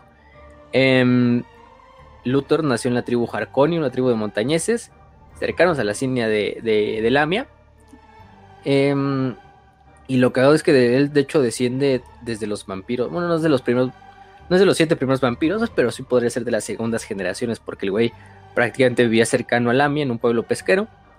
Eh, y de hecho se, es nombrado líder de la Guardia del Puerto por el mismísimo Aborash. Eh, y de esa parte, pues también se vuelve luego uno de los eh, principales piratas de, todo el. De todo el. Yo creo que el más grande pirata de todos los pinches eh, que han existido en Warhammer, en Warhammer también, en Warhammer Fantasy. Pero sí, ese es Luthor Harkon. Y nada más para hablar de los ejércitos. Los ejércitos, uy, vaya que tienen unidades y vaya que sí. Los ejércitos de los costos vampiros, pues podemos dividirlos en tres puntos principales, ¿no? Unidades que son vampiros, unidades que son eh, revividos, o reanimados, esqueletos, zombies, todo esto. Y otra que podrían ser, bueno, incluso cuatro podemos poner. Otra que serían espectros, fantasmas, espíritus. Y la cuarta que podrían ser bestias eh, varías, ¿no? la miscelánea de lo que ustedes quieran. en ese caso, pues cada uno de estos es, em, eh, ¿cómo se llama? Em, cada uno es dirigido principalmente por los ya sea por un conde vampiro, por un negromante, que dijimos que los negromantes no son vampiros, son todavía humanos mortales, que quizá en el futuro se les pueda dar el, rango de, de, por ejemplo, este, de vampiros, les dé el beso de sangre, pero por lo general son así. Eh, y también algunos, incluso algunos eh, señores que son como revividos, ya sean caciques antiguos que fueron revividos, como los paladines condenados o los reyes tumularios son en realidad campeones ya muertos desde hace bastante tiempo y que son reanimados para que sirvan como comandantes en los ejércitos de los condes vampiros, entre otros. Mm. Eh, las unidades, pues vamos a empezar con las no muertas. Tenemos a los zombies, que pues básicamente, pues, ¿qué les podemos decir? Son zombies, ¿no? O sea, eh, son bastante autoexplicativos. Eh, se reviven, por lo general son muertos que han revivido recientemente, a diferencia de los esqueletos, que son de gente que ya pasó mucho tiempo ya muerta. Pero junto a los esqueletos eh, y los ejércitos de esqueletos, pues funcionan como la carne de cañón de los ejércitos de los condes vampiro. los zombies simplemente están para absorber balas de cañón, balas de proyectil, las armas y para que sean los primeros en entrar cuerpo a cuerpo y para mantener anclados a las fuerzas del enemigo, en lo que un gran nigromante, un vampiro, quizá pone un hechizo para desmadrar toda una línea de, soldados del imperio. Pero para eso en realidad sirven los zombies. El problema de los zombies es que, pues, pues ¿Qué vas a hacer? ¿Matarlos? Ya están muertos. Sí, lo único que puedes hacer es finalmente mutilarlo para que de esta forma este eh, de esta forma tenga como, pues no se pueda por lo menos mover, ¿no? Pero pues ahí va a seguir. Hasta que una vez que si se derrota al nigromante o al conde vampiro, se le asesina o simplemente se va, por lo general todos estos no muertos pues regresan a, pues simplemente se desvanecen, ¿no? Se desbaratan, porque ya no tienen un nigromante que los esté controlando. Pero junto a los esqueletos forman esta parte, los esqueletos pues ya dijimos, son... Los esqueletos hasta, hasta esto tienen más como habilidades, porque los zombies simplemente son carne de cañón. Los esqueletos, pues hay esqueletos lanceros con espadas, eh, incluso arqueros, aunque eso es más común en los reyes funerarios, eh, todo esto. Eh, y hay otra unidad que se llama la Guardia de los Túmulos. La Guardia de los Túmulos son como la unidad de élite revivida, que en realidad son como, en este caso la Guardia de los Túmulos son como héroes paladines antiguos que son revividos y que se juntan en una sola unidad. Entonces es un pinche ejército como de paladines pero revividos. Entonces si es una unidad de infantería bastante élite, en lo que cabe. son esqueletos al final de cuentas con mucha más armadura y todo que, simplemente guerreros esqueleto. Pero pues ahí están. Eh, por lo menos no, no sirven como eso. Tenemos las levas de campesinos silvanos, que funcionan como arqueros, como, como carne de cañón también, como arcabuceros, por ejemplo. De la poca tecnología que hay en Silvania, pues se les da. Otros, por ejemplo, serían los lobos espectrales, que son simplemente lobos eh, revividos o canes que sirven como caballería ligera. Bueno, no como caballería ligera, pero como unidad de intercepción a caballería. En el día son perros, más que nada, o lobos, bastante grandes, eso sí, pero ya totalmente putrefactos, totalmente esqueléticos, algunos todavía con pedazos de músculo colgando y todo esto, que se reían para que sirvan como esta forma de, ataque. Mm, ¿Qué más? Vamos a hablar de eh, los espectros, eh, los espectros condenadores son unos de ellos. Finalmente, muchos de estos lugares, a lo mejor donde no se consagran los espíritus amor o todo esto que ustedes dicen, eh, todas estas almas y todos estos espíritus pues permanezcan en el limbo de no haber podido pasar al otro lado de amor. Entonces, cuando entran muchos nigromantes y aparte de revivir los cuerpos, pueden ya sea revivir el espíritu o el alma, utilizarla como un arma. Se ven como estos ejércitos de fantasmas, de, de greats, de espectros, pues ya dijimos, que funcionan como unidades etéreas, que de hecho son invulnerables al daño físico y que por lo general solo se pueden destruir con, ataques mágicos o con la expertise de, unidades mágicas. Entonces sí, son bastante cabrones. Em, tenemos a los espectros condenadores, que son la caballería, por ejemplo, de, de espectros, básicamente. Que son como güeyes que. En realidad, estos ni siquiera son espíritus revividos, simplemente son como eh, almas que, eh, que van en venganza para, para matar a aquellos que decidieron como em, eh, hacer blasfemia contra el dios Mor al revivirlos. Pero muchas veces son utilizados por los nigromantes y los ponen a su voluntad y los terminan metiendo en sus ejércitos. ¿Qué más? Tenemos también las, las, estas, las Banshees, que son espectros de brujas. Estos espectros de brujas que son brujas que no pudieron quemar y entonces prácticamente luego se murieron de ancianas, creo, o a lo mejor sí las pudieron quemar y ya las mataron. Eh, pero lo cagado de estas brujas es que no quieren que su espíritu pase a la otra vida, porque de esta forma saben que van a ser castigados por todo lo que cometieron de brujería y ese desmadre. Y entonces, pues prácticamente muchos eh, nigromantes se aprovechan de eso y los utilizan como unidades de su ejército, que también son unidades etéreas y que tienen este título de banshees, ¿no? Que son estos espectros de la mitología nórdica, que son mujeres y todo el desmadre, ¿no? que gritan y, lo que quieras. Tenemos los caballeros negros, que los caballeros negros son prácticamente caballeros esqueléticos, revividos. No son tan de élite, aunque sí es una buena unidad de caballería. Quizá al nivel de la Reichsguard del Imperio, por lo menos podemos decir, un equivalente. Pero los que verdaderamente son la caballería de élite son los caballeros sangrientos, ¿no? Son los Blood Dragons. Al final del día todos pertenecen a los Blood Dragons y son vampiros. Imagínense, es un vampiro, pero, o sea, no es ni un revivido ni una criatura, simplemente es un vampiro. Jinete. Obviamente el caballo, si el caballo es un caballo zombie, eh, por lo general. Pero es tanta la, fama de estos caballeros sangrientos que incluso se dice que los únicos caballeros que se le pueden poner al tú por tú son los caballeros del Grial, que son los caballeros más grandes de Bretonia, que dijimos que cada uno ahí. Entonces imagínense, pues sí, los caballeros sangrientos son lo mejor de lo mejor, son los mismos hijos de Aborash, pero aparte son vampiros, tienen la fuerza, la velocidad, los reflejos sobrehumanos de, de cualquier vampiro. Y eso los hace ver como estas unidades de élite. De hecho, hasta nos dicen a veces que los caballeros del Grial han sido superados bastantes veces por los caballeros sangrientos, ¿eh? O sea, sea, la verdad es que son duelo de titanes cada vez que esos dos se enfrentan. Em, de hecho, por muy- hasta en el juego de Total War Warhammer siempre fueron las dos caballerías más poderosas. Los Blood, los estos caballeros sangrientos y los y los del Grial. Sí, sí, sí. Ese la llevan. Cada uno. Entonces es muy 50-50, ¿no? Entre los dos. Em, ¿Qué más? Tenemos a los carros. Tienen bastantes máquinas de guerra. Eso sí, los condes de vampiro casi no tienen artillería ni proyectiles. Más que las levas de campesinos, ¿eh? Pero eh, esas casi no cuentan. Eh, la única como sus artefactos o sus máquinas de guerra son los carros de cadáveres, los carros de las pestes, los carruajes negros. em, ¿Y cómo se llaman estos otros carros? Se me fue el nombre. Los tronos de los aquelarres. También se, se- ese mismo.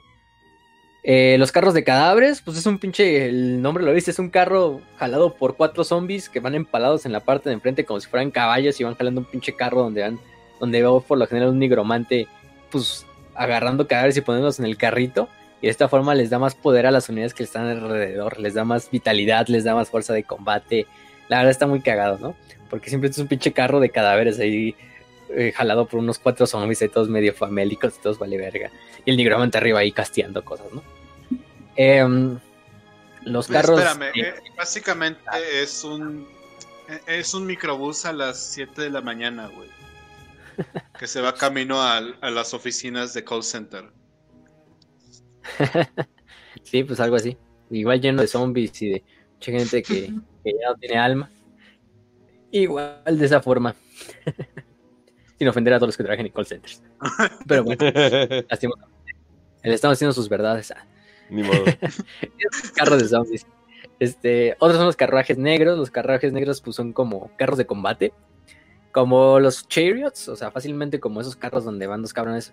Pero en el, en el caso de los carruajes negros es literalmente estos coaches. No sé cómo se dicen estos carros. Pues sí, es un carruaje. Aquí sí es un carruaje. Esos carruajes clásicos de las películas medievales o del Renacimiento, donde va el, noble sentadito de- adentro mientras va el cochero afuera ahí con los caballos ahí manejándole a esta madre. En este caso, los carruajes negros funcionan como estos carros de combate, pero literalmente es un pinche coche de estos de, la, de la nobleza. Y, eh, y el cochero en realidad es una pinche parquita, ¿no? Así como un espectro eh, aullante de estos espectros que permanecen vivos, ¿no? Y va manejando estos carros, estos caballos zombies que lo van, que van escoltando el carruaje negro. Bastante, bastante pico. Porque, o sea, todo es como hasta pinche nobleza en la guerra, ¿no? Llevamos el carruaje que sirva como nuestro carro de, de combate y todo el desmadre. Em, ¿Qué más? Tenemos el Sagrario Mortis y el Trono de la Carral, de la Clarre. El Sagrario Mortis uno lo van a ver porque yo creo que es una de las mejores unidades, por lo menos estéticamente de todas. Eh, a mí me gusta mucho porque es como este carro espectral que va jalado también por unos cierre de caballos espectrales y espectros mismos que van sobre él. En ellos van sobre él, sobre él va un nigromante, un lich o muchos de los vampiros incluso. Em, y estos sirven como, como un relicario, como un artefacto para subir la- el poder de las unidades que lo, rodean. Y aparte irradia magia, aparte genera daño a, la cercanía o al área de las unidades que están cercanas. Y pues sí, es, una, es un carro así jalado por seres espectrales, por calles espectrales, por unidades de huesos, eh, con símbolos eh, nigrománticos. Bastante, bastante épico. No sé cómo muy bien describirlo, o sea, mejor vean las imágenes que por lo están pasando en el overlay. Si nos están escuchando en Spotify o en Evox o lo que sea, pues ahí también pueden buscar los, los nombres, ¿no? Sagrario Mortis, así. El propio, es como un altar, de hecho. Eh, y el trono de la Aquelarre es algo parecido, pero es más que nada para, para que los vampiros vayan sobre él. También dijimos los Bargaze, los Bargulf, que son esos dos tipos de como de vampiros. El Bargaze siendo eh, trabajando como en manadas, mientras que el Bargulf pues sí es como este murciélago gigantesco. Aparte de eso también tenemos eh, los Terrorgeist, que son el tipo de murciélago más grande de todo el viejo mundo. Tan grande que llega al nivel de un pinche dragón, de un dragón pequeño, por lo menos una wiberna, por ejemplo. Los Terrorgeist lo van a ver porque son estos dragones con cara de, pues sí, de murciélago, pero también generalmente son revividos, o sea, ya de, de, de muertos o de Bargaze eh, pues que están ahí. Y son estos pinches cadáveres eh, aullantes de, de, dragón murciélago que van por ahí, que los utilizan mucho como montura. Los estos, los, los condes vampiro, ¿no? Los terrorgeist, así los podemos sí los conocemos. También, por ejemplo, están los, los dragones zombie, que pues el nombre lo dice, son dragones que son reanimados por condes vampiro para que les sirvan como monturas, por lo general. Eh, ¿Qué más podemos? ¿Qué otra unidad me falta por ahí? Ah, los engendros del terror y los ghouls, que en realidad no son ni no muertos, pero tampoco son zombies, tampoco son reanimados, tampoco son espectros y tampoco son vampiros. Entran en otra categoría, en una quinta incluso podemos ponerla. Que los ghouls, pues ya dijimos, son estos necrófagos que son gente que pues prácticamente entró en el canibalismo. Em, otra cosa es que em, estos ghouls pues sirven por lo general a las cortes de Strigoi, a los Strigois. Pero también luego a veces son como instintivamente atraídos hacia la magia de un nigromante y se unen a sus ejércitos para ver, en realidad ellos nada más van por comida, para ver qué cadáveres se comen después de la batalla. y también, por ejemplo, los engendros del terror es un tipo de ghoul que podemos ponerlo como al tamaño de un troll, más o menos de un troll del caos, un troll del viejo mundo, de lo que quieran.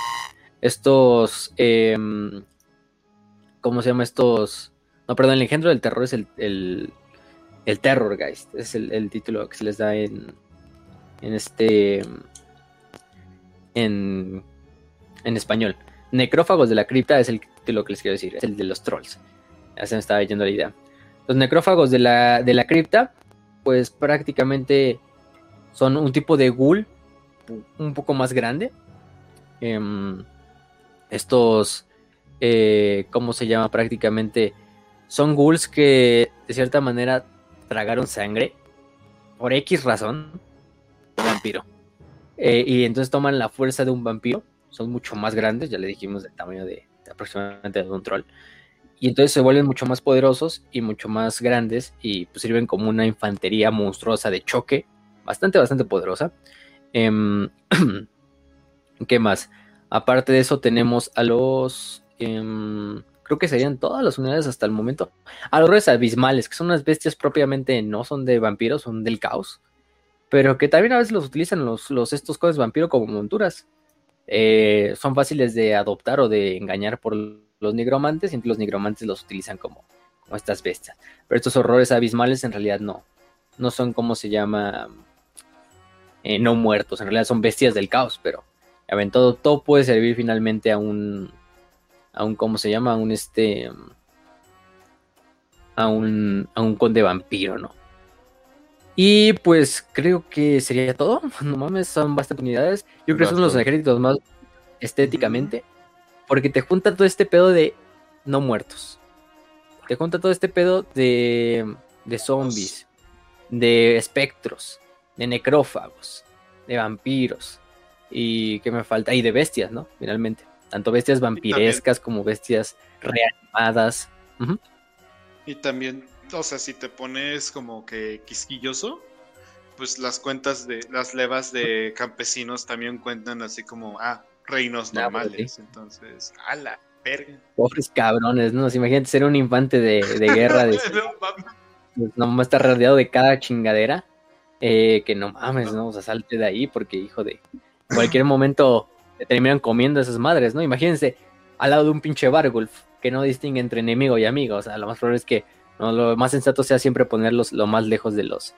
Em, o sea, em, es que al principio dices, güey, ¿por qué, ¿por qué habría campesinos? O sea, ¿por qué hay gente viviendo normal así en Silvania y de repente digo, ¿sabes qué? Hay gente viviendo en Esahuacoyotl, hay gente viviendo en Hay gente viviendo en Michoacán, así que sí, lo entiendo. Lo entiendo. Pero pues sí, ay güey, perdón, se me cayó el teléfono. Este, y fuera de eso, creo que tenemos todo. Tenemos todo. Eh, esas serían todas las eh, unidades que podemos hablar de los condes vampiro. Yo creo que con eso acabamos incluso el programa. Vaya, vaya que hablamos mucho de los condes vampiro. Eh, Wow. Sí, sí, sí, No mames, vaya que. Y todavía nos faltó bastante, ¿eh? entonces. De hecho, hablamos tres horas, tres horas con 33 minutos de, de ¿cómo se llama? De, de vampiros, entonces. A la verga. hasta eso. ¿Eh? Hasta eso. Sí. Pues mejor que cualquier pinche programa así de crepúsculo y mamás así, ¿no? Hablamos de sí. no mamadas, entonces, De hecho, pues sí. eh, hablo, de. Sol- hablo de. Soul Arena el siguiente lunes, porque no mames. Sí, no mames. Ya, ya, ya es Sí, no, bastante. Aparte faltan las Las cinco preguntas están muy rápidas, Sí, pero me Sí, da, sí, sí. me da otra semana para pero jugar vaya, Soul vaya Arena. que se pueden sacar bastante. Si jueguen, bueno, no sé. Sí. Eh, mejor nos esperamos a que Kench no los recomienda o no los recomiende. Entonces, Ah, Ahí pero, les digo, pero bueno, que nada más despedimos. quiero ver qué pedo con el free to play, pero bueno, ¿qué free to play qué tanto es? Pero ahí vamos, vamos mejor ya a las, a las preguntas. Y nada más para despedir el programa con una frase, como siempre. Eh, Esta frase es del cazador de brujas Von Ingenheim del Imperio. Dice, ningún hombre nace tan desviado como para no enfermar ante la sucia presencia de la sangre de un no muerto. Estas son las marcas que te ayudarán a identificarles. Los colmillos del depredador, el ansia por la sangre y la carne como de bestia salvaje, la piel pálida como la porcelana, fría al tacto, de aspecto extraño y el brillo de sus ojos, tras el cual se oculta una hambre infinita. Vampiros. Nice. Nice, nice, nice. No sería. Perfecto. Bueno, Bien. entonces, banda, nos vamos a las 5 de 5. Eh, de hecho, hagan sus preguntas porque nos falta una. Entonces, eh, obviamente de fantasy, si tiene que ver con vampiros, todavía mejor. Y voy a elegir un al azar en los que vamos contestando estas preguntas. Pero vamos primero a la de Rafa King. 5 de 5. ¿Cuál es su mortarca preferido en el fin de los tiempos? ¿Y por qué? ¿Cuál es su casta preferida? Von Karsten, Strigoi, Dragon sang- Sangriento, Culón. Pues sí, básicamente. muy bien, muy bien. Entonces vamos con el primero. Sí. ¿Cuál es su mortarca preferida en el fin de los tiempos? Ah, bueno, los mortarcas. Ah, no es que no los dijimos, pero bueno, básicamente los, los mortarcas son Arkan, Neferata, Krell, Manfred, Vlad, Luthor Harkon, Dieter Helsnich, Vala Harkon y uno que se llama eh, The Nameless, eh, o el sin nombre. Entonces, aparte de eso, pues no sé cuál, puede, cuál quieren escoger de esos. Personalmente, mi personaje favorito de todos estos es este Arkan el Negro. Aunque él no es un conde vampiro. Pero porque Arkan el Negro, no sé, su pinche aspecto de no ser ni un vampiro, pero ser un no muerto que sirva a Nagash. Y que es como el pinche lamebotas de. Bueno, no es el lamebotas, es más su más grande amigo y su más grande seguidor. No sé, me gusta mucho el aspecto. Y además, Arkan, mames, se ve bien épico eh, en las imágenes de donde lo ponen.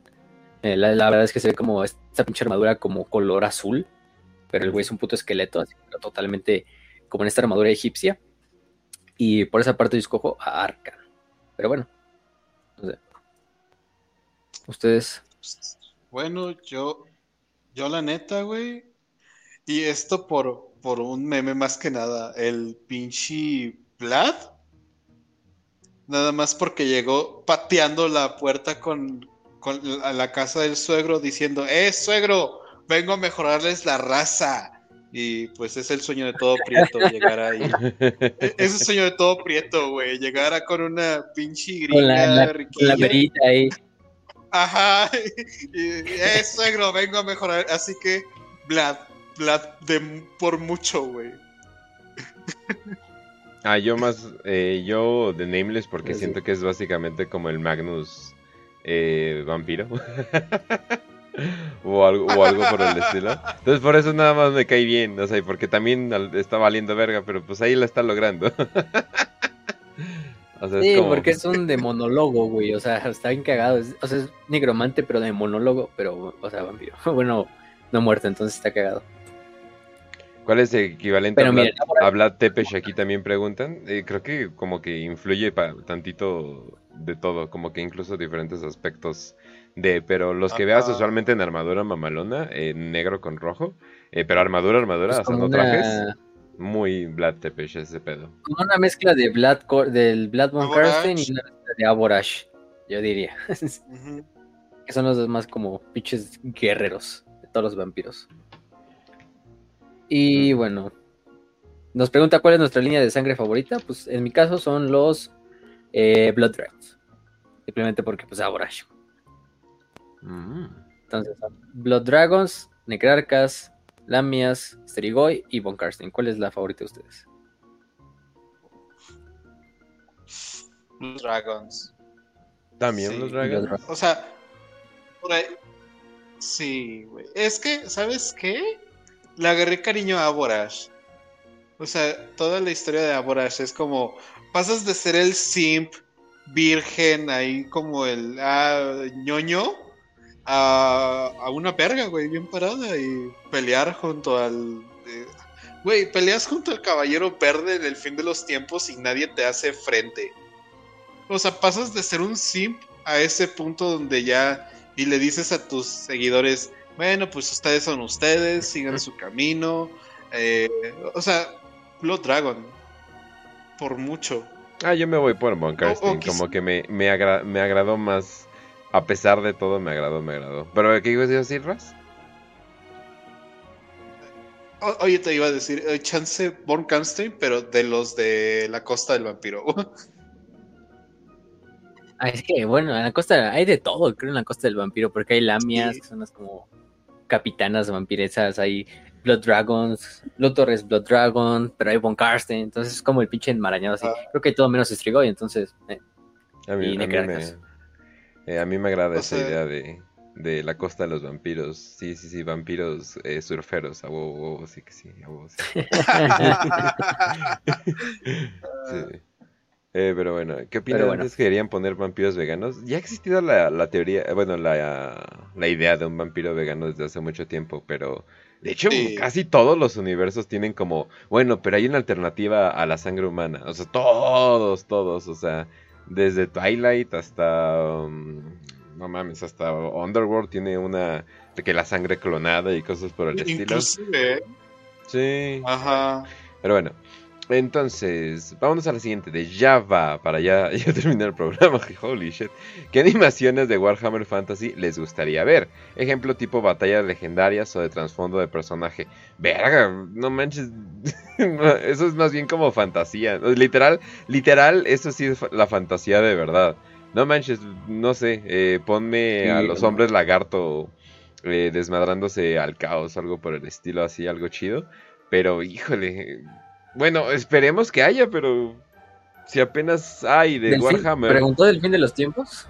No, batallas legendarias o ¿O trasfondos de, de personaje. Ah, Güey, lo que quieras, güey. Estoy No, como sí, con- es que estoy muchos, como estoy como Warhammer, eh, Warhammer Plus, estoy así de, güey, lo que quieras, solo dame lo, lo que Oh, puta madre, me dieron otro Lord Masters. Puta madre. no sé, güey, yo diría la Sí. De... Ay, ¿cómo se llama esta? Bueno, la pinche, la última batalla de la guerra de la barba, esa donde se enfrentan los reyes elfos y ¿no? Así. Donde nada más para ver cómo desmadran al, al elfo. Pero, pero sí, yo diría esa. Vale.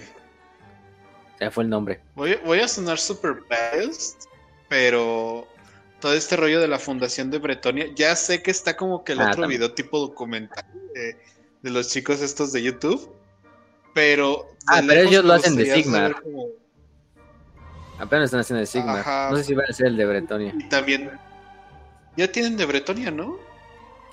No, acaban de sacar, de hecho, el sábado pasado sacaron el de batalla del paso del fuego negro, que es la batalla de Sigmar funde el imperio. Hicieron así como, no es tanto una animación, sino es así como esas clásicas donde te ponen como el mapa de batalla y las unidades, la disposición. Eh, muy épico, Ah, pero con ya, la narración muy chingona.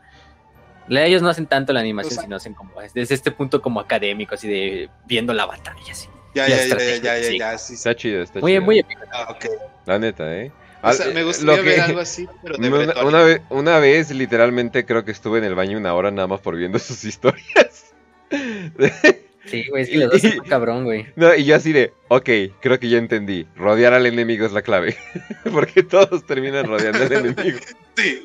Rodear, Rodear al enemigo, perfecto. ya sé cómo pelear desde, desde hace un chingo hasta, hasta ahorita. Pero pues bueno. Entonces, ya, ¿verdad? ¿Ya acabamos? O vamos a la siguiente. Falta, Sí, falta no, lo sí, de que cualquiera, ¿no? ¿Lo de qué? No, no, no, o sea, es, ¿qué les gustaría ver? Yo simplemente les diría... Ah, no, no, no, no, falta la de Jonah. Eh, pero dice, ¿qué batalla final de los tiempos de fantasy le gustaría ver animada? Que es más o menos parecida, la misma ¿no? pregunta. Eh, pero... Pero Ah, la de los Skaven. la batalla, la batalla de. Es que los Skavens tienen las mejores batallas del Chile, güey. sí. O sea, está chido, está chido el asedio de Aldorf y la batalla en, Midenla- en Midenheim. Y todo lo que ¿cómo quieras en la última batalla. batalla? Pero la batalla de Caracocho Picos, que es donde se enfrentan las tres facciones. eh, la batalla Güey, por Lustria, que es esta en- Lustria con el Morse. son como dos llama el batallas. clan-. El clan, no, el, el Pestilence contra los hombres lagarto. Pestilent. Pestilent. También. Sí que sí. La batalla de los muertos y ahogados también, ahí que es donde Vlad y Luthor también encuentran su final, o sea, contra las fuerzas de Norgol. Hay muchas, muchas pinches batallas, la verdad. Pero yo diría eso. Sí, pero no mamen. Yo voy a ver lo que saquen, chingue a su madre. Eh, Sobre ya. todo. Ya, Sobre todo. tiempos cualquier ganas. Sí, aunque. ahorita está. ya se está como que reconfirmando de que, uy, perdón, no teníamos que acabar Fantasy, eh, el movimiento que está haciendo Games Workshop, entonces muy, muy, muy, muy alegrado por ello y espero que no, eh, ay, no sé, bueno, a mí en lo personal Sigmar no me atrae mucho, pero pues, ay, a ver qué pasa. A ver qué pasa, pero pues bueno. Eh, de tipo cualquiera, 5 de 5 entre los personajes de fantasy, adoradores del caos, ya sean humanos, Skaven, hombre, bestias, otra raza, ¿tienen alguno otro que eh, sea su favorito o les llame mucho la atención? O sea, u otro, o sea, porque Skaven como que sí les gana bien cabrón. no sé, yo es bien voy a escoger a Quick, a Quick the Taker, como guerrero del clan Morse.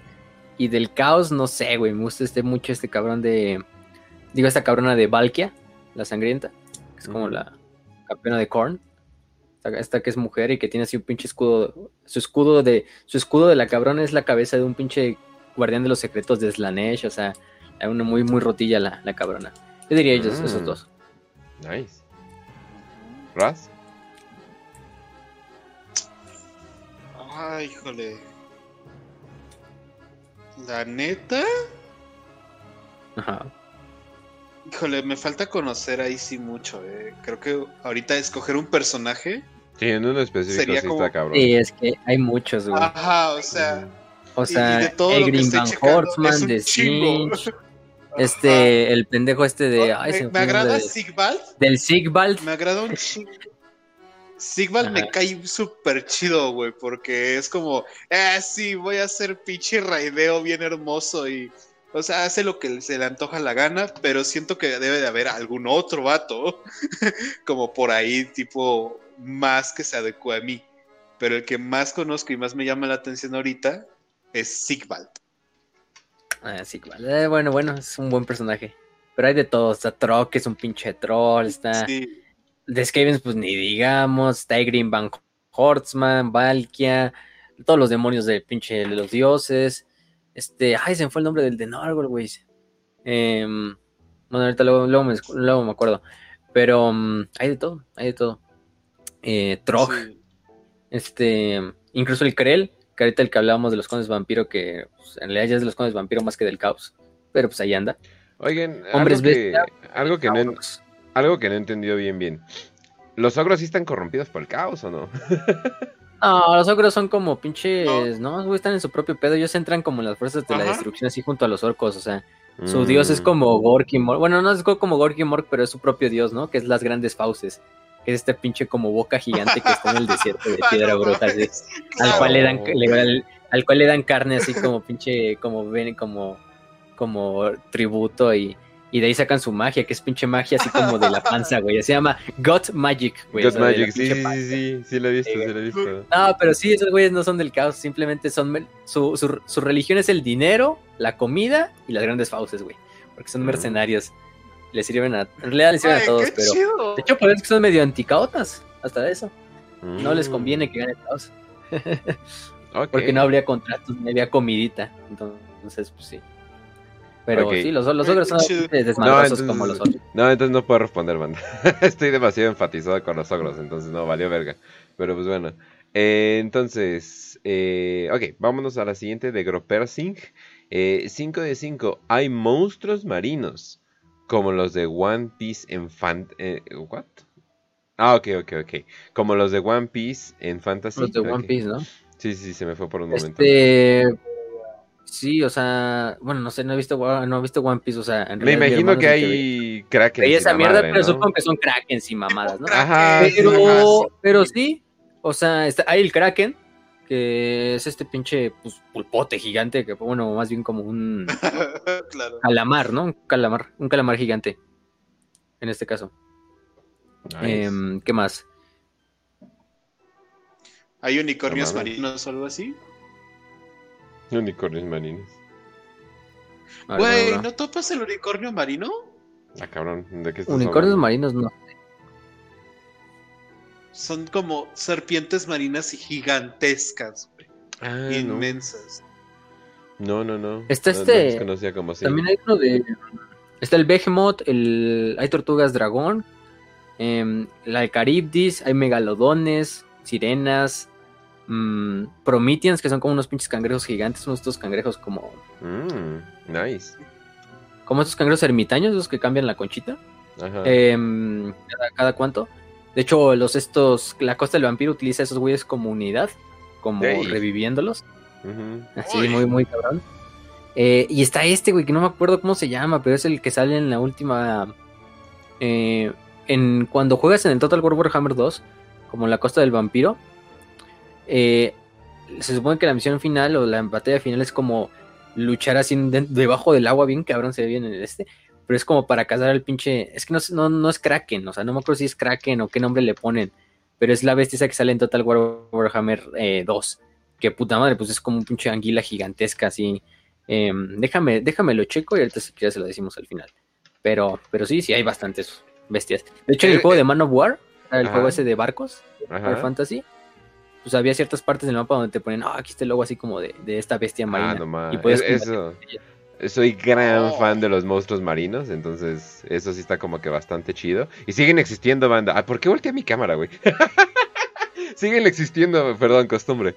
Siguen existiendo, banda. Eh, nada más que se, se hacen pendejos, se hacen pendejos. Pero sí, eh, no, pero eh, eh, es- eso está bastante chido. Pero sí, no, no mames, es que qué chingón que haya de eso. a ver si un día hablamos, eh, hablamos de ello. Y no hablamos de One Piece, porque los japoneses no saben hacer nada original. Pero pues bueno, entonces... Vámonos. Y ya insulté a mi audiencia, pero pues bueno. Ya, No, tri- porque- ya triggerió a todos los, los, los fans de los fans de, de One Piece. Digamos, ya güey, les dijimos apestosos a los otakus en este, en este episodio. ya les no- dijimos que son básicamente vampiros. Ah, y ya, ahora ya, ya. vamos a Ya me acordé, güey. Se llama Amanar. Amanar se llama la bestia, güey. Amanar es como un pinche custodio de una zona de la isla de los altos elfos. De hecho, es el custodio como una de las regiones, o sea, le sirve a los altos elfos. Pero el pedo de la campaña es que lo vas, lo tienes que matar, o sea, lo, lo matas para que lo puedas revivir y usarlo en tu ejército. O sea, como para que la cosa de vampiro eh, se chingue a todos. Entonces, Mm. es esta pinche bestia Claro. que supone que tienes que matar para revivirla. Como vampiro, ¿no? Como nigromante. güey, qué chido. sí, la verdad. No, sí, o sea, me, me maman un chingo, entonces esperemos. Güey, uno de mis mejores amigos me dijo algo que nunca esperaba escuchar. Me dijo, oye, ya volví a ver One Piece desde el principio. Y yo, ah, vete a la verga, güey. Pero pues bueno, No, mames, es un aguante de estos cabrones. un, un saludo al Serra, que nunca, que nunca va a escuchar esto porque está obsesionado con One Piece. Y dijo que no iba a ver. Yo me. Dijo que no le iba a entrar a Warhammer hasta que yo viera One Piece. Y yo así de, bueno, nunca le vas a entrar a Warhammer. Sí, no. Yo, yo pensaba que Warhammer era extenso, güey, y luego veo One Piece porque a mi hermano le gusta un chingo esa madre Es y va no hasta es el ex- corriente y todo. Güey, es que no, No es, que. No, no extenso, güey. Es que no es extenso, pero mucho pinche como... No es extenso, ¿no? Mamada. Te digo Pasa- algo. en 10 episodios pasan O tres sea- mamadas, o sea, nada, o sea, nada que ver, o sea, o sea, y aquí en ¿te un, en libro pasan 50 cosas, o sea, no mames. Ajá, dime. Güey, güey, si tú no dormieras y te la pasaras viendo la tele, o sea, bueno, la pantalla, y estuvieras viendo continuamente One Piece sin dormir ni descansar de ver, ver la pantalla, Ajá. tardarías al menos tres semanas y media en acabar todo. Eh, te lo juro que Pero prefiero no. ver La Rosa de Guadalupe. O sea, o sea, lo, Lo sé. prefiero. O sea, lo prefiero por un También, ¿eh? chingo. Yo también. O sea, pero ver una, un anime de güeyes que comen frutas que los hacen súper poderosos, vete a la verga, güey. O sea, no, güey. Ah, pero... pero sí. Yo, yo te lo digo siendo súper fan de los piratas y todo ese pedo de... Es de que no son piratas, güey. Es que Me no, güey. Es que no son piratas. Es como cuando te dicen que Naruto es de ninjas. Es así de, güey, ¿Cuándo eh, eh, se esconden en la oscuridad y asesinan a alguien en la noche? Nunca, güey. Nunca. ¿cuándo hacen algo así? O sea, ¿cuándo hacen trabajo de información? Porque cuando me dijeron, ah, no mames, un anime de ninjas, yo dije, ah, no mames, qué interesante. Y en el primer episodio un güey tiene un poder que se puede multiplicar por mil y yo así, ¿por qué un ninja quisiera eso? Pero pues bueno. o sea, no, no mames, no. No, es una mamada, pero pues bueno. El eterno nipón. Sí, no mames, o sea. Y, este es de piratas, ¿no? Y nada que ver con piratas, güey. Es como que, ah, vete a la verga. Pero pues bueno. Entonces, banda. Ya saben que nos pueden escuchar en YouTube, en Spotify, tenemos un Instagram, eh, que por mucho yo digo que es la red más activa, tenemos Facebook, eh, tenemos un grupo de Facebook, que ahí está por si quieren postear sus cosas, eh, tenemos un Patreon si nos quieren apoyar y ver nuestras cápsulas una semanota antes, de hecho ahí estoy viendo que la, otra cápsula hay uno que otro la está viendo, también cada semana me pueden decir unas 5 de 5, si la vamos a contestar de a huevo, así simplemente de a huevo. No tiene que ser del tema necesariamente, pero, pero sí. Y también nos pueden escuchar en todas las plataformas que nos da Anchor, eh, Google Podcast, eh, etcétera, etcétera. Ahí estamos viendo que ya está creciendo la audiencia, entonces un gustazo. También esperamos tener un episodio pronto con pues bastante de la comunidad etcétera, etcétera. Espero que les esté gustando el contenido. Y si, y si no entienden algo, neta, regresense al primer episodio de Fantasy. Si se van a 40k y no entienden algo, regresense al principio. Literalmente, desde, si lo ven, si lo escuchan desde el principio, no hay ningún pedo. Además que nos dan más views. Y eso nos hace muchos, mucho felices. y qué más, eh, Raz, ya dijiste lo del árbol, ¿verdad? Entonces ya quedó. ¿Lo del qué? Lo de Arwald, Arwald. Ay, Dios mío, Arwald. Ah, sí. Sigan, al buen amigo Arwald Encinas. Ahí, o sea, A-R-W-A-L-D. Y luego ya Encinas. Ajá. Encinas. Eh, Pinta minis, ¿no? Eh, está chido. Pinta minis y, y la verdad le quedan bien chidas. Y pues fueron necrones y marines primaris. Entonces se fue muy bien eh, y pues le mando un saludo porque pues nos dijo, ah, me acompañan los lunes cuando pinto. Entonces un enorme abrazo al, buen amigo Arwald y pues ahí, ya saben banda, si alguna vez eh, ustedes pintan o están haciendo algo relacionado al hobby, pues ya saben, etiquétenos en cualquiera de Instagram o, o Twitter, alguno de nosotros tres y y pues ahí lo, los podemos saludar en el programa. Sobre todo si son como la de. Ay, ¿cómo se llamaba? Hobby, no sé qué. Una tipa que literalmente pinta, pero, pero saca las. Pero pone las nalgas de fuera en todas las fotos. Me da una risa de que estoy pintando. ah. La de, la de lentes, ¿no? Sí, estoy pintando y nada más ves su culo en mallas, así su culote en mallas, así nada más lo está sacando más no dar. Y así de, no mames, bendito no antojar, por favor. Bendito sean las viejas, bendito. No me acuerdo, Hobby Night o, creo que sí, no, no me acuerdo, eh, algo así se llama. Güey, tampoco me voy a andar aprendiendo su nombre, güey, no mames. pero, pero, sí, Dios bendiga a las viejas que, se está, que están metiendo Warhammer y dicen, voy a mostrar chichis mientras pinto. Y tú, excelente, muy bien. Pero... Pero bueno, entonces, eh, y pues ya, y ahora sí que ya saben que pueden encontrar eh, nuestro contenido desde el principio. Definitivamente no va a ser la misma calidad de, que tenemos ahorita. No mames, escucho los programas y digo, ah, no mames, sí estábamos bien, bien en pañales. Pero de todas formas, ahí escúchenlo y se puede. Y ahora sí que pues, literalmente se lo pueden maratonear si necesitan algo de, ruido de fondo mientras están pintando cosas por el estilo. Mucho gusto que también lo hagan. Y Raz. Mm, ¿Qué pasó? No, pues chilea tus cosas, chinga. Como si fueras nuevo en ah, esto, cabrón. Como si fueras. Este...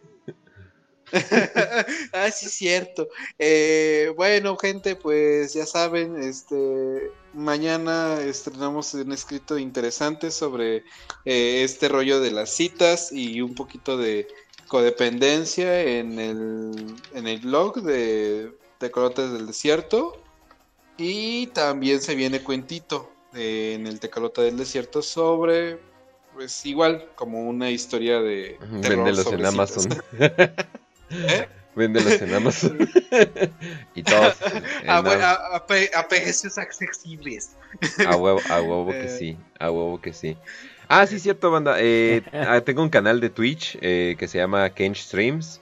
Ahí lo pueden checar. Hago concursos con otros streamers. Hago, hago marraneras, que es como un noticiero. Eh, y ya, más que nada eso, una que otra reacción de vez en cuando. Más que nada ahí queda el contenido.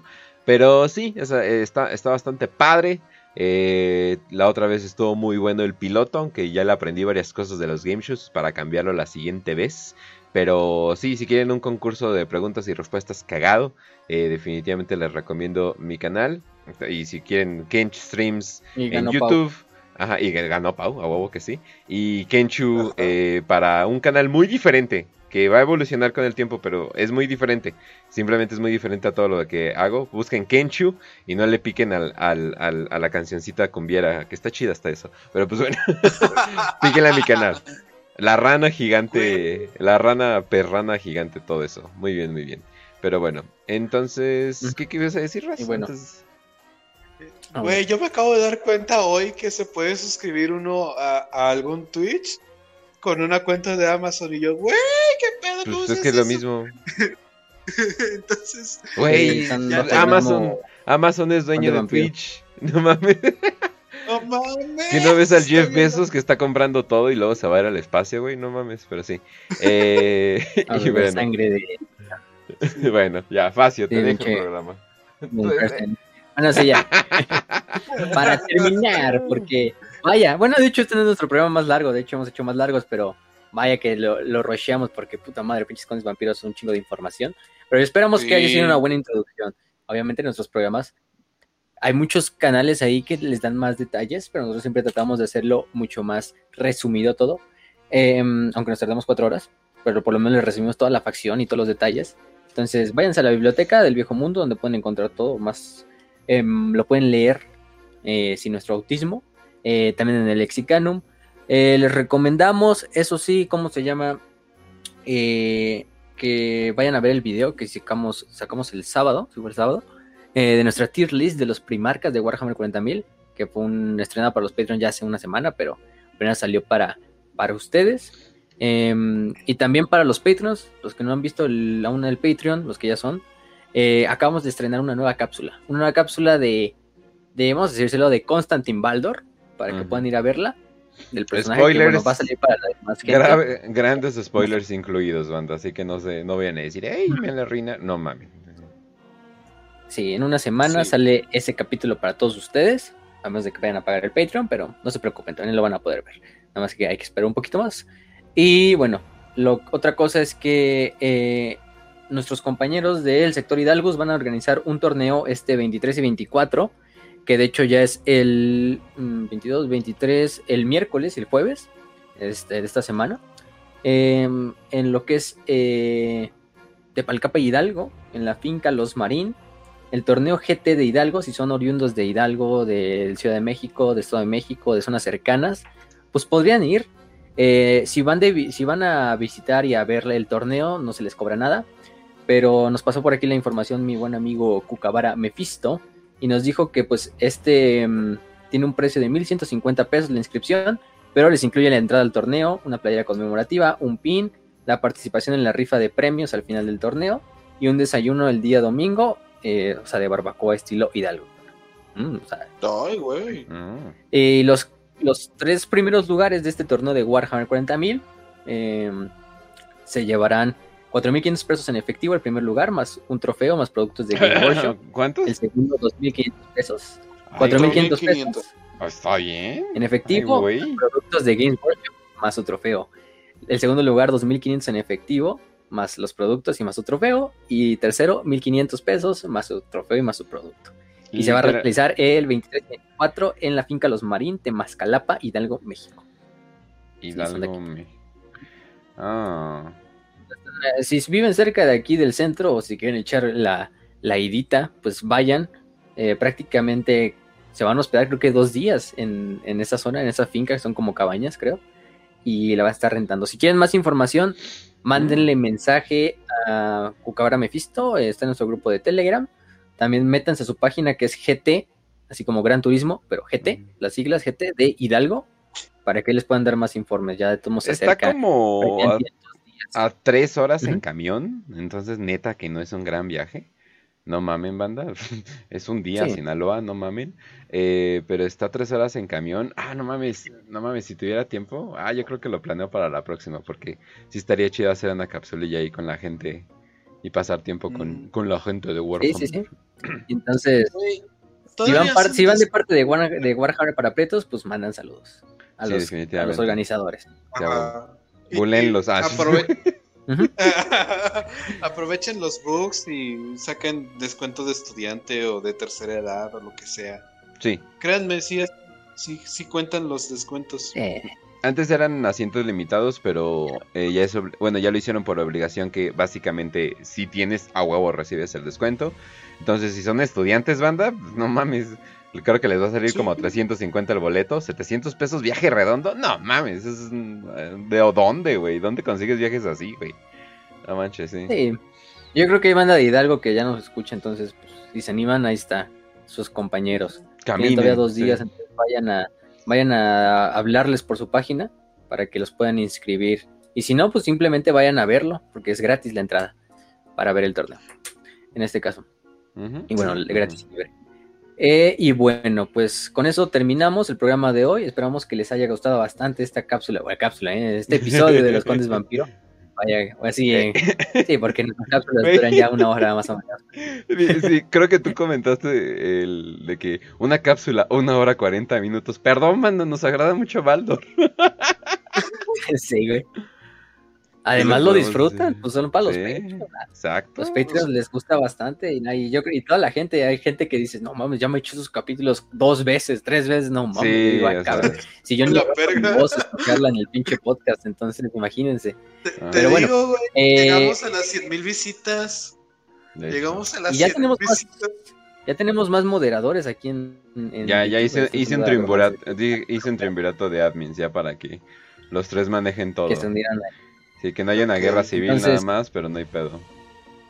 También acuérdense que si nos escuchan en vivo ya están activos los superchats para que puedan donar al Sí. canal desde ahí. Si no quieren donar en el Patreon y quieren donar así como de una forma más rápida, también está el superchat activado. Y pues, sin nada más que decir, nos vemos la siguiente semana. Todavía no hay confirmación del programa, pero eh, recuerden que estamos en Evox, en Spotify, en Telegram, en Facebook, en Instagram, en Apple Podcast, en Anchor y en todos esos. Ah, también se duplicó el episodio de las tier list de los primarcas en Spotify y en Evox. Ah, sí. un problema de Ah, Anchor, un bug, pero es el mismo episodio, no se preocupen, es la cosa nada más.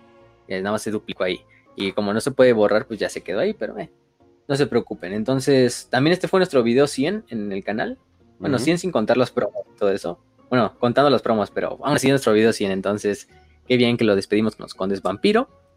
Pues nos vemos la siguiente semana. Eh, les deseamos salud y victoria y que Nagash, el gran nigromante, los acompañe.